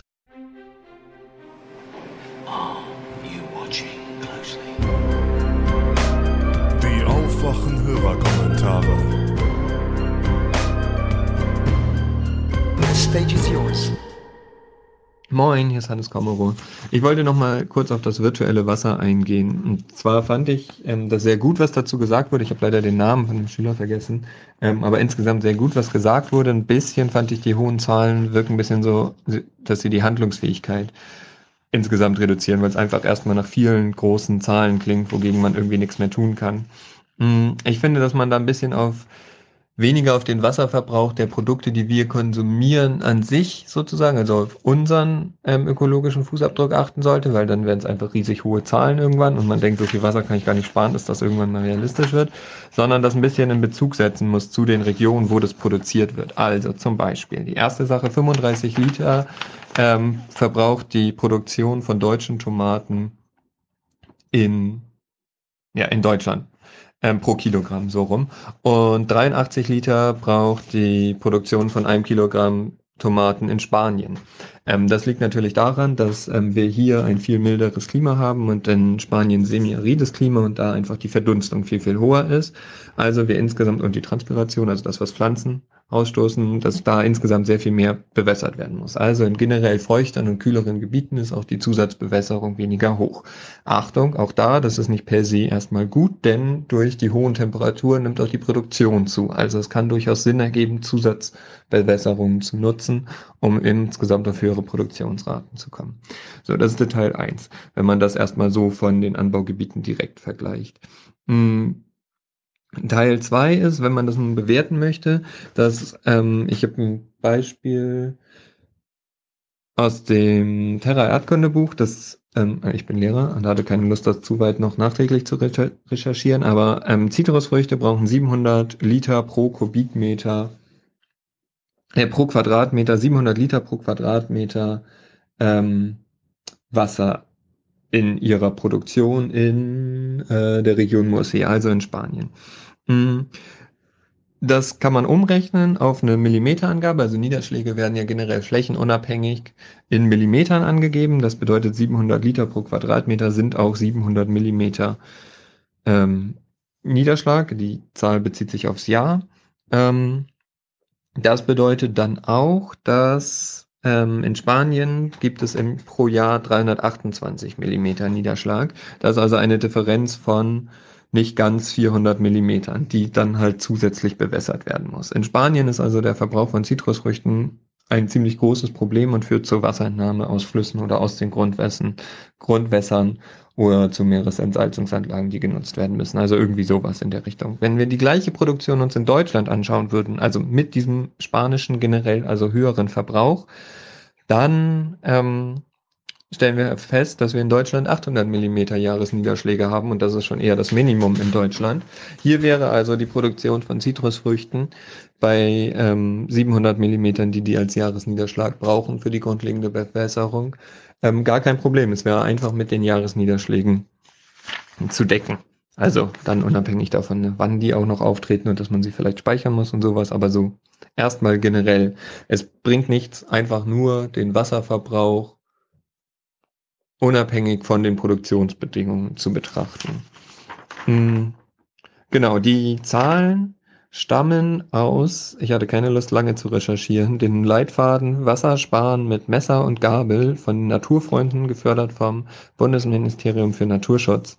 Ähm, sie passen zu dem, was ich sonst so aus anderen Zahlen kenne. Und wie gesagt, ich hatte keine Lust zu recherchieren, möchte aber auf diese Quelle nochmal explizit hinweisen. Ich habe erst nachdem ich mich inhaltlich damit beschäftigt habe, draufgeschaut. Es ist ein Kochbuch, das quasi das Wassersparen in den Vordergrund rückt. Und genau deshalb fand ich so sehr interessant. Also es ist ein super Ansatz. Ich habe nicht näher reingeguckt, wie gut die Rezepte jetzt sind an sich, aber es ist quasi ein Kochbuch, das darauf fokussiert, mit möglichst hohem Wasserspareffizienz zu kochen quasi. Das fand ich einen sehr interessanten Ansatz und wollte das hier am Ende nochmal herausstellen. Also der Leitfaden Leitfaden Wassersparen mit Messer und Gabel. Wenn ihn jemand mal ausprobiert und Rezepte daraus ausprobiert, kann er ja ein Feedback dazu geben. Vielen Dank. Hi, Aufwachen-Universum, Gabriel hier. Ähm, erstmal Grüße natürlich an alle. Und ich habe gerade äh, euer Podcast 338 gesehen über den Brexit. Und da hattet ihr gemeint beim Vergleich von Boris Johnson und seinem Bruder Joe Johnson, ähm, dass wenn er, also Boris, den Friseur des Bruders hätte, er sein Amt schon längst hätte. Also war zumindest Stefans Meinung. Äh, ich muss da irgendwie direkt das Gegenteil denken. Also ich dachte mir, es ist doch ähnlich wie bei Trump, dass allein durch dieses, sagen wir mal, etwas skurrilere Aussehen schon so viel Aufmerksamkeit darauf gelenkt wird und äh, auch irgendwie so diese Abgrenzung zu den anderen Politikern doch allein dadurch irgendwie stattfinden kann. wird ja auch immer wieder in den Medien aufgegriffen. Also von daher habe ich mir gedacht, es ist doch wahrscheinlich eher genau andersrum. Also dass gerade dieses Aussehen, egal wie man das jetzt bewerten will, doch eher für ihn positiv ausgeht. Jo, das war's schon. Hallo Stefan, hallo Thilo, hier ist der Max mal wieder. Ähm, ich gucke gerade die Folge 339 und habe gerade den Bericht über Shiftphone mir reingezogen und ich spreche gerade jetzt über ein Shiftphone das Ganze. Hab das damals schon entdeckt über das äh, Crowdfunding-Konzept und muss echt sagen, im Gegensatz zu den anderen Herstellern, gerade dieser Reparaturaspekt finde ich halt wirklich sehr, sehr sympathisch. Man kann komplette Komponenten austauschen, das macht das Ganze sehr, sehr langlebig, sehr, sehr coole Truppe, die sind erreichbar. Klar, wenn man das Ganze upscalt, ist wirklich die Frage, die stellt Stefan sehr, sehr richtig. Was passiert, wenn man auf einmal in eine Produktion reingeht, die millionenfach ist? Aber ich glaube, dass es definitiv der richtige Ansatz ist, wenn man sich einfach nochmal überlegt, wir haben ja die vergangenen Wochen auch über das virtuelle Wasser und alles Mögliche gesprochen. Da sind, ist die Nachhaltigkeit, wenn wir auch so viel über Klimawandel sprechen, natürlich beim Smartphone, was allumgreifend ist, was jeder hat, wo mehr Smartphones es gibt, als Menschen Zugang zu äh, Sanitärversorgung haben.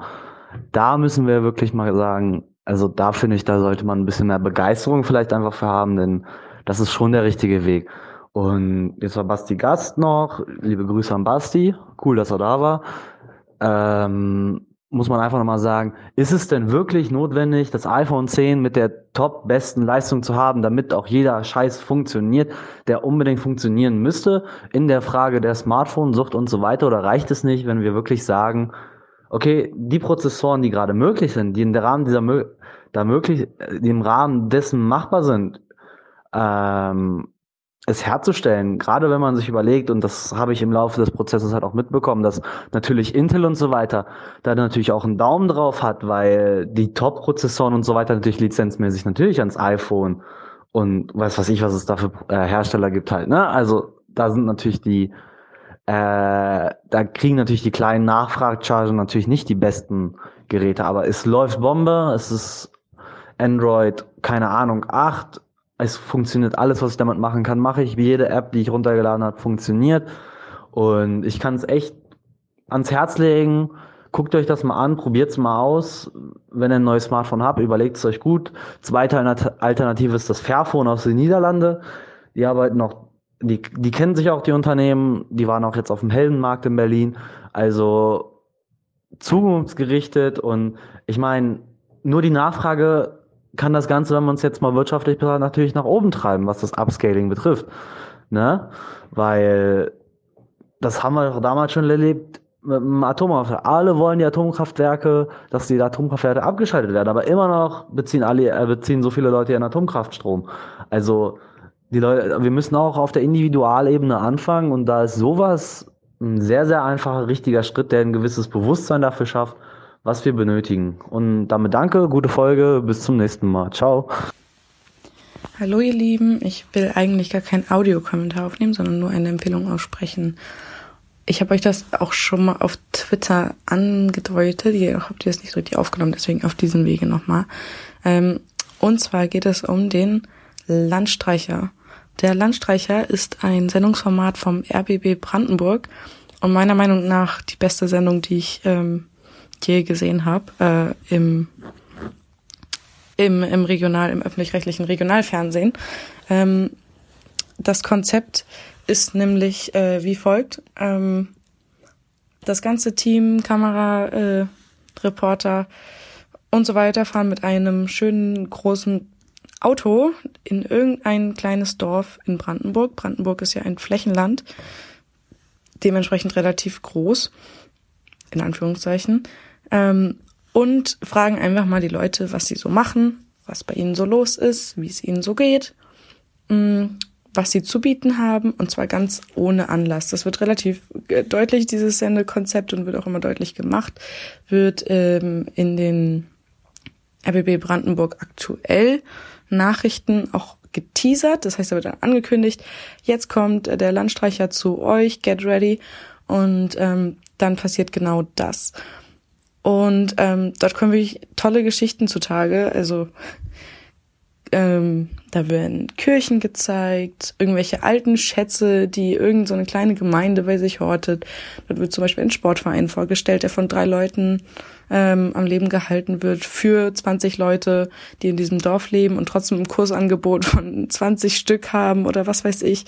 Ähm, das ist wirklich phänomenal und die Leute haben quasi die Möglichkeit, irgendwas Positives von sich zu präsentieren.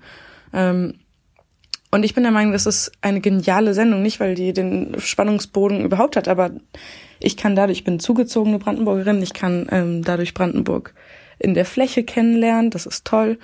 Ähm, und was ich halt bemerkenswert finde, ist dieser leichte politische Auftrag dahinter.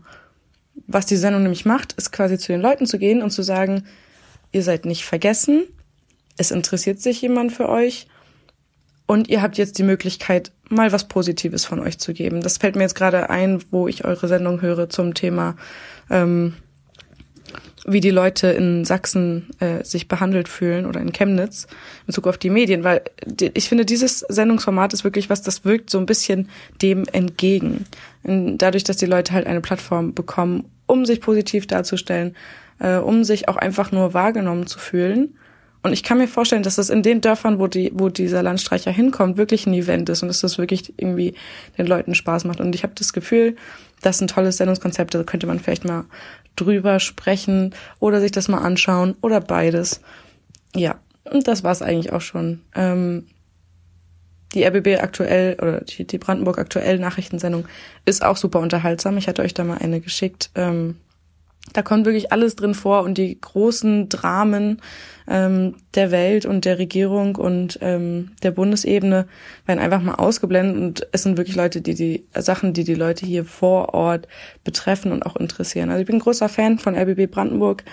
Ähm, das kann man sich sehr schön anschauen. Ähm, genau. Mach's gut, äh, macht so weiter und bis bald. Tschüss. Hallo Thilo, hallo Stefan. Ähm, zu, der, zu der Diskussion über die Ostdeutschen und deren, ja, aus Stefans Sicht mit recht unsäglichen Anspruchshaltung, habe ich auch noch eine, eine zweite Perspektive. Ich habe das ja auch, also ich bin ja auch Ossi und habe auch da entsprechende äh, Verwandtschaft und so. Ähm, das ist jetzt im, im Westen Thüringens, in Eisenach, da ist es nicht ganz so schlimm. Aber man, man findet es doch ein bisschen. Und äh, ich habe da so eine Privattheorie zu, warum das so ist und warum das in Sachsen dann noch viel, viel schlimmer ist. Die äh, Gysi hat das, glaube ich, auch schon gesagt. Die Ostdeutschen haben eine doppelte Enttäuschung nach der Wende erlebt. Also die wurden mehrfach vor den Kopf gestoßen. Das erste war halt in der Nachwendezeit, dass ihnen die ganze Zeit gesagt wurde, ja, ihr seid alle unproduktiv und scheiße. Was aus der Innensicht der Menschen natürlich nicht stimmte. Die haben sich alle in den Arsch abgearbeitet, nur halt im System, was komplett kaputt war.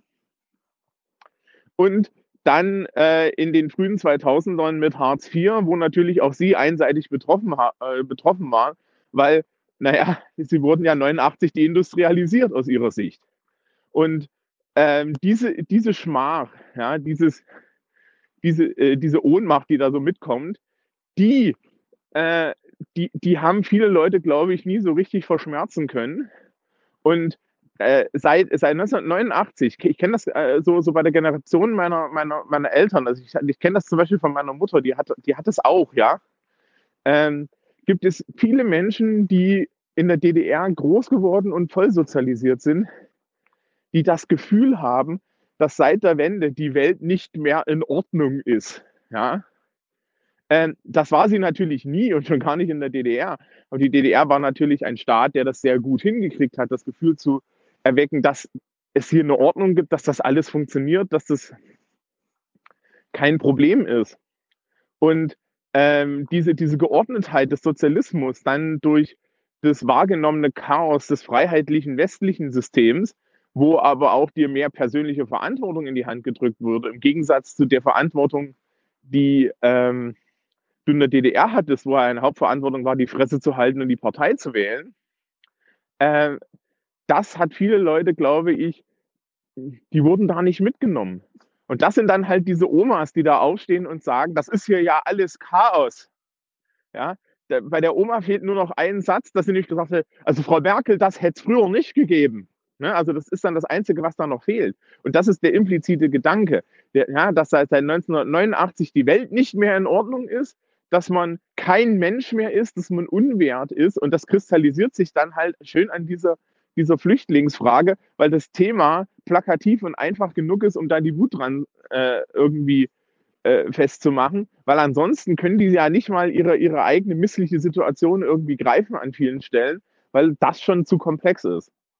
Also das ist so mein Take äh, dieser ganzen Sache. Es ist mittlerweile tatsächlich unerträglich.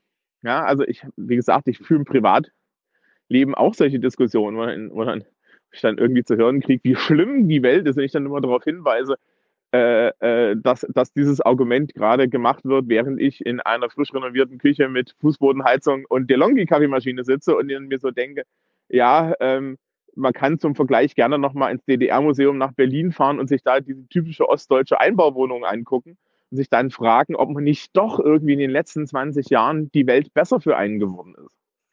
Aber gut, ähm, das, ist, das ist mein Take daran. Die Frage, was ich, wie man das machen kann oder ob sich das nur biologisch löst, die könnt ihr dann ja mal besprechen. Hallo lieber Aufwacht-Podcast, hallo liebe Community, hier ist der Thilo aus Mainz. Ähm, und ich habe tatsächlich keinen wirklichen Kommentar sondern eher eine Frage, und zwar bezüglich politischen Aktivismus. Ähm, ich höre den Podcast dank meinem Bruder, äh, der sehr politikaffin ist, jetzt schon seit einem Jahr und habe das Gefühl, ähm, ja, sehr viel umfassendes Wissen über ja nicht nur politische Geschehnisse, sondern auch generell äh, über die Dinge auf der Welt gesammelt zu haben und wie sie funktionieren. Ähm, und möchte mich dafür bedanken. Und jetzt habe ich eine Frage und zwar habe ich heute tatsächlich erst, wahrscheinlich kennen das einige eher noch, äh, von der politischen Bewegung Schrägstrich Partei äh, Volt Europa erfahren und habe mir deren Parteiprogramm durchgelesen und das klingt ja ja sehr idealistisch und fast schon zu schön, um wahr zu sein, so ungefähr. Also progressiv, äh, jung, überhaupt nicht äh, gebunden an, ich weiß nicht, veraltete Parteiprogramme, wie wir sie hier im, im ja, eher konservativeren Deutschland haben. Und äh, spiele zum allerersten Mal ernsthaft mit dem Gedanken, äh, ja, mich einer Bewegung, Schrägstrich einer Partei anzuschließen. Ähm, da diese Partei ja fast oder diese Bewegung mir noch mehr aus dem, aus dem Herzen und den Gedanken äh, spricht, als es zum Beispiel auch die Linke tut, ähm, die ja so wahrscheinlich für die meisten äh, oder für viele Hörer zumindest der, der einzige wirklich politisch äh, politisch äh, funktionierende Partner hier, äh, äh, die Partei, die einzige politisch funktionierende Partei hier ist, oder wählbar zumindest. Ähm, genau, und da würde ich mich natürlich sehr freuen, wenn die Community oder jemand aus der Community mir vielleicht auch per und allen anderen natürlich eine, eine kleine Einschätzung geben könnte, der vielleicht schon mal mehr sich mit äh, Volt Europa beschäftigt hat oder sogar Mitglied ist. Und äh, natürlich, lieber Thilo, lieber Stefan und auch natürlich äh, lieber Hans, äh, wenn ihr ein, zwei Worte dazu sagen möchtet, würde ich mich extrem drüber freuen und ich glaube, also ein, zwei Minuten kann man vielleicht bestimmt mal dafür opfern oder dafür nutzen. Opfern ist vielleicht das falsche Wort. Ähm, weil, äh, ja, ich finde das tatsächlich ist es spannend. Wie gesagt, sehr idealistisch, aber ähm, ich selbst bin politisch eben, ja, nicht studienmäßig im Thema. Das heißt also mehr ich bin eher alltäglich politisch gebildet, würde ich mal sagen. Durch den Aufwachen-Podcast etwas äh, besser natürlich noch. Ähm, genau. So, lange Rede, kurzer Sinn. Ich würde mich sehr über Einschätzungen freuen, die über das hinausgehen, was ich da selbst lese und mir natürlich selbst denke. Ähm, ja, Dankeschön, schönen Tag noch und ich freue mich auf die nächste Folge. Hallo, liebe Aufwachengemeinde und alle, die dazugehören. Hier ist der Gerrit und ich habe eine Frage. Ich bin gerade bei 317 angekommen, wo es um Klamotten und so geht und eben halt auch um die Wiederverwendung von Klamotten. Und da, ähm, ich sitze gerade in Uganda und ich habe, sehe sehr viele Leute, die zum Beispiel mit Trikots aus Deutschland herumlaufen. Und es gibt Läden, wo man sich eben halt die Second-Hand-Klamotten kaufen kann.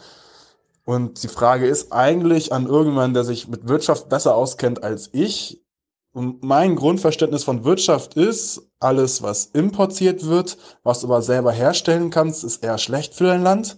Alles, was du exportierst, ist gut für dein Land. Also bekommst eben halt Geld rein und du hast Arbeitsplätze in deinem Land. Und grundsätzlich wäre das eigentlich, wenn man das zusammenbringt mit den Klamotten, die nach Uganda verkauft werden, ähm, kontraproduktiv für Uganda, weil die T-Shirts eben halt hier auch hergestellt werden könnten. Natürlich kann man jetzt kein FC Bayern T-Shirt irgendwie herstellen, was irgendwann in Deutschland in den Spendenkopf geschmissen hat. Aber ähm, grundsätzlich sind sie alle, äh, viele Leute hier in der Lage, ähm, T-Shirts zu machen. Und da gehen halt Arbeitsplätze, soweit ich, in meinem Verständnis gehen Arbeitsplätze verloren und die Wirtschaft in Uganda geht weiter runter. Kann das irgendjemand so bestätigen? Kennt sich damit besser aus? Da würde ich mich sehr, sehr drüber freuen, da das Thema schon hier in Uganda oft diskutiert wird unter uns. Ja, und wenn ich schon mal aus Uganda berichte, dann können wir mal kurz die politische Lage irgendwie zusammenfassen. Es gab ja vor zwei Monaten ähm, so ein paar Proteste, wo der Präsident etwas an der Demokratie gefeilt hat wieder. Ähm, ist soweit alles wieder ruhig. Ähm, es gab mehrere Festnahmen, ein paar Tote und so, aber momentan hat sich irgendwie alles wieder beruhigt. Um das so äh, Big Brother-mäßig zusammenzufassen, würde ich sagen, Museveni hat auf dem Schlachtfeld gewonnen. Allerdings der optionelle Bobby Wine, der hat die Herzen gewonnen und Museveni hat kaum noch Anhänger, selbst auf dem Land wird es immer weniger. Und die nächsten Wahlen werden zumindest dann sehr, sehr interessant, aber die sind, glaube ich, erst in drei Jahren so. Also momentan alles locker. Guti, vielen Dank. Bis denne.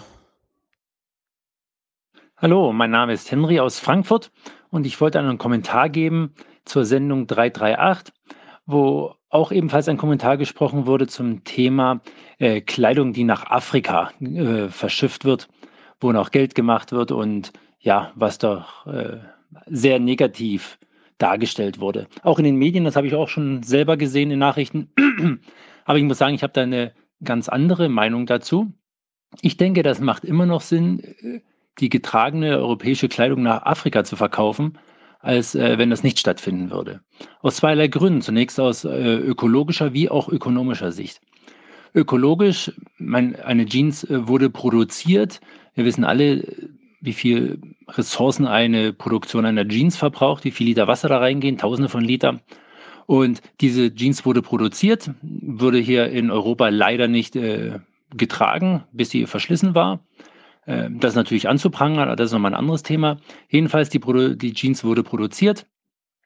Und ja, wir könnten sie natürlich schreddern. Da müsste halt eine neue Jeans wiederum produziert werden für den afrikanischen Markt.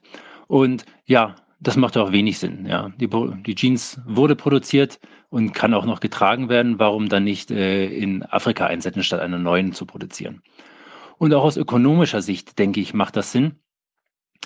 Denn wenn man die volkswirtschaftliche Perspektive betrachtet, äh, die afrikanische Bevölkerung kann sehr günstig äh, Kleidung erwerben, äh, vermutlich deutlich günstiger noch als die eigene Produktion und kann damit ihre Bevölkerung doch gut versorgen.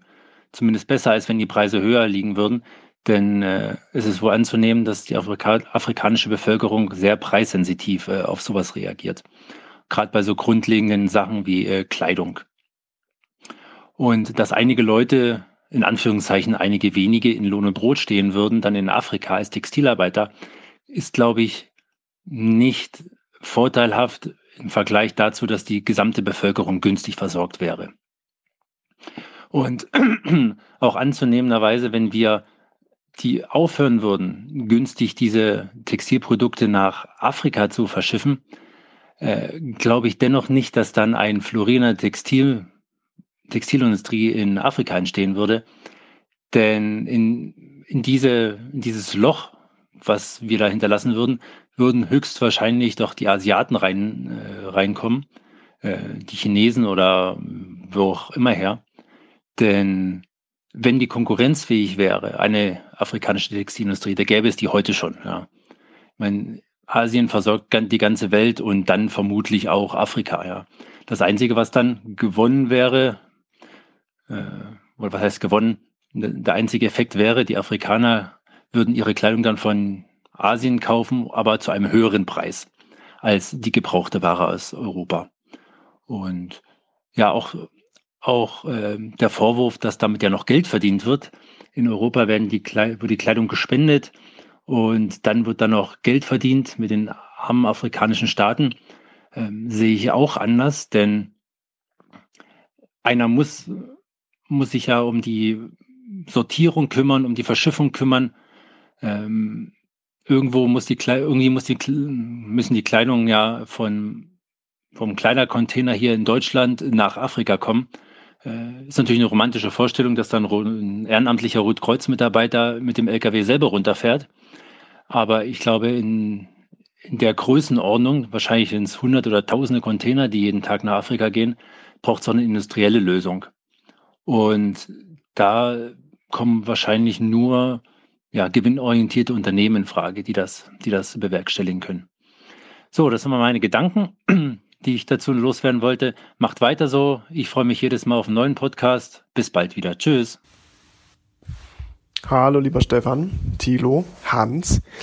Auch immer gerne an Tyler, den ich jedes Mal großartig finde, wenn er den Weg zu euch in die Show findet. Sebastian hier aus München. Und ich muss jetzt nach alter Zeit doch mal eine Nachfrage stellen. Und zwar hat Stefan in der Aufwachen-Folge vom 30. Oktober mal wieder, das kam vor einiger Zeit schon mal, äh, mal wieder davon gesprochen, dass Frankreich sehr aktiv darin war, die Inflationsziele einzuhalten, die tariflichen äh, Lohnerhöhung einzubringen und dass wir das in Deutschland nicht machen würden und dadurch einen Wettbewerbsvorteil hätten. Als wir da vor einiger Zeit schon öfters drüber diskutiert hatten, habe ich äh, einige Franzosen, die ich hier kennengelernt habe, mal darauf angesprochen. Ähm, ich sag mal, euren Informationen erstmal blind gefolgt und bin damit ein Stück weit in äh, ein offenes Messer gerannt. Und zwar wurde mir eigentlich da das Gegenteil berichtet, dass da die ähm, Lohnniveaus sehr niedrig sind. Dass gerade in Paris, die ist ja von den Mietpreisen her die Stadt nochmal deutlich schlimmer dran als sogar München, dass dort die Gehälter erheblich niedriger sind. Ich selber arbeite im, sagen wir, im naturwissenschaftlich, ingenieurwissenschaftlichen Bereich, habe gerade auch einen neuen Kollegen bekommen, der aus Frankreich hergekommen ist, der unsere deutschen Gehälter für das absolute Schlaraffenland hält. Und genau, wollte das einfach mal zurückspiegeln. Ich habe diese Erfahrung nicht gemacht. Vielleicht waren das jetzt drei, vier Ausnahmen, mit denen ich gesprochen habe. Würde das aber gern zur Diskussion einfach stellen, weil ähm, ich da jetzt erstmal verwirrt bin. Ich habe das erst so hingenommen, habe aber jetzt gemerkt, das könnte jedenfalls so anders sein. Ähm, genau. Also das zur Anregung, wenn es inzwischen in der Zwischenzeit besprochen wurde, dann habe ich nichts gesagt. Ansonsten großartiger Podcast. Ich bin seit langer Zeit treuer Anhänger, werde das so weiterhin bleiben, empfehle den Podcast, wo es geht und macht weiter so. Alles super. Liebe Grüße. Hallo Stefan, hallo Tilo, hallo äh, Bassi. Eigentlich wollte ich einen bitterernsten Kommentar zu äh, Hubertus Heil, seinem äh, Arbeiterbild, weil Menschen kommen ja nicht vor äh, und so weiter einsprechen. Aber eigentlich habe ich eine schönere Anekdote zum Thema, äh, da berichtet das Fernsehen über zwei weiße Hirsche und die Problematiken, die sich da jetzt für die für den bürokratisch Deutschen äh, stellen. Ich habe eine Zeit lang in Schweden gelebt und im Sprachkurs dort ähm, ergab es sich, ne, also es war in Göteborg, das war jetzt nicht so wahnsinnig weit im Norden, im Sprachkurs da ergab es sich, dass abends äh, ein äh, der der ein, der andere Deutsche äh, völlig aufgelöst plötzlich äh, ankam und sagte, ja, er hat er hat äh, einen, einen Elch gesehen und äh, ob man, was man dann jetzt tun müsste, ob man jetzt irgendwie die die äh, die Polizei rief, äh, rufen sollte, weil der Elch, der lief da einfach mitten über die Straße, mitten durch Göteborg, was ungefähr so ja so groß ist wie äh, ja Düsseldorf, ja, also so 500.000, ein bisschen mehr. Und ja, der war, und alle anderen schauten ihn so ein bisschen verstört an, insbesondere die schwedische Lehrerin, die dann sagte, ja, das ist halt ein Elch, das kommt vor. Die ziehen um die Jahreszeit eben von Norden nach Süden und die laufen auch gern mal durch die Stadt. also so ein bisschen Gelassenheit, äh, ja, weil, weil jetzt die Natur nicht, nicht komplett durchgekämmt ist, gell? das müssen wir Deutschen uns vielleicht doch nochmal ein bisschen antrainieren. Also dann macht weiter so viel, äh, ja, viel Spaß mit euren Hirschen. Hallöchen, hier ist Jascha aus Dortmund und ich habe soeben eine Kurzdoku oder einen Beitrag namens Mit offenen Karten vom Arte gesehen, in der es um Schweden ging. Ähm, Schweden, der Albtraum der Ostsee hieß das, glaube ich. Und es ging darum, ähm, wie Schweden 2017 die Wehrpflicht wieder eingeführt hat, nachdem die Krim ja annektiert wurde von äh, Russland und warum äh, sie 300 Männer auf der Insel Gotland stationiert haben.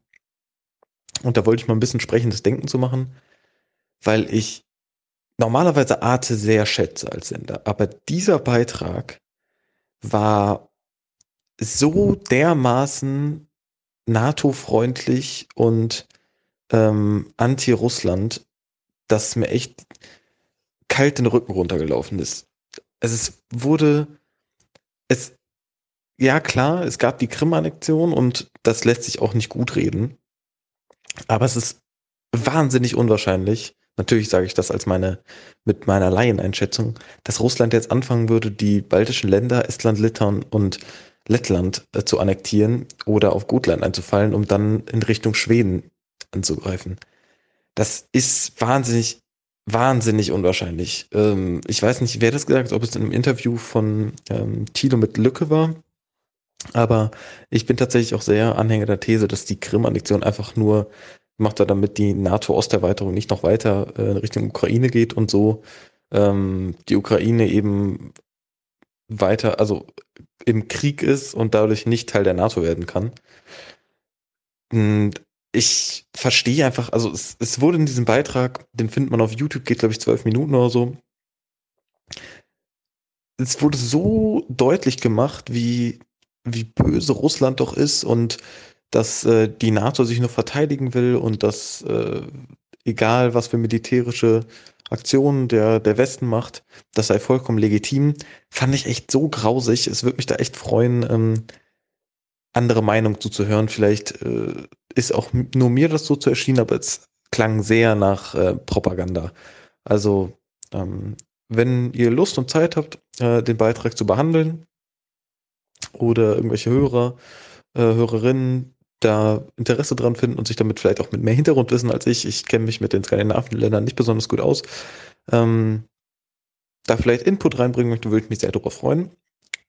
Ja, äh, Albtraum der Ostsee, glaube ich, arte.de, ähm, der, die Beitragsart heißt mit offenen Karten. Ja. Liebe Grüße und vielen Dank für den Podcast. Hallo, hier ist Heiko aus der hessischen Provinz.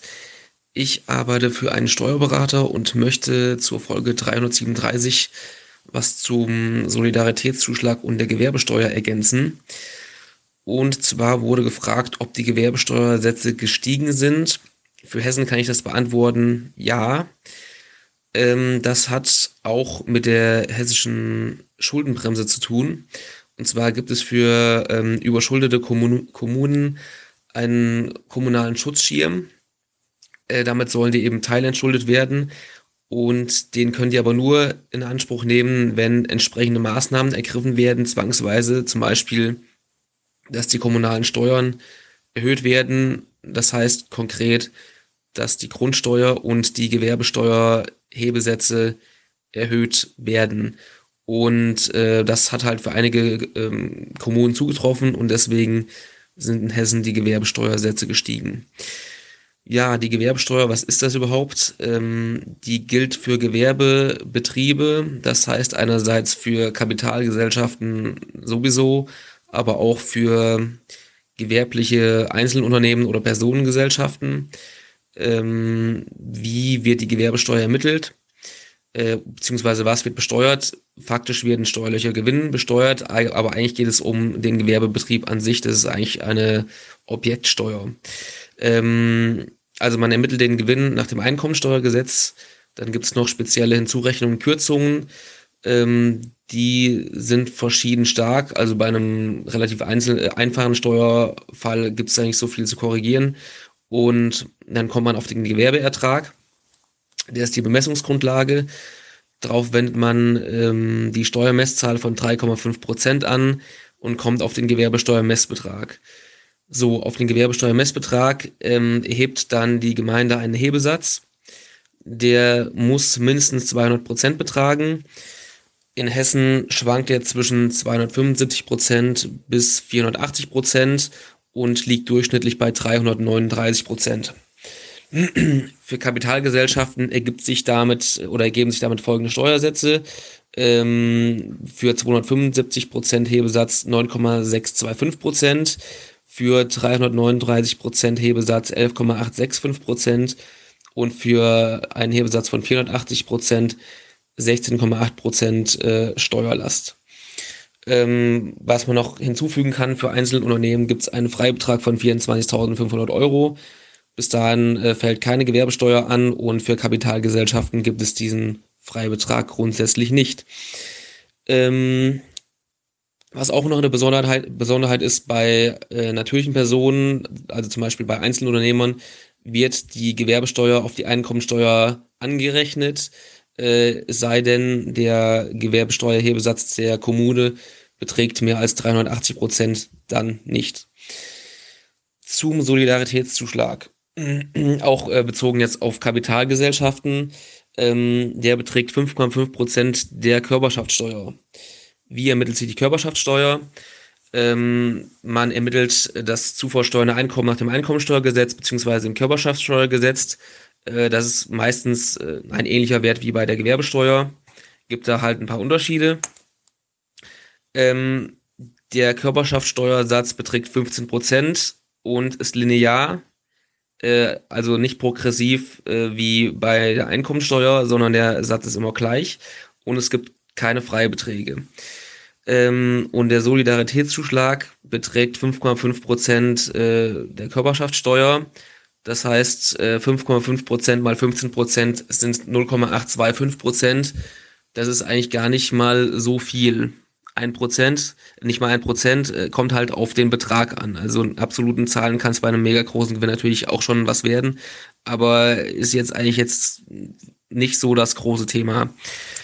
Mm, Zusammenfassend also für Kapitalgesellschaften in Hessen ergibt sich ähm, für, für den Gewinn äh, die Steuersätze zwischen 25,45 Prozent bis 3 32,625 Prozent. Was da aber auch noch erwähnenswert ist äh, bei den Kapitalgesellschaften, wenn ich sozusagen den Gewinn an den Aktionär oder Anteilseigner ausschütten möchte, äh, fällt da eben auch nochmal Steuer an. Das ist, eben dann die Kapitalertragssteuer ähm, in Form der Abgeltungssteuer mit 25 Prozent, wieder 5,5 Prozent ähm, Solidaritätszuschlag. Da sind wir dann bei 26,375 Prozent und eventuell auch noch Kirchensteuer. Ähm, wer sich generell für die für das Thema Steuern interessiert, ich kann die Seiten steuermythen.de empfehlen. Die setzen sich eben auseinander mit Vorurteilen zu Steuern und äh, unterlegen das oder untersuchen das mit äh, Fakten. Und ähm, dann kann ich noch den NWB Expertenblog empfehlen. Äh, da gibt es äh, aktuelle steuerliche Entwicklungen. Viele, Sachen sind vielleicht jetzt für Laien nicht so interessant, aber ab und zu sind doch mal interessante Meldungen dabei. Ihr hattet geäußert die Theorie, ähm, dass durch die Abschaffung des Solidaritätszuschlags die Unternehmen weniger Lohn äh, an die Arbeitnehmer auszahlen würden.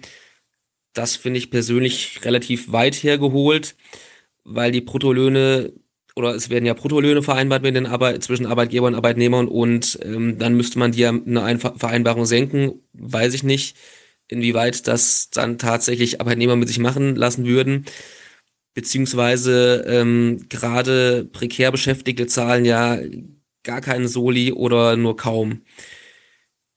Wo ich auch noch darauf hinweisen möchte im Zusammenhang mit dem Mindestlohn, äh, ist die Durchsetzung, auch wenn der jetzt so eingeführt werden würde mit 12 Euro, gibt es natürlich Wege, den zu umgehen.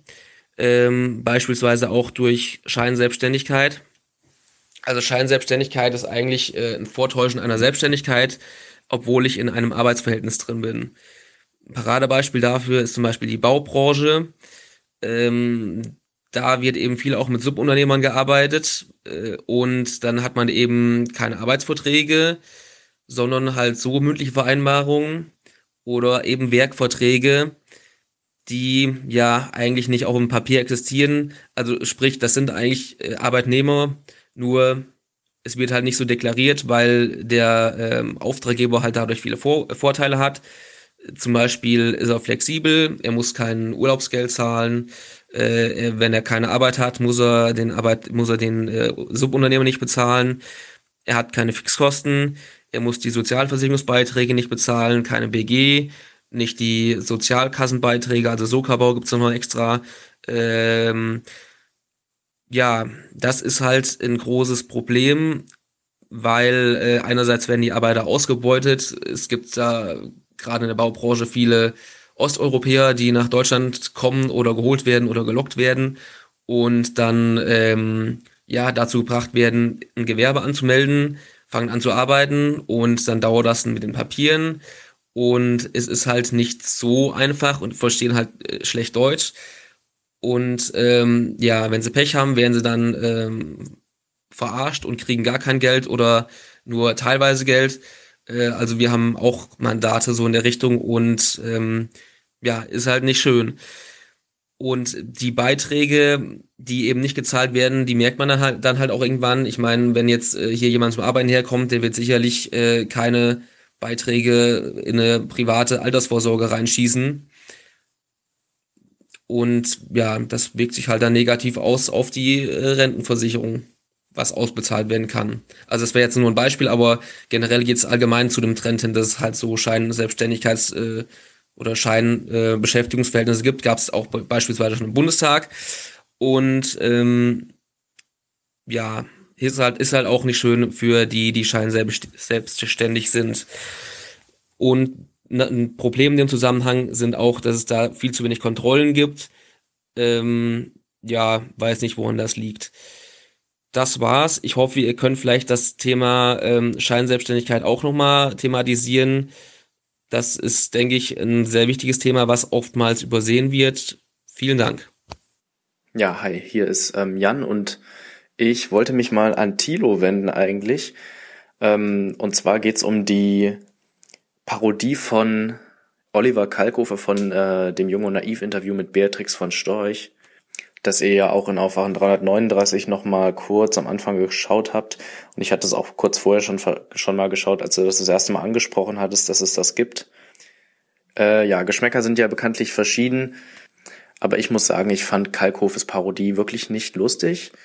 Ähm, und zwar eigentlich auch vor allem aus diesem Grund, dass das eigentlich humoristische, das eigentlich witzige an der Sache ist das Originalinterview mit äh, von Storch selbst, das du geführt hast und ähm, das so zu provozieren, dass sie äh, sowas raushaut, das ist eigentlich die wahre Leistung äh, dahinter, die komödiantische Leistung. Also natürlich ist sie letztlich die Person, die sich lächerlich macht, aber du bist der, der das eben provoziert hat äh, mit ja mit deinen Fragen. Und da fand ich Kalkhofes ähm, Versuch, da auch noch mal ein bisschen ähm, äh, ja komödiantischen Profit rauszuschlagen, ein bisschen billig, weil ich äh, weil ich finde, da also er konnte gar nichts mehr da rausholen. Es war schon witzig genug. Also ähm, ich wollte einfach nur mal sagen, äh, dass dass deine Leistung da sowas aus ihr rauszukitzeln eigentlich viel größer ist und das eigentlich lustige ist und nicht Kalkhofes Parodie davon, denn solche Interviews muss man nicht mehr parodieren die stehen eigentlich für sich. Hi, ist der Jan. Ich wollte noch einmal kurz eine Lanze für diesen Expertenschäfer brechen. Ich stelle mir das immer so vor, wenn man, also ich habe ja meine Tochter und wenn die sich in einem größeren Gewusel Kinder aufhält, dann habe ich da auch manchmal Probleme, sie schnell zu erblicken. Und wenn ich mir jetzt vorstelle, das sind 800 Kinder in dem Gewusel, wo sie wäre, und die hätten alle dieselbe Haarfarbe und Klamotten an. Ich weiß nicht, ob ich die dann in anderthalb Stunden gefunden habe, weil die da auch alle durcheinander laufen. Ähm, das hat er, glaube ich, schon ganz gut gemacht. Ich meine, wenn man sich überlegt, wenn man so ein Schaf fangen will und jetzt wirklich einfach viel fängt, die man da haben will, und man braucht, um ein Schaf zu fangen, hat er beim ersten Versuch auch länger gebraucht, fünf Minuten oder so. Wie viele Schafe schafft man dann in anderthalb Stunden? 12, 18, 20 Schafe oder sowas. Und da, da kann er auch nicht viele Versuche dann machen, sondern da muss dann schon ein Treffer dabei sein. Ich glaube, der macht das schon richtig gut. Und wenn er dann die Schafe einzeln präsentiert kriegt, glaube ich, findet er die noch schneller und zuverlässiger. Ich glaube, der, der Mann kann das echt. Ist natürlich jetzt eine Fähigkeit, die weiß nicht, wie wichtig das ist, dass man seine Schafe so erkennt, wenn man Schäfer ist. Ich glaube, da kommt man mit den Zetteln im Ohr auch gut zurecht, wenn man jetzt die Fähigkeit nicht hat als äh, Schafshüter. Aber, aber so erstmal gar nicht so unbeeindruckend. Super Folge übrigens. Ich äh, danke ganz herzlich für den Podcast. Ähm, habt weiter Spaß und äh, mehr Schafe hüten vielleicht. Ciao.